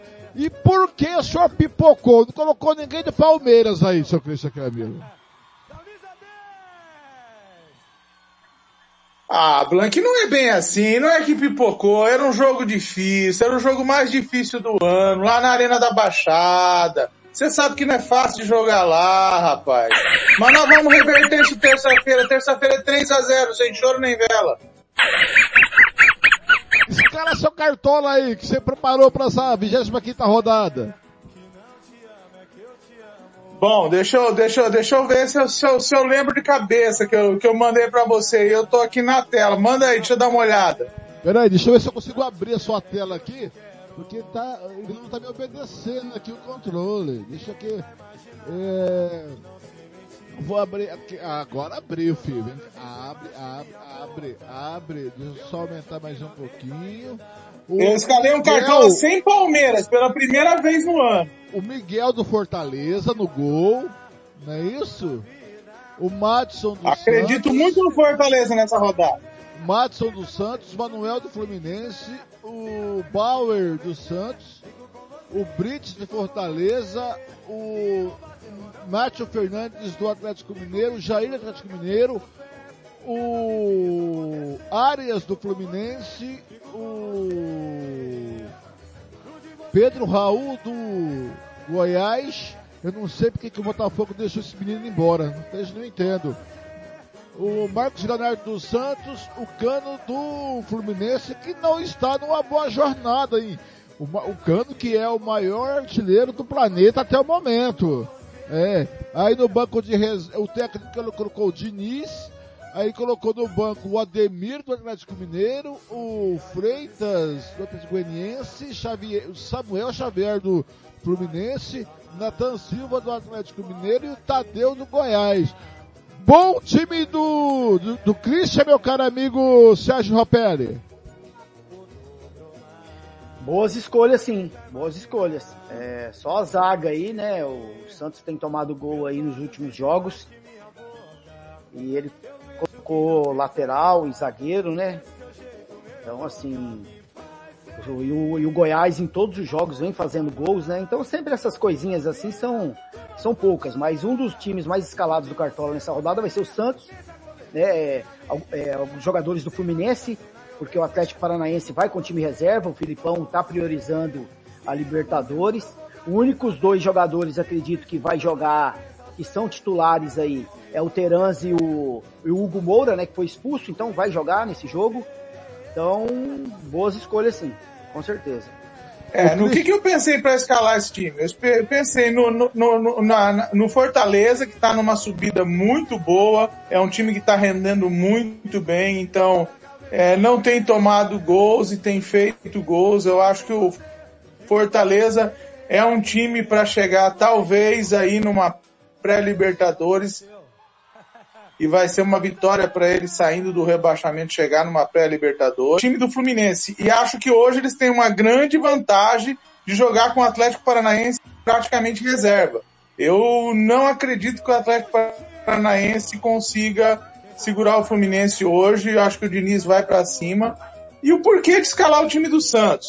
É, o Santos agora com esse com esse novo momento do Lisca, eu acho que eu acho que, que tá pegando uma roupagem nova, andou ganhando alguns jogos aí, entendeu? E acho que pode é, fazer frente. Eu não lembro com quem que o Santos joga, mas eu acho que é um jogo fácil, né? Goiás, É, um, é, um, Goiás, é com Goiás. É, então. E aí o, o Pedro Raul realmente é um artilheiro, então eu coloquei o Pedro Raul porque realmente eu acho que, que o Pedro Raul pode, pode fazer um, um bom jogo. Mas o jogo é em Santos, né? É. Eu acho que por isso que eu fiz essa escalação assim meio mesclada. Talvez deva mexer alguma coisa até as três da tarde, mas não vai ser muito mais além disso não. É, depende de quantas verdinhos for tomar até as seis da tarde. É. E o Palmeiras não escalei porque a gente não sabe que time do Palmeiras vai jogar hoje, né? A gente não faz ideia se vai jogar um time titular, um time meio misto ou um time totalmente misto, né? É, o Flamengo que ficou confortável, O Abel, ele né? Que ele nunca pode. fala. O Abel, ele ele- o, o- o- não sei se o Sérgio e o Christian Camilo concordam. O Flamengo ficou confortável agora nessa rodada do Brasileiro e as próximas rodadas até da, da, da Copa Libertadores e Copa do Brasil, que ele pode colocar o time que ele quiser, né, Christian?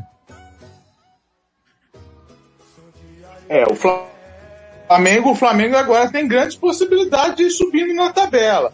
Só que eu considero que o Flamengo tem uma tabela um pouco mais difícil do que dos outros. Porque o Flamengo vai pegar o Fluminense, se eu não me engano, na próxima rodada. O Fluminense tem a mais difícil de todos, na minha opinião. Eu acho que o Fluminense, se hoje jogasse o time titular do Atlético Paranaense, estava bem enrolado. Mas hoje, como deve ganhar, e vai fazer o Fla-Flu semana que vem, se o Fluminense ganhar esses dois jogos, perigo o Fluminense subir, viu? Ô Sérgio, você que fez jogo comigo, foi com o Thiago quarta-feira, né? Jogo do Flamengo. O Flamengo amanhã pode entrar com o time é, titular, porque quarta-feira o deve poupar o Gabigol, deve poupar, é, deve jogar com o Pedro, porque o Lázaro foi vendido, mas vai poupar o Léo Pereira, cartão amarelo, já o, o Davi Luiz, cartão amarelo, o Thiago Maia. Então o Flamengo tem uma semana que, ele, que o Dorival Júnior pode usar muito bem a sua equipe, né?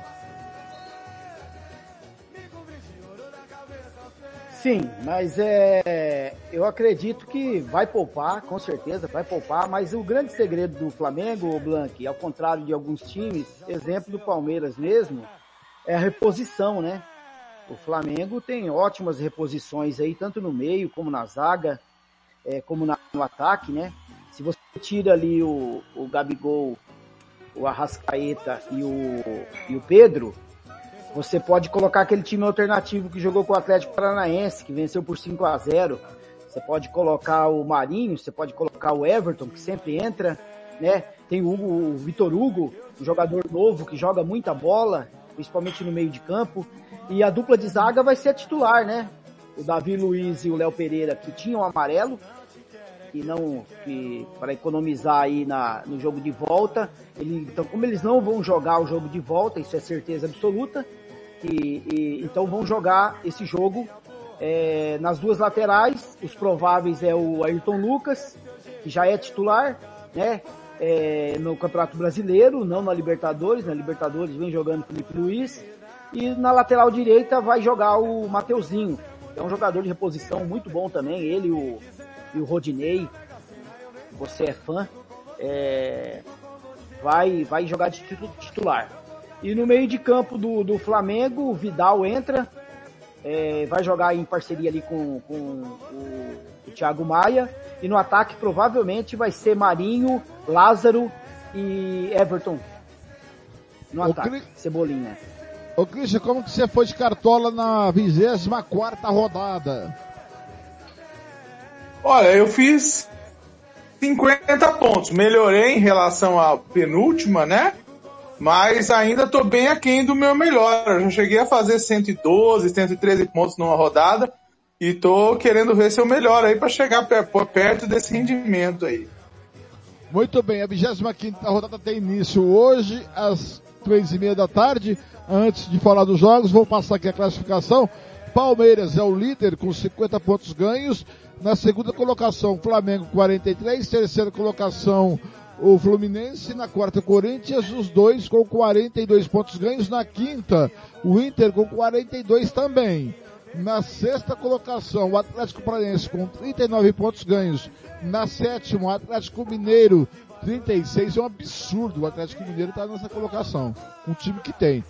O oitavo, o, San... Aí, o oitavo, o Santos, 34 pontos ganhos. O nono, o América Mineiro, 32 pontos ganhos. Em décimo, Goiás também com 32. Décimo primeiro, o Bragantino com 31. Décimo segundo, Fortaleza com 30. Décimo terceiro, São Paulo, que tem que cuidar.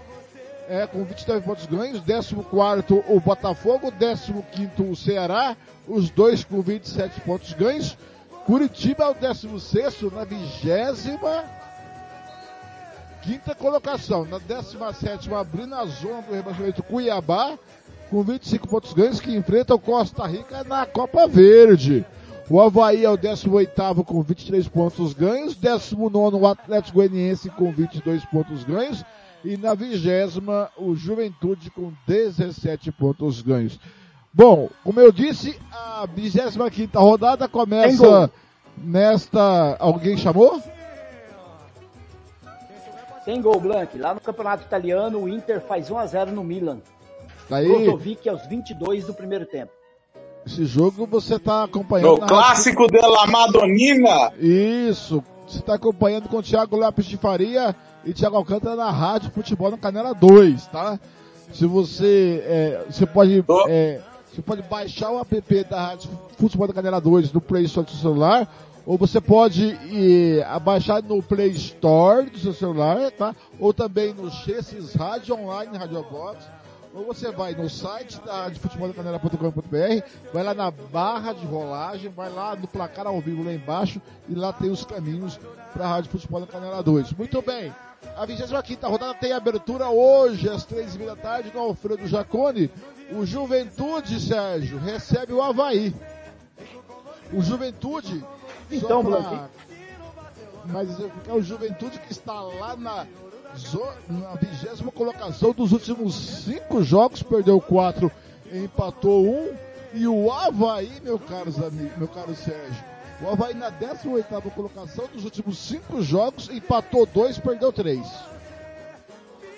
É isso aí, Blank. Os dois times aí candidatos à Série B do, do Campeonato Brasileiro do 2023. Juventude, a- é, três vitórias apenas no campeonato, de 24 jogos. É, pior defesa do campeonato, 41 gols já sofreu o Juventude. Vem de derrota, foi goleado pelo Internacional na última rodada. Joga em casa agora contra o Havaí, também vem de derrota, né, por 1 a 0 contra o Curitiba, não vence há mais de cinco jogos. Acredito que é um jogo, Blank, é, que o Juventude, é, por jogar em casa no Alfredo Jacone, tem que vencer, porque o Havaí é um candidato direto ao Z4, então tem que começar a pontuar. A diferença são seis pontos para o Havaí, quer dizer que se o Havaí ganhar passa a ser nove, então se torna um adversário difícil para alcançar aí nas próximas ro- rodadas. E eu acho que a grande aposta do Juventude pro Cartola, pro cartoleiro, é um jogador que se destaca muito jogando no Alfredo Jacone, que é o Pita. O Pita, ele joga muito bem quando joga em casa, tem feito gols, é o artilheiro do, do Juventude. Então acredito que a única aposta desse jogo aí, acredito que pode ser o jogador Pita dos cartoleiros. Christian, tá aí o, o jogo de abertura da 25 Juventude Havaí. Bom, primeiro parabenizar o futebol na canela aí pelos jogos da Copa dos Campeões, eu tenho acompanhado durante a semana aí, tá excelente, viu? E falando de Juventude e Havaí, é um jogo para você saber quem que é o menos pior, né? Porque ruim os dois são, né? É... O, Juventude por jogar em casa leva uma certa vantagem, entendeu? Agora, é, é um jogo que vai ser muito decidido talvez numa bola parada, num escanteio, numa falta cobrada dentro da área, entendeu? Ou numa falta direta. E nesse ponto, é, tem um jogador no Havaí que também é bem decisivo, que é o Jean-Pierre, né? É um jogador que, que nas bolas paradas fez um gol bonito contra o Palmeiras. Se ele tiver elegível para jogar, eu acho que pode ser uma boa aposta também aí pro cartoleiro. Christian, obrigado pelo, pelo elogio, tá? Pode criticar também, porque eu prefiro as críticas que elogio. Porque a crítica faz você refletir. Ô Christian, às seis da noite hoje no Anabia Bichedi, o Bragantino recebe o Palmeiras. O Bragantino que nos últimos, cadê aqui o Bragantino? Nos últimos cinco jogos, perdeu três, empatou um e venceu um. E o Palmeiras que nos últimos cinco jogos, o Palmeiras, o seu Palmeiras, empatou dois e venceu três, Christian. Deu uma queda aí no Palmeiras, né? É, o time do Palmeiras vem fazendo é, é, jogos no, no Brasileirão é, bem irregulares, né? É, ao contrário do Bragantino, que nas, como diz agora, chamado de RB Bragantino ou Red Bull, não sei como é que chama isso, né? É, vem fazendo jogos é, tremendamente regulares para baixo, né? O Bragantino é um time que a gente não entende muito. Ele tem um bom material humano, é, mas não está performando esse ano como performou ano passado, né? É, para você ver um time que foi vice-campeão da Sul-Americana. Bragantino, né, Cristian? Que... Só pra, pra ilustrar, é, é das, é, é uma das zagas mais vazadas do brasileiro, né? Então, para você ter ideia, um time foi vice-campeão de uma Sul-Americana e não está conseguindo performar, e a gente sabe que o problema ali não é dinheiro, a gente sabe que o problema ali não é salário, que isso tudo está em dia lá, né? Então, hoje, eu acho que o Palmeiras ganha. É... Não é torcida, eu acho que é uma constatação. É, inclusive, é, em se falando de Red Bull, de Red Bull dessa nova fase do Bragantino, né? O, o, o Red Bull é um grande freguês do Palmeiras, né? Agora, o Bragantino velho já nos deu algumas amarguras aí há, há alguns anos atrás, e é bom a gente ficar é, bem esperto com isso. Mas eu acho que o Palmeiras ganha hoje. Errou! Sérgio. Mas não coloquei ninguém nesse jogo. Ninguém? Sérgio, Bragantino e Não. Palmeiras. É, Blank, é, realmente a defesa do, Bragan- do Bragantino é a 15ª defesa mais vazada do campeonato aí, sofreu 30 gols no campeonato. O Blank, é, hoje o Bragantino ele, ele vai entrar o que ele tem, o que ele tem de melhor aí para jogar no seu estádio. É, a volta do, do jogador Alejandro, um jogador muito bom, centroavante, fez falta aí no- nos últimos seis jogos que não atuou. É, vai jogar em companhia do Elinho, um jogador muito veloz. É, é, do, do lado direito tem o Arthur também, que joga muito, jogador muito rápido. E o Johan é um jogador que voltou depois de lesão, então o Bragantino vai ter um ataque muito veloz e muito é, acionado aí no, no jogo de hoje.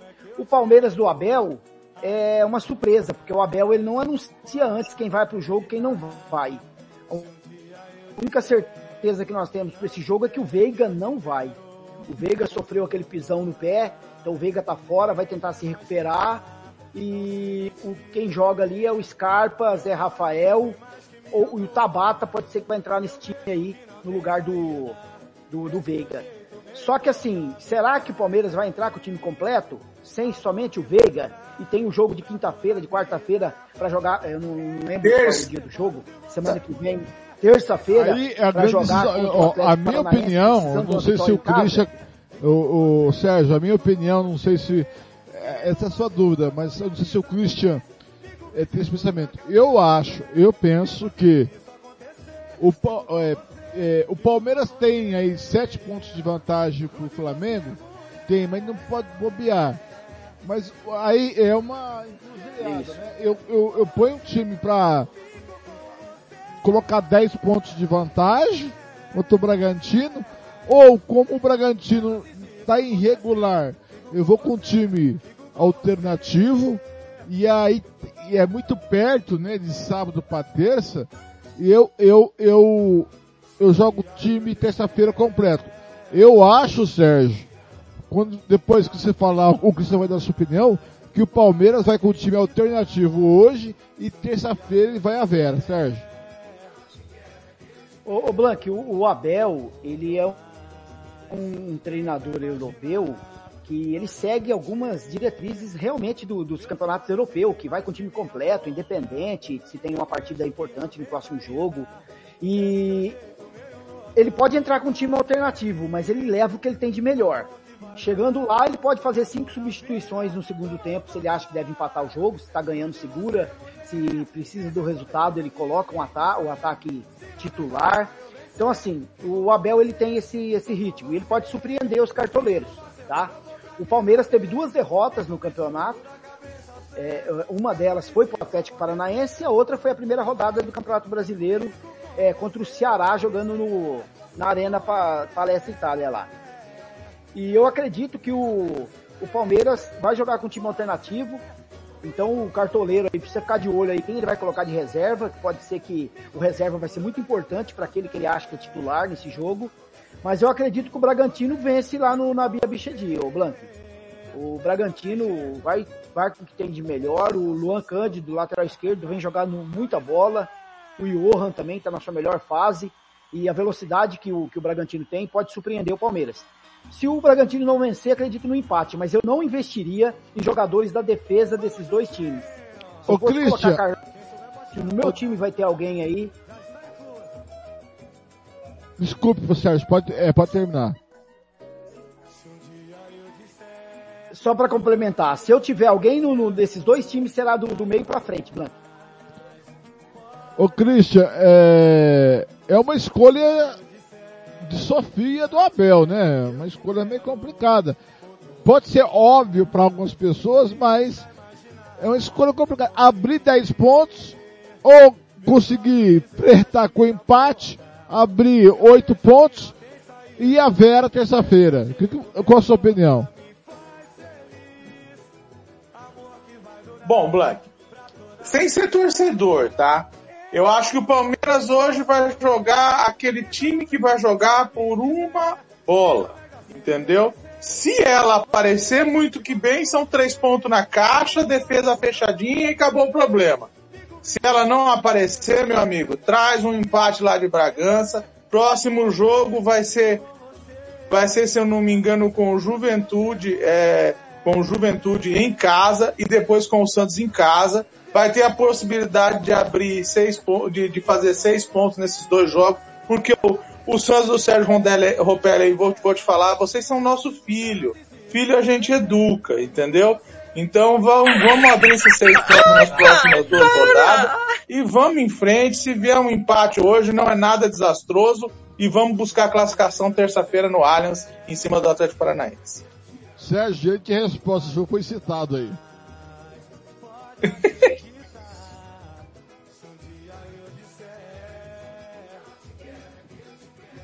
ligar o microfone. Se o senhor não ligar o microfone, o senhor não fala. Blank, é, o Palmeiras hoje está numa situação é, bem diferente do Santos, nem se compara. É, comparar hoje o Santos com o Palmeiras é independente se joga na Vila, se joga no, na Arena, o Palmeiras está bem superior, bem mais montado, um time bem mais preparado. Isso já vem demonstrando desde 2019, é, 2018, desde 2015 para cá, né, quando foi campeão da Copa do Brasil é, Libertadores, Campeonato Brasileiro. Então acredito que assim a superioridade do Palmeiras é incontestável. Mas o Palmeiras não tem feito bons jogos, né?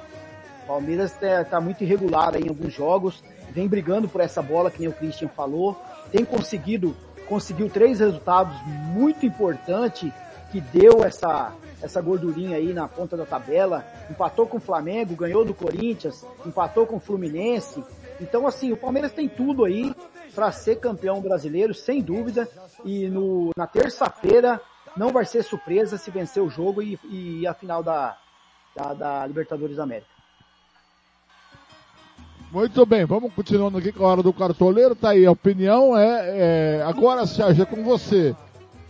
O, hoje ainda, às seis da tarde ou seis da noite, como queira, na Arena da Baixada, o Furacão Atlético Paranaense recebe o Flu. É, o Fluminense do Fernando Diniz. Cara, são. Aí que tá, né, o Sérgio? São dois pensamentos antagônicos de visão de futebol. Do Diniz e do, e do Filipão. Eu morro abraçado com o Diniz. Pode perder, pode, eu vou, vou morrer abraçado. Eu não sou resultadista, já vou avisando. Mas o, o Sérgio, o, o Furacão, que tá, ó, nos últimos cinco jogos, perdeu dois, ganhou dois e perdeu um. O Flu, nos últimos cinco jogos, empatou dois, perdeu um e venceu dois, Sérgio. Blank, é isso que você falou, né? É bem, é duas características distintas aí, Filipão e, e Diniz. É, mas é um jogo atípico porque o Filipão é o interesse maior do Atlético Paranaense é na Libertadores do Atlético Paranaense, mesmo poupando. Se a gente relembrar aquele jogo contra o Palmeiras, que eles venceram por 2 a 0 o, o, o Filipão tinha seis jogadores desses que vão jogar titular hoje é, na, no seu campo, na arena. O Fluminense não tem feito bons jogos. É, eu fiz o jogo contra o Corinthians, que pela Copa do Brasil, que acabou empatando 2 a 2 por duas vezes o Fluminense vencia. É, o Fluminense já jogou mal contra o Fortaleza no jogo de volta. Estava vencendo, o Fortaleza vencia por 2 a 0 teve que buscar o resultado com muito sufoco, conseguiu num gol polêmico do, do Cano, que acabou indo para para semifinal.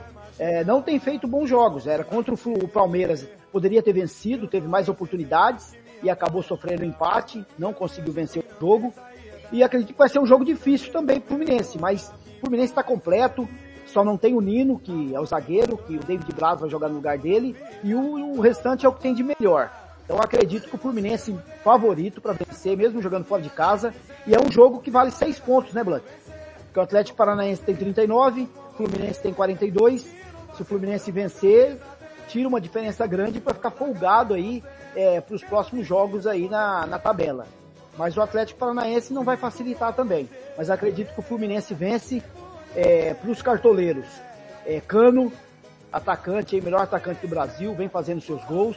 É, o Arias, assistente, participa muito do jogo, sempre está nas duas pontas. Samuel Xavier, muito participativo no jogo. E o, o Ganso vem fazendo bons jogos. Eu não gosto de colocar o Ganso porque ele oscila muito no Cartola. Mas esses três jogadores que eu falei são jogadores aí que os cartoleiros sempre colocam aí, tem grande pontuação. Aí, ó, tá vendo essa bandeja aqui, ó? Lamba os beiços. Muito bem, olha. Tá rolando no Facebook da Rádio né, Futebol da Canela é, Premier League, Manchester City, é, Aston Villa e Manchester City. Agora, na Rádio Futebol na Canela, tá? Manchester City e Aston Villa. Aí, tá aí, fala um pouquinho, Christian Camilo, aí desse jogo aí que é o Furacão e o Flu.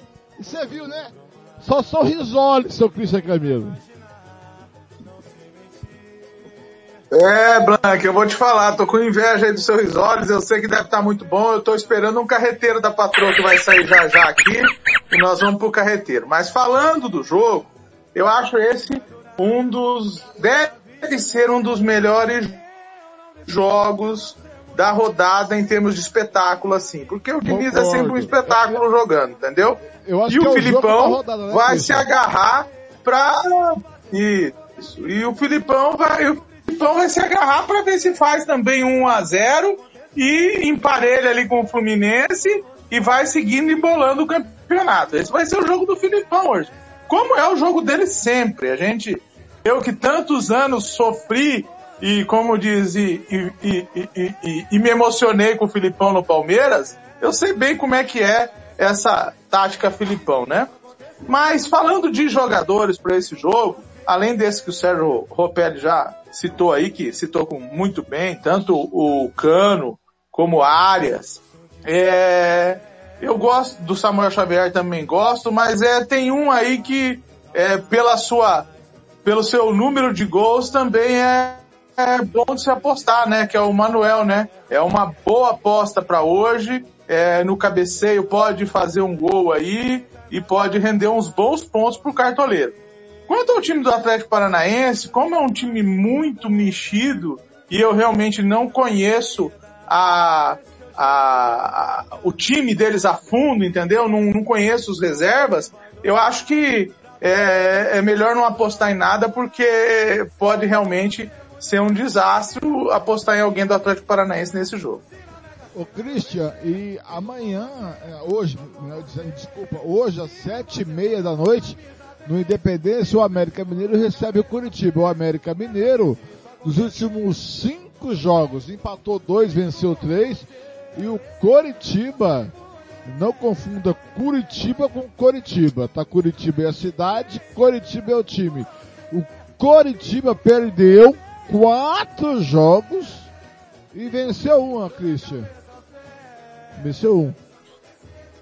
Então, esse jogo eu tô com uma atenção especial. Talvez ainda faça uma mudança para colocar alguém do América, porque eu acho o América um time em franco progresso, entendeu? Até traçando um paralelo com a Copa é, do Brasil, eu acho que foi um castigo muito grande para o América ter sido eliminado para São Paulo. Eu acho que ele tinha até um time melhor do que o do São Paulo para se classificar. E eu acho que, de repente, uma semifinal entre América e Flamengo, mesmo sabendo que o Flamengo é o time todo que tem, mas eu acho que poderia ser mais equilibrado do que a semifinal que está hoje entre Flamengo e São Paulo. Mas falando do jogo, eu acho que o América é franco favorito. Gosto muito é, do, do jogo que o América está propondo, é uma das gratas surpresas. É, não acredito que vai sofrer é, descenso, eu acho que é um dos times que veio e que vai ficar. É, como o Cruzeiro já praticamente subiu, então eu já acredito que teremos três mineiros ano que vem na, na no Brasileirão do, da Série A, mostrando a evolução do futebol de Minas. E eu, o Curitiba, para mim, é um time é, fadado a ter um, um descenso. Eu não acredito mais no Curitiba. Para mim, eu acredito que ali entre Juventude, Havaí e Curitiba, a coisa já vai estar tá meio resolvida. E quem pode escapar, talvez, é o nosso Cuiabá, o nosso verdinho aqui do Centro-Oeste. Pode ser que ele escape. É... E aí, América e Curitiba, Sérgio? É que nem você falou, Blank, o América não perde há cinco jogos, joga muito bem no Independência, era para ter vencido o jogo no clássico contra o Atlético Mineiro, né? É o, o, o jogador lá do, do, esqueci o nome dele, o jogador do do América bateu o pênalti lá, o, o goleiro pegou. É, era para ter sido 2 a 1 um aquele jogo. O Atlético Mineiro não vem fazendo bons jogos, né? Então não foi surpreendente, mas o América sim. Já no primeiro turno, o América tinha vencido o Atlético Mineiro jogando lá no Independência, 2 a 1 um. E, então, assim, acredito que o América vence tranquilo o Curitiba. O Curitiba está em 16 lugar, com 25 pontos. É o porteiro da zona. É, vem de vitória contra o Havaí. Se não fosse essa vitória do Havaí, ele estava no Z4 nessa rodada. Então precisa também fazer alguma coisa de Curitiba. Curitiba, depois que perdeu o Igor Paixão, que é um atacante veloz, muito bom, fez a diferença nos 10 primeiros jogos do brasileiro, quando fazia a parceria com o Aleph Manga e o, e o Gamalho, mas depois disso também é, o Curitiba sumiu, é, não tem mudanças para que mude, o Morinigo caiu, e eu acredito que o Curitiba está numa fase muito delicada. Se não começar a, pontuar, vai descer e depois não sobe mais. Porque está numa reta final, então não vai conseguir mais e vai acabar caindo para a Série B. Mas acredito que o América vence, uma dica do, do Cartola, são dois, dois jogadores, a dica do Cartola é o goleiro Cavicchioli, do América, e o Azevedo. Azevedo vai jogar muito veloz, um jogador participativo pela esquerda, que sempre tá fazendo seus golzinhos ali, então é uma opção pro ataque do América. E o centroavante deles é bom também, né, Sérgio? Me fugiu o nome dele agora aqui. O Boi Bandido? Isso, a Lu- Aloysio, né? É, ele não tem sido titular em todos os jogos, né? E, mas sempre, é, quando ele joga, ele é muito participativo também, ele tem uma boa assistência, ele faz um pivô ali para estar recebendo jogadores que nem o Juninho, que nem o Alê, né? Que chegam para receber a bola que o pivô faz ali, sempre joga muito para lateral o América Mineiro. E quando ele não joga ele, joga o Elton Paulista, é um jogador veterano aí que sempre tá entrando no segundo tempo no time do Mancini. E o, tem um bom ataque o time do América, então pode pontuar aí pros cartoleiros. E Sérgio, e dando sequência amanhã na 25 rodada, às 10 da manhã, não sei porque que é, é só TV, né, pra marcar um horário desse, né? Mas tudo bem. É, vamos ter que acostumar com isso. Às 10 da manhã, no Maracanã, o Flamengo recebe o Ceará. O Flamengo é o segundo colocado, que nas últimos nas últimas cinco partidas venceu quatro, empatou uma, e o Ceará, coitado do Ceará, tá lá embaixo na 15 quinta colocação, que nas últimas cinco partidas empatou três, Sérgio, e venceu duas. É isso aí, Blanco. O Ceará não vence há cinco jogos. É, Mas o Ceará, por incrível que pareça, é, tem assistido alguns jogos do Ceará, faz bons jogos o Ceará, mas não consegue finalizar, na finalização peca muito. É um time que empata muito também. É, o Flamengo, dos últimos quatro jogos com o Ceará, venceu os quatro. É, vem de vitória, né? O, o Flamengo na Libertadores, 4 a 0 o jogo que nós fizemos contra o Vélez, jogando na Argentina. E eu acredito que o Flamengo vai, vai com time alternativo, mas sem dúvida favorito. O Flamengo não vai perder essa oportunidade também de ir para 46 pontos para começar a incomodar ah, o- os times lá de cima, porque sabe que o, que o Fluminense, Atlético Paranaense, próprio Corinthians, é, tá buscando ali a vaga direta pela Libertadores. Eu acredito que o Flamengo não vai facilitar não. Então os jogadores cotados aí para os cartoleiros, desde o gol, o goleiro Santos, Mateuzinho, Ayrton Lucas, Davi Luiz e, e Léo Pereira. No meio, é, o Vidal, muito cotado, um dos jogadores mais escalado pelo, pelo, pelos cartoleiros. E na frente, Marinho e Everton Cebolinha. Esses dois jogadores muito cotados também para os times cartoleiros. Cristian tá aí, Flamengo e Ceará. É, esse, esse é um jogo que, tipo assim, a gente sabe do poderio do Flamengo, né? A gente sabe que é fácil cravar uma vitória do Flamengo, né? Só que eu te digo, o, o Speed Mendonça e o Ceará aprontou pra cima do Palmeiras lá no Allianz Parque. Então, amanhã eu não sei não se não pode aprontar de novo, entendeu? Eu sei que a fase do Ceará é muito ruim, Christian, mas é, veio uma pergunta. Você acha que o Ceará tem mais performance do que pontos no brasileiro? Ah, eu acredito que sim, viu, Blank? Eu acho que eles eram um time aí para estar pelo menos ali no bolo dos 11, 12, talvez até 10. Mas, é, é, às vezes a tabela é ingrata com a gente. E falando, tipo assim, do, do- das escalações, né? É, eu gosto, eu gosto muito do, do, do, do- do time do Flamengo, independente de, de estarmos aí para enfrentá-los novamente, se passarmos terça-feira e vamos passar numa final de Libertadores. E eu não sei, será que o Dorival Júnior não vai botar pelo menos o Gabigol ou o Pedro amanhã? Eu tenho essa dúvida. Eu acho que, é, de repente, para o cartoleiro que quiser apostar aí, entendeu? Acho que pelo menos um dos dois eu acredito que deva jogar. Muito bem. O Christian, amanhã, às três da tarde, o Corinthians recebe na Neoquímica Arena o Internacional de Porto Alegre. O Corinthians está na quarta colocação. Nos últimos cinco jogos, Christian perdeu dois jogos, empatou dois e ven... é, mentira, venceu dois, é, empatou um e perdeu dois. Já o Internacional, Christian, nos últimos cinco jogos venceu quatro jogos e perdeu um. É, esse é outro jogo cascudo, é igual esse esse Atlético Paranaense Fluminense que nós temos hoje. É, esse é o jogo cascudo de amanhã, entendeu? É o jogo de difícil prognóstico. O Internacional é um time que é, é irregular, mesmo dentro de casa, é, tem tido alguns resultados que, que não são legais. Por exemplo, parece que eles parece que perderam do Botafogo, né? Que é um time que não está ganhando de ninguém.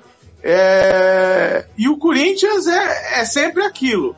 É, é, um, é um time pragmático, é um time que joga com a torcida dentro da arena. Eu acho que dá a vitória do Corinthians amanhã. É, mas eu não, não tenho, não tenho assim uma, uma dica pro cartoleiro. Eu, eu gosto, eu gosto muito do jogo do Roger Guedes. Acho que ele performa bem. Eu acho que o, esse centroavante é, novo que chegou agora aí do, do futebol ucraniano, uh, não vou lembrar o nome dele, também tá, tá, tá, tá começando a se encaixar, entendeu? É, mas eu acho a defesa, o Yuri Alberto, isso. Mas eu acho a, a, a defesa do Corinthians fraca. E nisso eu acho que o ataque do Internacional também pode se aproveitar. Eu acho que vai ser um jogo definido é, em, em, em, em, detalhes e em quem apostar mais no ataque. Eu acho que o Corinthians leva uma vantagem por jogar em casa, mas o Inter leva uma vantagem por estar com um retrospecto bom, mas é um time irregular. Sérgio.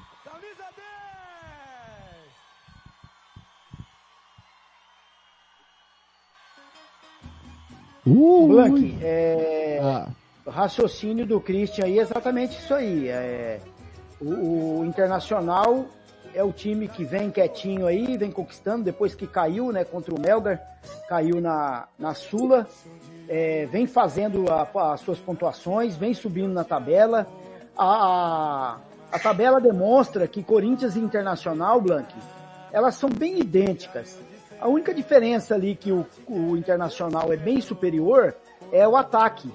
O, o, ataque do Internacional tem 38 gols, é o segundo melhor ataque do campeonato. É, só perde ali para Flamengo e, e, Palmeiras, que tem 39. E, e o Corinthians fez 27 gols. Dos sete clubes primeiros ali, até o Atlético Mineiro, que é sétimo, o que menos fez gol foi o, o Corinthians mas a efetividade do Corinthians jogando no seu estádio é muito grande. O Corinthians é, perdeu três jogos apenas jogando é, no seu campo. Então o fator campo para esse jogo, Blanc, é muito importante para o Corinthians. E o Corinthians também, ao contrário do Internacional, teve uma sequência de jogos eliminatórios de mata-mata, Libertadores, Copa do Brasil. Isso aí que a parte técnica do elenco desgasta muito. Só que o Corinthians conseguiu essa gordura hoje para jogar de igual para igual contra o Internacional. Então vai ser um jogo muito bom, um jogo muito interessante. O Yuri Alberto devendo muito ainda, não é o centroavante que a torcida espera. É, tem, só fez três gols aí no, na, na, Copa do Brasil contra o Atlético Goianiense. O Internacional já tem vários jogadores ali que estão estão fazendo é, gols e é muito importante para o time. Acredito que o Corinthians tem essa vantagem de jogar em casa. Mas o Internacional não vai facilitar não, Blanco. Acredito que o, os jogadores aí, para os cartoleiros investir, tá do meio de campo para frente, como o Johnny, como o Penha, como o Maurício do Internacional, é, do Corinthians, o Renato Augusto, do Queiroz não joga essa partida, aí o cartoleiro pode ter opção aí do Guedes e o Yuri Alberto é, para jogar de, de atacante. Muito bem, Sérgio, vou pedir para você encostar um pouquinho o microfone na sua boca, tá? Que você está um pouquinho mais baixo que o Christian. Só um pouquinho. E Sérgio, amanhã no mesmo horário, às três da tarde, no Castelão Fortaleza, que vem de cinco vitórias, Sérgio, nos últimos cinco jogos. E em, recebeu o Botafogo, que está numa fase que, pelo amor de meus filhinhos, perdeu dois jogos dos últimos cinco e empatou três, Sérgio. Blank, Fortaleza tem a melhor é, campanha do segundo turno, né? Que nem você falou aí, cinco vitórias seguidas. O, Botafogo, que já não tinha centroavante, é, liberou o, o Erickson aí para ir para fora. Que foi para um time de Portugal. Então o Botafogo precisa investir em alguns jogadores. Passou duas janelas aí, investiu. Acredito que os investimentos que o Botafogo fez não está dando resultado. É, não vence a cinco jogos. Se perder pode encostar no Z4, porque tem 27 pontos.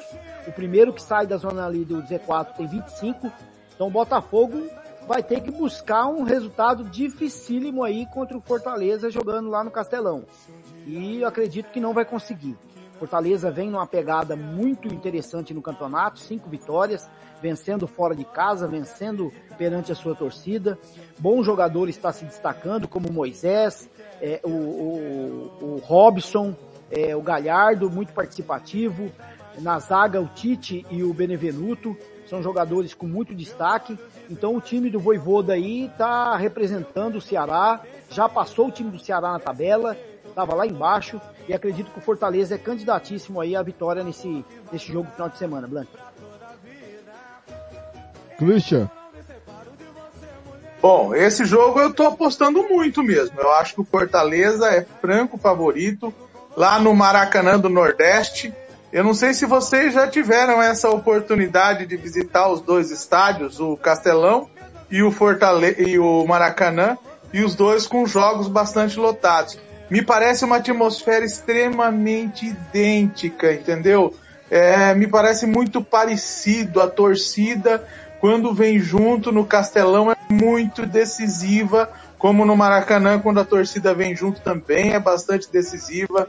Eu acho que a torcida amanhã vai jogar muito com o Fortaleza, entendeu? É, além de todo o mérito que o Fortaleza tem, como o Sérgio falou aí, de estar tá sendo o líder do segundo turno, né? Se nós tivéssemos aquele antigo campeão do turno contra campeão do retorno, o Fortaleza seria candidato ao título brasileiro. Infelizmente não vai chegar a tanto, mas é, é um time que se doou pela Copa Libertadores, quase conseguiu chegar aí a uma quarta de final, foi eliminado pelo Estudiantes e tem tudo para fazer um, um, bom jogo amanhã. Eu apostei muito no goleiro, no Fernando Miguel, não acredito no ataque do Botafogo. Acho que o Botafogo é um time fadado a, a, a brigar para não cair, entendeu? É, Apostei também é, no, no, no, no, lateral, é Ortiz, se eu não me engano o nome dele, né? É muito bom lá. Hã? Do Fortaleza? Brits. Isso, isso, ele mesmo. É um lateral muito bom.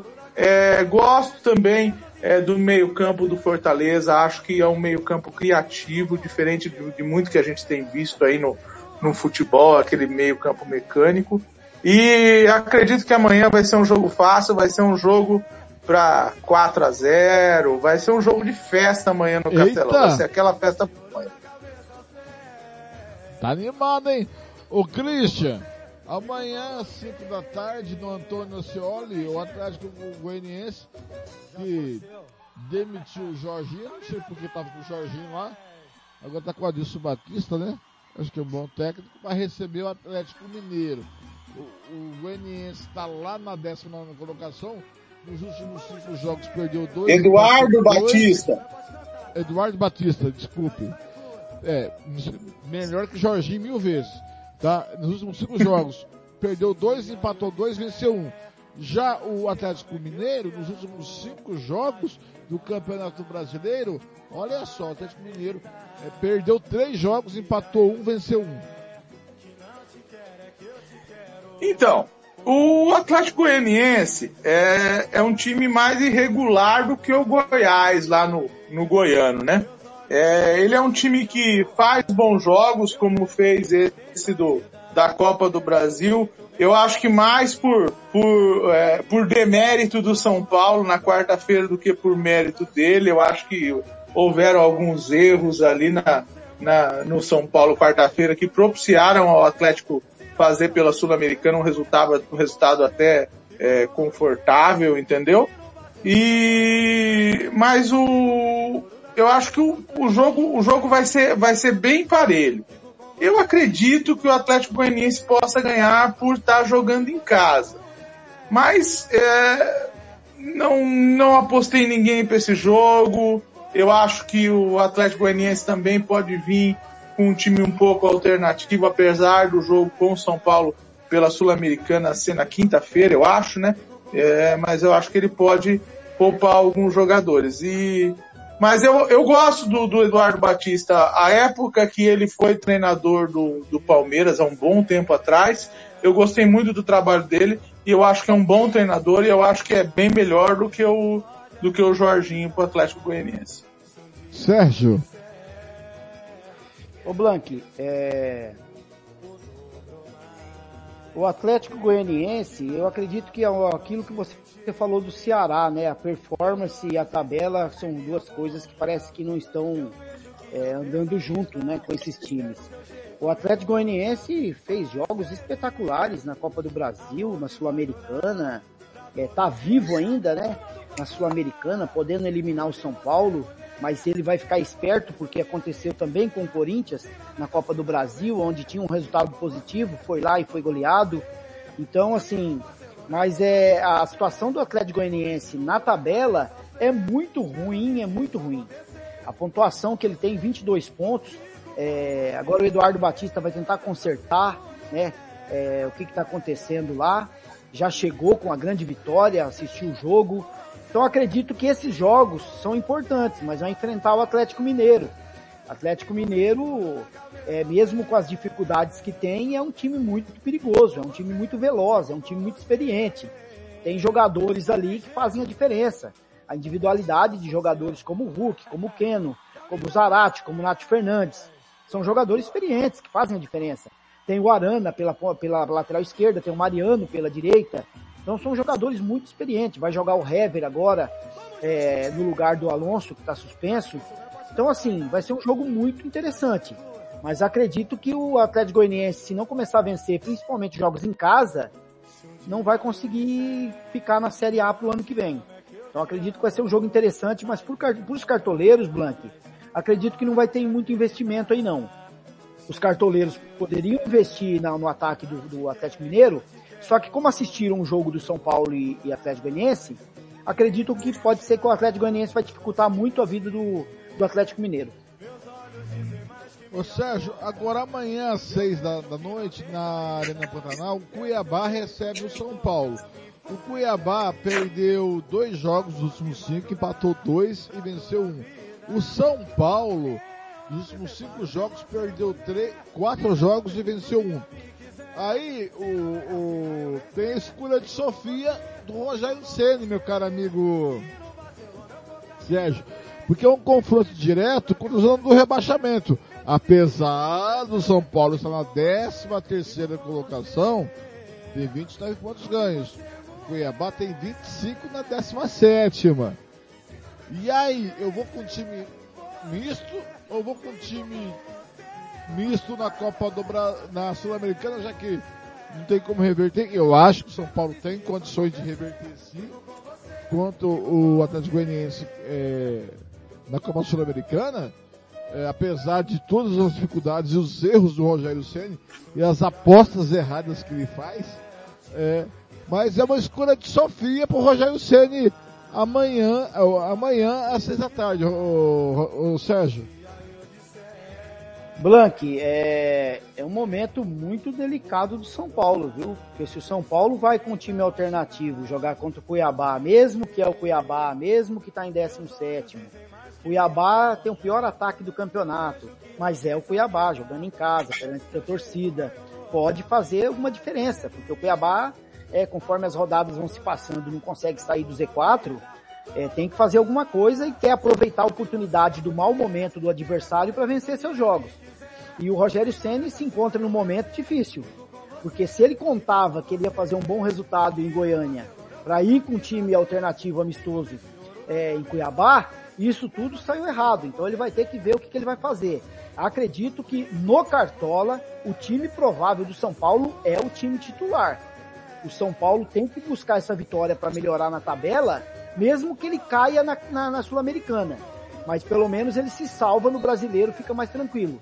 Agora, se ele vai com o time alternativo para Cuiabá, perde o jogo e é desclassificado na Copa do na Sul-Americana no meio de semana, e aí, o que, que vai acontecer? Rogério Ceni corre risco de cair. Porque é assim o futebol, você entendeu? Não deu certo, não houve a estratégia certa, mesmo que alguns jogadores do São Paulo vêm falhando demais. Torcedor de São Paulo já está esgotado com alguns jogadores ali que, que não traz o resultado e acaba sendo titular. E no, no melhor momento que, que precisa fazer um resultado, precisa dar uma resposta para a torcida, não dá.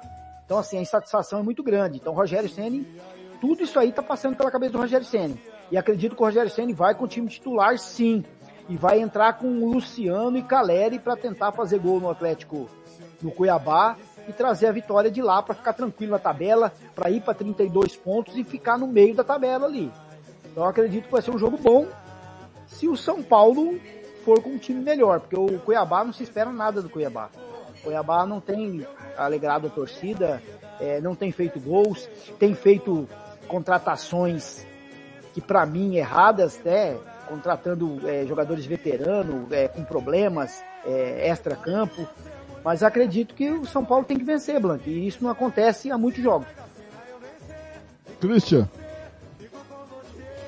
Bem, esse é um jogo que eu tenho uma grande dúvida. O São Paulo falta material humano ou falta é, esquema tático para o São Paulo? Que eu, eu, eu vejo o São Paulo, desde a época do Paulista, um time até certo ponto um pouco desorganizado. Eu acho que eles têm bons jogadores. O Caleri é um excelente jogador. O Patrick é um excelente jogador. Eu acho que eles têm deficiências grandes na defesa. Por exemplo, é o cúmulo pro Rogério sendo o goleiro que foi. Hoje tá inseguro para escalar o goleiro do São Paulo. Ele não sabe se ele escala o Jandré ou se ele escala o Thiago, entendeu? Ou se ele escala aquele que veio agora. Então, é, é difícil esse prognóstico. Eu acho que realmente o São Paulo deve ir com um time titular. Eu acho que de repente o Caleri é uma boa aposta. Eu acho que é, não deveria apostar em jogadores da defesa de São Paulo, que a defesa de São Paulo realmente deixa a desejar, entendeu? É, e eu penso sobre o Cuiabá, é difícil é, o Cuiabá fazer frente aos adversários fora de Cuiabá. Mas eu acho que lá dentro de Cuiabá é a grande chance dele conseguir, de repente, aí uns pontinhos para ver se se salva dessa Série B que parece é, bem eminente para ele. Então, amanhã, eu não sei, talvez um, um gol aí do Santo Daverson, que tantas boas lembranças traz ao Flamengo desde o ano passado, né? eu acho que um 1x0 pro Cuiabá não ia ser ruim, não. E o meu amigo Rogério Ceni que se entenda com o Atlético Goianiense na quinta-feira, porque não vai ser fácil. Eu vou dar minha opinião sobre o time de São Paulo, porque há três anos no mínimo, para não dizer mais, a imprensa nacional, a imprensa regional, vem falando há três anos que o São Paulo é um bom time. Tem bons jogadores. Ah, é um time para brigar lá em cima, para brigar na sexta colocação. Na... E há três anos, no mínimo, para não dizer mais, eu venho dizendo que esse time do São Paulo, tecnicamente, é fraco. Qual a opinião de vocês? O Blank, o, o São Paulo contratou o Patrick do Internacional, Alisson do, do Grêmio, Nicão do Atlético Paranaense. Três jogadores que a gente não consegue ver jogando juntos ainda. O, o São Paulo tinha em, é, é, o, o Rigoni como um dos melhores atacantes aí do, do Campeonato Paulista, que do dia para a noite apagou, acabou indo embora e então o São Paulo não consegue, é, pelo que contratou, não consegue colocar o que tem de melhor. Tem muito trabalho na organização. É um time que até finaliza muito, demonstrado no jogo contra o Flamengo. É, tem partidas que o São Paulo joga super bem e tem partidas que, e mesmo jogando bem, acaba perdendo. É, e vai, aí você, nesse jogo contra o Atlético Goianiense, um time muito mal organizado, um time é, é, a, a, a, alguns críticos falou que muito mal escalado pelo Rogério Ceni é, passou na, na Sul-Americana jogando contra aquele time, é, não me lembro o nome, foi go, goleou lá e ca, quase acabou é, perdendo o jogo por várias expulsões que teve. Então São Paulo vem num mau momento. O Campeonato Brasileiro do ano passado demonstrou isso. Todo mundo falava do Santos, Santos vai cair, o Santos vai cair, passava perigo de cair. o, o São Paulo ficou em 13 terceiro, o Santos ficou em décimo. Tô dizendo pela, pelas últimas, é, pelos últimos jogos do São Paulo. Então o São Paulo não vem fazendo bons jogos. Então acredito que o, o, essas reposições que o São Paulo fez também não o gol, desde o gol também, o Felipe Alves foi contratado, não acho que era um, um goleiro é, à altura do São Paulo, é, certamente, conseguiu o Jandrei pelo Santos porque veio de graça, né? Não houve pagamento de multa, não veio nada. Então o São Paulo precisa se organizar mais para o final do campeonato, porque senão vai correr risco aí até de ficar brigando para não cair. Bom, eu tenho uma, uma teoria sobre o São Paulo. Eu acho que, para mim, o jogo do fio da virada do São Paulo foi contra o Palmeiras no primeiro turno. Por dois motivos. Primeiro, aquela contusão do Arboleda, que era um dos pilares da defesa do São Paulo. E hoje eles não têm, seja Miranda, seja quem for, Léo Pelé, não tem um jogador à altura de um Arboleda para colocar na zaga do São Paulo. E a zaga do São Paulo sofre muito com isso, tá? E o time do São Paulo, ele é um time que parece, sabe aquele time que parece que desliga? Parece que dá o, perde o contato. Por exemplo, aquele jogo com o Palmeiras do Morumbi, o, foi os três pontos que mais caíram do céu do, do Palmeiras no campeonato, foi aquele ali. Fizemos dois gols em cinco minutos de um jogo que estava perdido pro Palmeiras. Então, se tem três pontos que caíram pro céu do Palmeiras nesse campeonato, são esses três pontos lá no Morumbi com São Paulo. Então, é, por isso tudo, eu acho que não é, é pode faltar material humano na defesa, mas o ataque do São Paulo tinha que performar melhor. E fora o Caleri e o Patrick, é, o restante a gente vê que não, não tá rendendo. Igor Gomes, Igor Vinícius, é, o, como o Rondelli é, lembrou bem, o, o Rompelli lembrou bem o Sérgio aí, o Rigoni era um bom jogador, que jogou bem um paulista, mas que não, não, não ficou pro brasileiro e está fazendo falta no meio campo do São Paulo. Então, por tudo isso, eu acho que o São Paulo é um time que parece que não está conseguindo encaixar um esquema tático. E aí, é, eu acho que tem muito das mudanças de treinador que tem acontecido muito sequencialmente no São Paulo. É, não se mantém um treinador. Eu sou muito a favor da manutenção do treinador.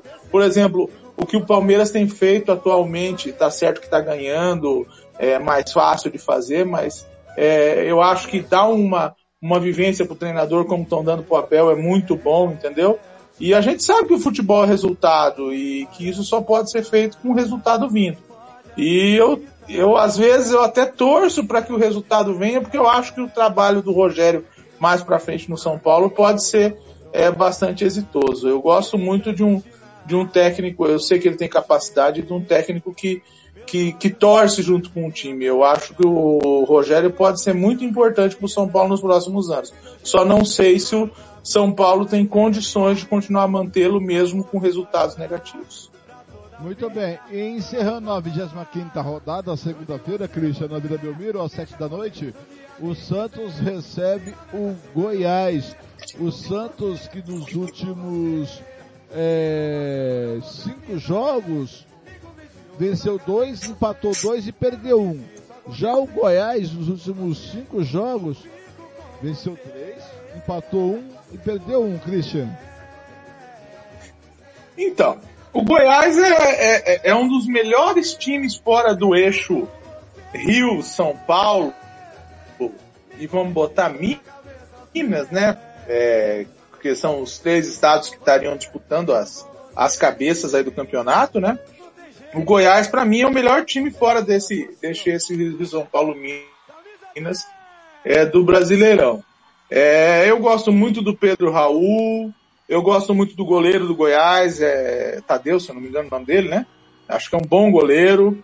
É, eu acho o meio campo do Goiás interessante, envolvente. Mas é, vai jogar contra um Santos na Vila. É, eu eu como palmeirense já, já sei o quanto isso foi difícil, né, no primeiro turno, né? Nós ganhamos de 1 a 0 um gol do Gomes e que quase não saiu, né? É... E eu penso que o Santos, com essa nova chegada do Lisca, tem um, um novo ânimo aí e tá subindo na tabela. Hoje já está numa posição, acho que semelhante com a do Goiás, acho que eles estão bem próximos na tabela, se eu não me engano. E eu acho que o Santos leva uma vantagem por jogar em casa, por jogar na Vila. É, eu acho que o, o, o Santos tem jogadores é, interessantes no, no ataque, como o Marcos Leonardo. Eu gosto muito do futebol do Marcos Leonardo, acho que é uma boa aposta, entendeu? É, eu gosto muito do, do é, Bauerman, né? Que é o zagueiro, acho que é um bom zagueiro, acho que é uma das boas revelações do Santos. E acho que o Santos tem condições de jogar com o Goiás e ganhar. Só que o Goiás tem Pedro Raul, né? Pedro Raul, você sabe como é que é, né? Bobeou, ele cai matando mesmo. Então, eu acho que vai ser um jogo de bastante gols, mas eu acho que o Santos ganha.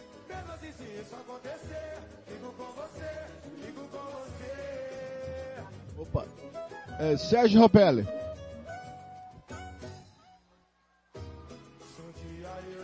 Blank, campeonato italiano, 20 minutos do segundo tempo, o Milan faz 2 a 1 no Inter.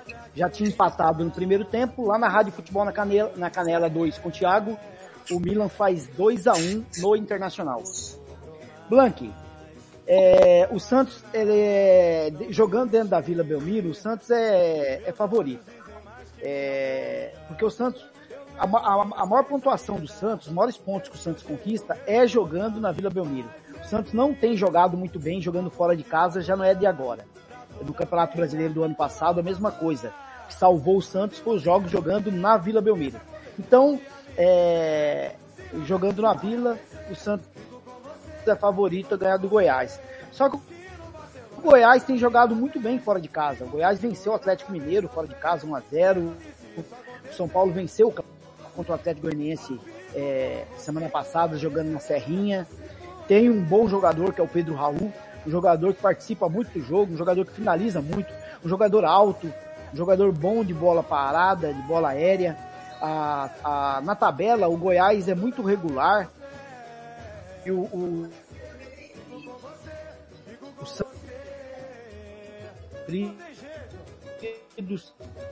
Deu uma travadinha aqui, esperando o Sérgio. Eu acredito que o Santos é favorito jogando em casa na Vila Belmiro e pode vencer sim o Goiás e subir um pouco mais na tabela.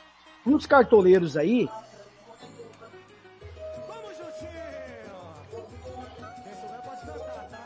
Tá me ouvindo, Blank? Muito bem. Eu tô ouvindo, Sérgio, alto e claro. Tá pode, pode, é, pode concluir, Sérgio. Só, só a última a parte. Pode concluir, por favor. Então, Blanco, para concluir, acredito que o Santos é favorito por jogar na Vila Belmiro. Acho que vai jogar com um time que tem de melhor. O Lisca tem de melhor. Solteudo aí voltou, né? É, jogando muita bola. É um jogo que joga muita bola aérea. Marcos Leonardo volta, estava suspenso o jogo passado. E para os cartoleiros aí, acredito que o Santos, é, os cartoleiros podem investir tanto no, no goleiro João Paulo, como no Bauerman ou no Madison, no, no meio de campo Soteudo e no ataque com o Marcos Leonardo. Então são jogadores aí que os cartoleiros provavelmente vai investir. E o Milan faz 3 a 1 na Inter, o Blanco. Muito bem, chegamos ao final do a hora do cartoleiro sem o João Marcos com o Christian Camilo. O Christian Camilo é muito melhor que o João Marcos, né, Sérgio Ropelli?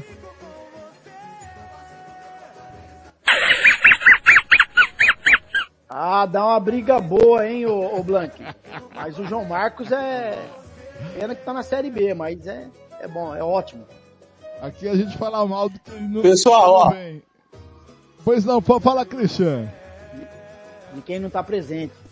Pessoal, agradeço aí a oportunidade de estar tá aqui cobrindo o nosso amigo João Marcos aqui, de estar tá, é, completando o time aí. E, como diz, né, sempre acompanho vocês, é um prazer estar acompanhando vocês todos os sábados aí no, no programa e principalmente na hora do cartoleiro.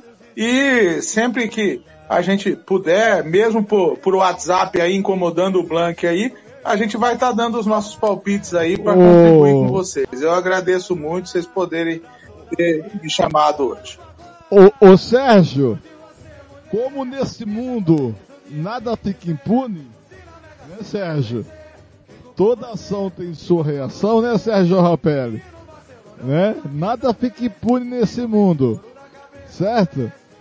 Ô Christian, já conversei com o Thiago Lopes de Faria. o Certo, senhor está nada. convidado a ser comentarista da Rádio Futebol na Canela. Aí vai depender do senhor, seu Sérgio, seu Cristian Camilo. Ó, convites no ar, hein? Às a 1h21 da tarde. Rapaz. Opa, eu agradeço, agradeço, acompanho você, Fernando, acompanho o Thiago, acompanho aí o, o pessoal da Rádio Futebol na Canela.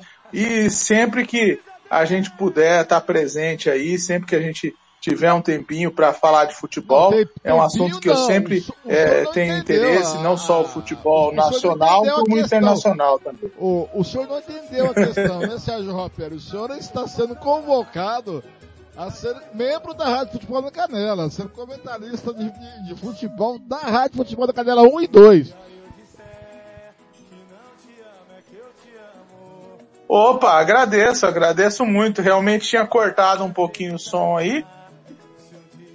Mas é, vamos estar presente sim, vamos vamos estar tá, conversando aí, é, fora do, do nosso horário de expediente, que você sabe que eu tenho um expediente bem corrido aí, mas é, tanto, tanto nas noites como nos fins de semana, nós estamos à disposição para estar aí conversando e para estar conversando com os amigos da Rádio Futebol na Canela. Não, vamos acertar os detalhes em off. Tá aí, Sérgio, já mais um comentarista. Estamos precisando, né, Sérgio? Maravilha, maravilha. Entende muito de futebol aí. Pode agregar muito aí para nossa rádio aí, para comentar, para falar sobre cartola. Bem interessante. É um prazer aí estar tá com ele aí na- nos comentários, tanto do cartola, se de repente num, num- num jogo é, estadual, um jogo do Campeonato Brasileiro, internacional. Será um prazer. Meninos, foi um prazer. Até a próxima. Tá ok, gente? Um grande abraço, um bom fim de semana e bons jogos para todos nós.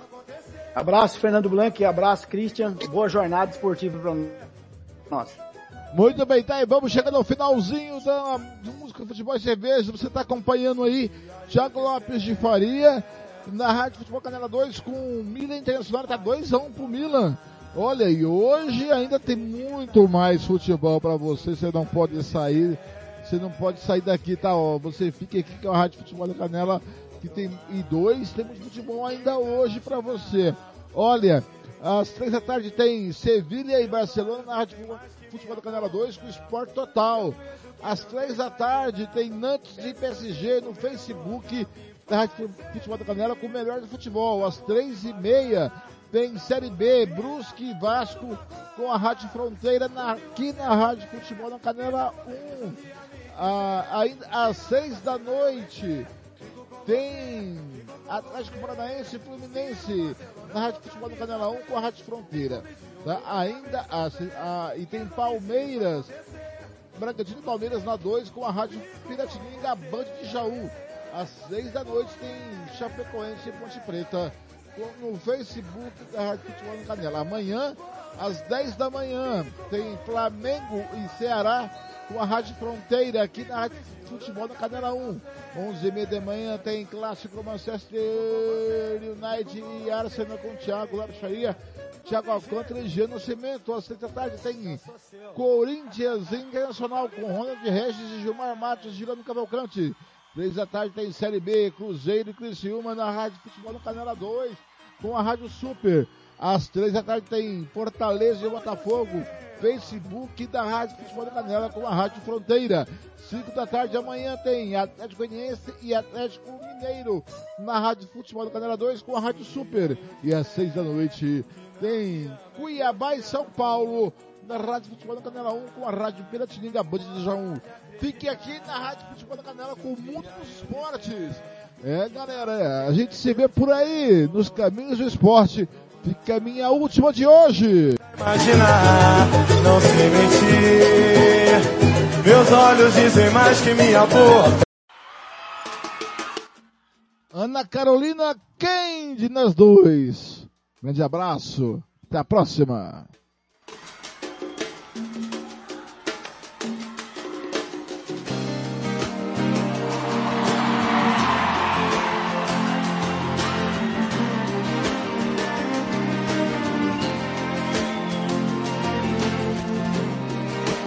Eu e você não é assim tão complicado, não é difícil perceber.